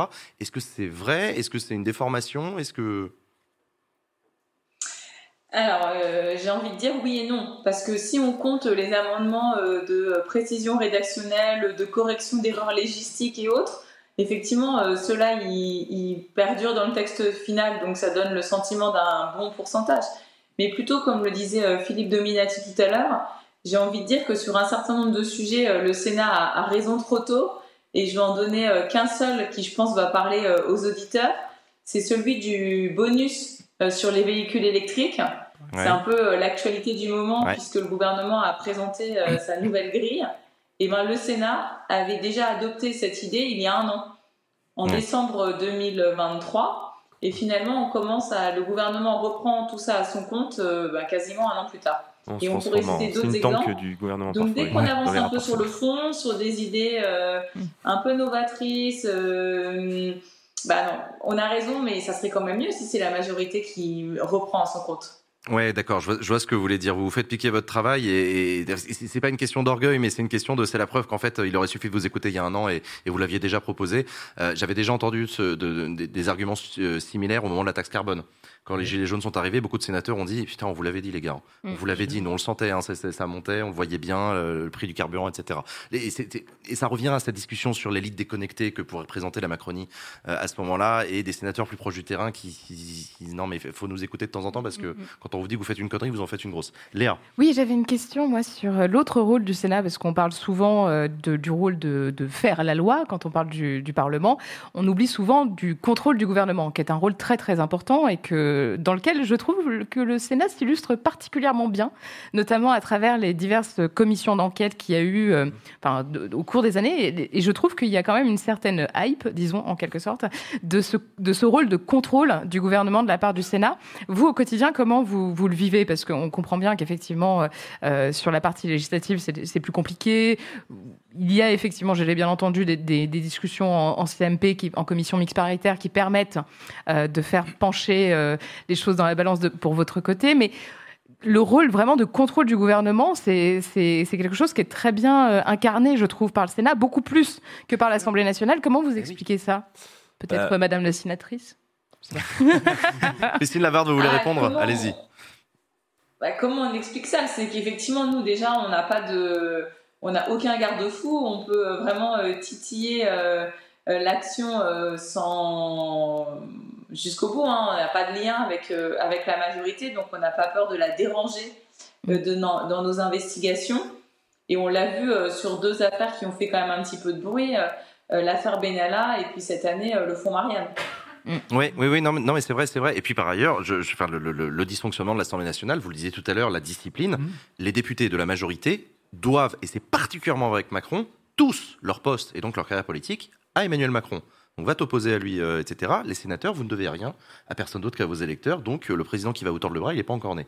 Et ça, et ça aussi, c'est un argument important dans le côté euh, contre-pouvoir. On arrive déjà à la fin de, nos échanges. Ah vous avez trois profils très différents tous les trois. J'ai envie de vous poser des questions différentes. Philippe Dominati, ça y est, c'est terminé. C'est une fin de, de carrière sénatoriale. Est-ce que vous avez, je ne sais pas, une conclusion Est-ce que vous avez... Euh, la politique n'est pas terminée. Alors vous faites quoi du coup? Alors c'est qu'est-ce qu'on fait après sénateur Du coup, c'est une question pour euh, Rémi Je dirais moi d'abord, je vais aider euh, ceux qui veulent éventuellement avoir des objectifs politiques. Au Sénat, pour l'instant, c'est terminé. Ce qui m'intéresse, c'est la ville de Paris. Ok. Tout simplement. La ville de Paris. Je pense qu'il est nécessaire d'avoir une alternance pour la ville de Paris. Mhm. Pour ce faire, je pense que les schémas qui sont pris tactiques actuellement ne sont pas les bons pour proposer une alternance. Parler de, des schémas dans la droite, l'alternative à Hidalgo. Parce que la ville de Paris, c'est un peu comme une élection américaine. Il y a trois secteurs clés et le reste, je dirais, on, on sait a priori quelle sera la couleur politique des élus. Donc, le conseil municipal de Paris dépend de, trois secteurs clés, et je pense qu'on est obligé de faire euh, une nouvelle solution pour essayer d'avoir un projet alternatif à Paris. Donc c'est pas la fin de votre vie politique, vous continuez à Paris. C'est vrai que je, je, vais faire aussi une entreprise, donc euh, peut-être pas une chaîne de télé, rassurez-vous. Ah bah allez-y, une chaîne YouTube, hein, il y en a d'autres qui l'ont fait, non, j'ai aussi d'autres projets, mais euh, sur le plan politique, euh, donc au niveau local. Je, suis euh, tombé dedans, euh, je dirais, assez ah jeune. Donc euh, il y a longtemps que je m'intéresse au sujet parisien. Sur la police municipale, c'était un thème qu'on a développé pendant une vingtaine d'années, la réforme du statut de Paris aussi. sur un certain nombre de sujets, c'est c'est une sorte de, de, de vision politique et de passion politique. Et je sens très bien que si on reprend les mêmes et qu'on recommence, ça sera le même résultat. Rémi Cardon, mi-mandat, on le disait tout à l'heure, c'est six ans de mandat le Sénat, mais euh, on ne renouvelle que par moitié, donc tous les six ans comme ça, ça décale à chaque fois. Vous êtes au milieu de votre mandat, vous n'êtes pas euh, en danger dimanche soir, vous n'allez pas être euh, réélu ou pas réélu. Vous continuez, mi-mandat. comment vous voyez les trois prochaines années? Bah, Déjà, essayer peut-être d'intégrer le bureau du Sénat. ah ouais, ça aurait de la gueule. Pour essayer 29 de, ans, bureau du Sénat. voilà, de, faire des propositions et de d'essayer de changer le Sénat aussi de l'intérieur. Euh, et puis également, euh, je dirais que moi, voilà, ma carrière politique, j'ai l'impression qu'elle fait que commencer. Donc, mais j'ai envie de vous dire, euh, pour moi, la politique, c'est une aventure. C'est-à-dire que demain, s'il faut faire un projet entrepreneurial, je fais un projet entrepreneurial. Si je continue la politique, je continue la politique. Mais si vous voulez, je ne sais pas ce que je, vais faire dans 6 ans, 12 ans, 18 ans. Enfin, je veux dire, on a le temps de voir venir. Mm. c'est un peu notre génération. D'ailleurs, on, un peu zapping, on change de, métier ou de, ou de projet euh, rapidement. Mais voilà, moi je suis très euh, détendu sur cette question euh, et, très ouvert et, pour saisir les bonnes opportunités aussi. dans les prochaines années. Et Christine Lavarde, donc on termine avec vous. Je le disais, vous êtes candidate. Il vous reste que 48 heures de, de, de candidature. pas trop fatigué. On vous souhaite évidemment d'être réélu dimanche. vous le sentez bien? Oh oui, je suis optimiste. c'est la particularité aussi. Bah écoutez, merci euh, Christine Lavarde. Euh, courage, courage à vous pour ces derniers jours euh, de campagne et on suivra, on suivra les élections avec beaucoup d'intérêt. Il me reste plus qu'à vous remercier sincèrement tous les trois d'être venus sur le plateau de Backseat. Très heureux de vous avoir accueillis. Merci à vous. Merci. Allez-y, on va conclure cette émission. Vous pouvez y aller. Vous pouvez y aller. Allez-y, on va conclure cette émission rapidement et, euh, et après on va aller boire des coups. Euh, Qu'est-ce que je voulais dire euh, Ça va Léa? Ouais, ça va, c'est trop cool d'être là. Oui, oui, ça fait super plaisir. Euh, ça fait super plaisir. Merci donc aux trois sénateurs qui ont accepté notre invitation. Je suis content qu'on ait fait une spéciale sénatoriale. Ouais, ouais, euh, ouais. Non, bah, il fallait quoi. Bah, après Jean-Luc Mélenchon, le Sénat, déjà d'un certain point de vue, c'est un peu raccord. Et d'un autre point de vue, bah, c'est la diversité de notre vie politique. Il y a de tout. Euh, Qu'est-ce que je voulais dire? Bon, elle était bien cette émission. Ouais. très bien. Le jeu, Ouais, il était cool. Le jeu, Euh, il est on le garde en tête celui-là. hein. On Ouais, va l'améliorer et tout. préciser les règles, ouais. Oui, mais ça, faut, faut, faut briefer le présentateur euh, mieux. Ouais, avec les enveloppes, Et là. Ça, ça- ça, Ah. c'est noté, ça c'est noté. Je me suis permis de demander à nos producteurs de préparer déjà un petit tableau parce que j'ai gagné rapidement. Je vais être en tête. Oh Et ça ne va arriver que pour la première émission en plateau. Donc euh, voilà, je veux juste le petit visuel histoire de. C'est noté, on va compter les points et on fera le, et on fera le, le- ok d'accord, on fera, on fera le, le podium à la fin de l'année. Euh, donc voilà, première, émission, première demi-heure de l'émission, vous l'avez vu, euh, moi je suis très content de passer du temps juste avec le chat à discuter, vous montrer un peu l'envers du décor, la préparation de Backseat. C'est aussi ça qui, enfin, c'est- on a la chance de pas être à la télé, donc comme on prend l'antenne à personne et qu'on la rend à personne, bah, si on veut démarrer une demi-heure plus tôt et vous montrer comment on prépare une émission, bah, on le fait, donc ça c'est assez cool. Euh, non, c'était chouette, euh, voilà. Et merci. toi, t'as kiffé? Moi, j'ai kiffé. Je suis très content de retrouver, de revenir en plateau. Euh, j'ai hâte que mon mois de septembre se termine parce que j'ai encore des grosses échéances. Euh, mardi prochain, euh, démo stream en partenariat avec la mairie de Paris, avec la ville de Paris, pardon. Euh, jeudi, Backseat et euh, samedi, mon festival Popol, euh, pour lequel les invités, pas Popol, Paul and Non, Chill. Popol, c'est moi Oh, l'appropriation de ouf. Non, mais vas-y, je t'en prie. De toute façon, Ouais, j'ai déposé ouais, la marque je fais le Aline Pi. Il festival. n'y a pas de souci. Donc ouais, non, mon festival. Paul and Chill qui aura lieu pour sa première édition, son édition bêta qui sera, euh, qui sera le 30 septembre. Donc voilà, je vous en reparlerai jeudi prochain. procès direct. Mais vas-y, fonce, hâte, on se retrouve au tribunal. On se retrouvera au tribunal. Ouais, ouais, monsieur on se Basquiat. fera la bise, euh, ça servira à rien. Euh, ok, bon, eh, où est-ce qu'on vous retrouve les copains? Euh, Léa, ton actu Bah, grosse actu, bah, finalement, t'as un peu spoilé, Popol. euh, Popol. voilà. Euh, non, je, je lance, du coup, euh, Popol, c'était un podcast à la base, un podcast politique où j'invitais que des femmes à parler de politique. Et ça devient un, un média, un vrai média à part entière. On est même reconnu euh, service de presse, donc c'est très, très Oh. cool. Et pour cela, j'ai une petite annonce à vous faire. Je vais vous Ah. taxer de la thune si vous le voulez bien. Donc, en fait, la proposition que je vous fais, c'est vous payez l'addition pour Backseat et vous gardez le pourboire pour Popol. Donc d'abord vous donnez à Backseat parce que finalement je suis bien contente que vous filiez de la thune à Backseat aussi. Et s'il vous reste un peu de monnaie, ben n'hésitez pas à la lâcher sur euh, la campagne Kiss Kiss Bang Bang de Popol, donc P-O-P-O-L. Et voilà, merci beaucoup. Merci à Ah, toi, ah non, je précise aussi que j'organise une grosse soirée demain pour le lancement et tu seras là, Ah bah hein, oui, oui, n'est-ce oui, pas oui, Euh, Et vous aussi, j'espère, pour euh, le lancement officiel de Popol. Donc ce sera au point éphémère. Malheureusement, il n'y a plus de place, mais euh, Ça de l'annoncer non, alors. non, non, voilà. Bah voilà, vous serez pas là, mais la soirée va être géniale. qu'il va y avoir un super, super débat sur presse et féminisme avec Nora Amadi, Lucie Ouais. Barrette, Ariane Lavrieux, qui sort Ah. de à vue, je vous le rappelle, et un petit, euh, voilà, petit clap-clap pour elle. Quand Ouais, même. Ariane Lavrieux. Merci. Et, euh, et Faustine Kopiewski, qui est une des fondatrices de Chic Magazine. Et ça, vous pourrez le réécouter en replay. Ah, Voilà. ok, d'accord. Et Bon, bah, merci c'est pour euh, votre soutien. Eh ben merci à toi et longue vie à Popol Media. Tout à fait. Claire, la thèse, on avance. Oui, voilà, donc euh, comme d'hab, on me retrouve en bibliothèque euh, et dans des salles de cours. Demain à Reims à 8h, ça va être joyeux. Let's go. Euh, non, et en fait, lundi, il y a le, enfin le conseil de planification écologique euh, qui a lieu que après avoir été. euh, donc, c'est l'institution, enfin, le groupe qui a été créé pour, euh, pour en fait établir la doctrine de planification écologique du côté de Macron. Et comme c'est mon sujet de thèse le lendemain et autour de ça, je vais avoir quelques médias pour essayer de décrypter un peu à quel point c'est une planification et à quel point c'est écologique, etc. Intéressant. Donc voilà. On va te voir à la télé. Eh ben ça c'est cool. Euh, eh ben c'est très très chouette. Malek? Euh, ouais, je suis. C'est je- je- c'est trop bizarre. Je suis limite ému de dire ce que je vais dire, mais bref. Oh. Euh, donc, vous soutenez évidemment euh, Backseat, vous soutenez évidemment euh, euh, Popol. Euh, moi, je vous demande juste un autre soutien. Ça fait un an que je bosse sur mon projet de podcast et Ah. ça sort le 28 Ah. septembre prochain, la semaine prochaine. Oh. Euh, je l'annonce normalement sur mes réseaux euh, ce week-end, mais je vous l'annonce en Ah, c'est une exclu. exclue Bon bah. Ouais ouais ouais. Raconte-nous, raconte-nous alors. Ça s'appelle Autour de moi. Ça va être la première discussion. On va demander à nos invités de ne pas parler d'eux, mais de parler de ceux qui sont autour d'eux, de mettre la lumière sur Ah. l'entourage de nos invités.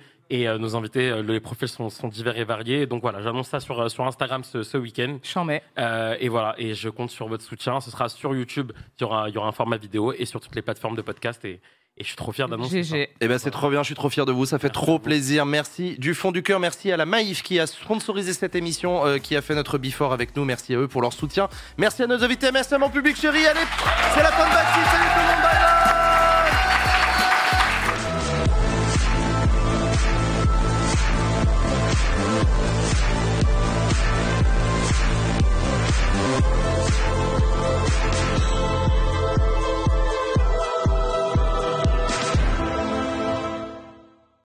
Salut, c'est Jean Massier. Vous venez d'écouter Backseat, qui était sponsorisé par Maïf, que je remercie sincèrement pour leur sponsor.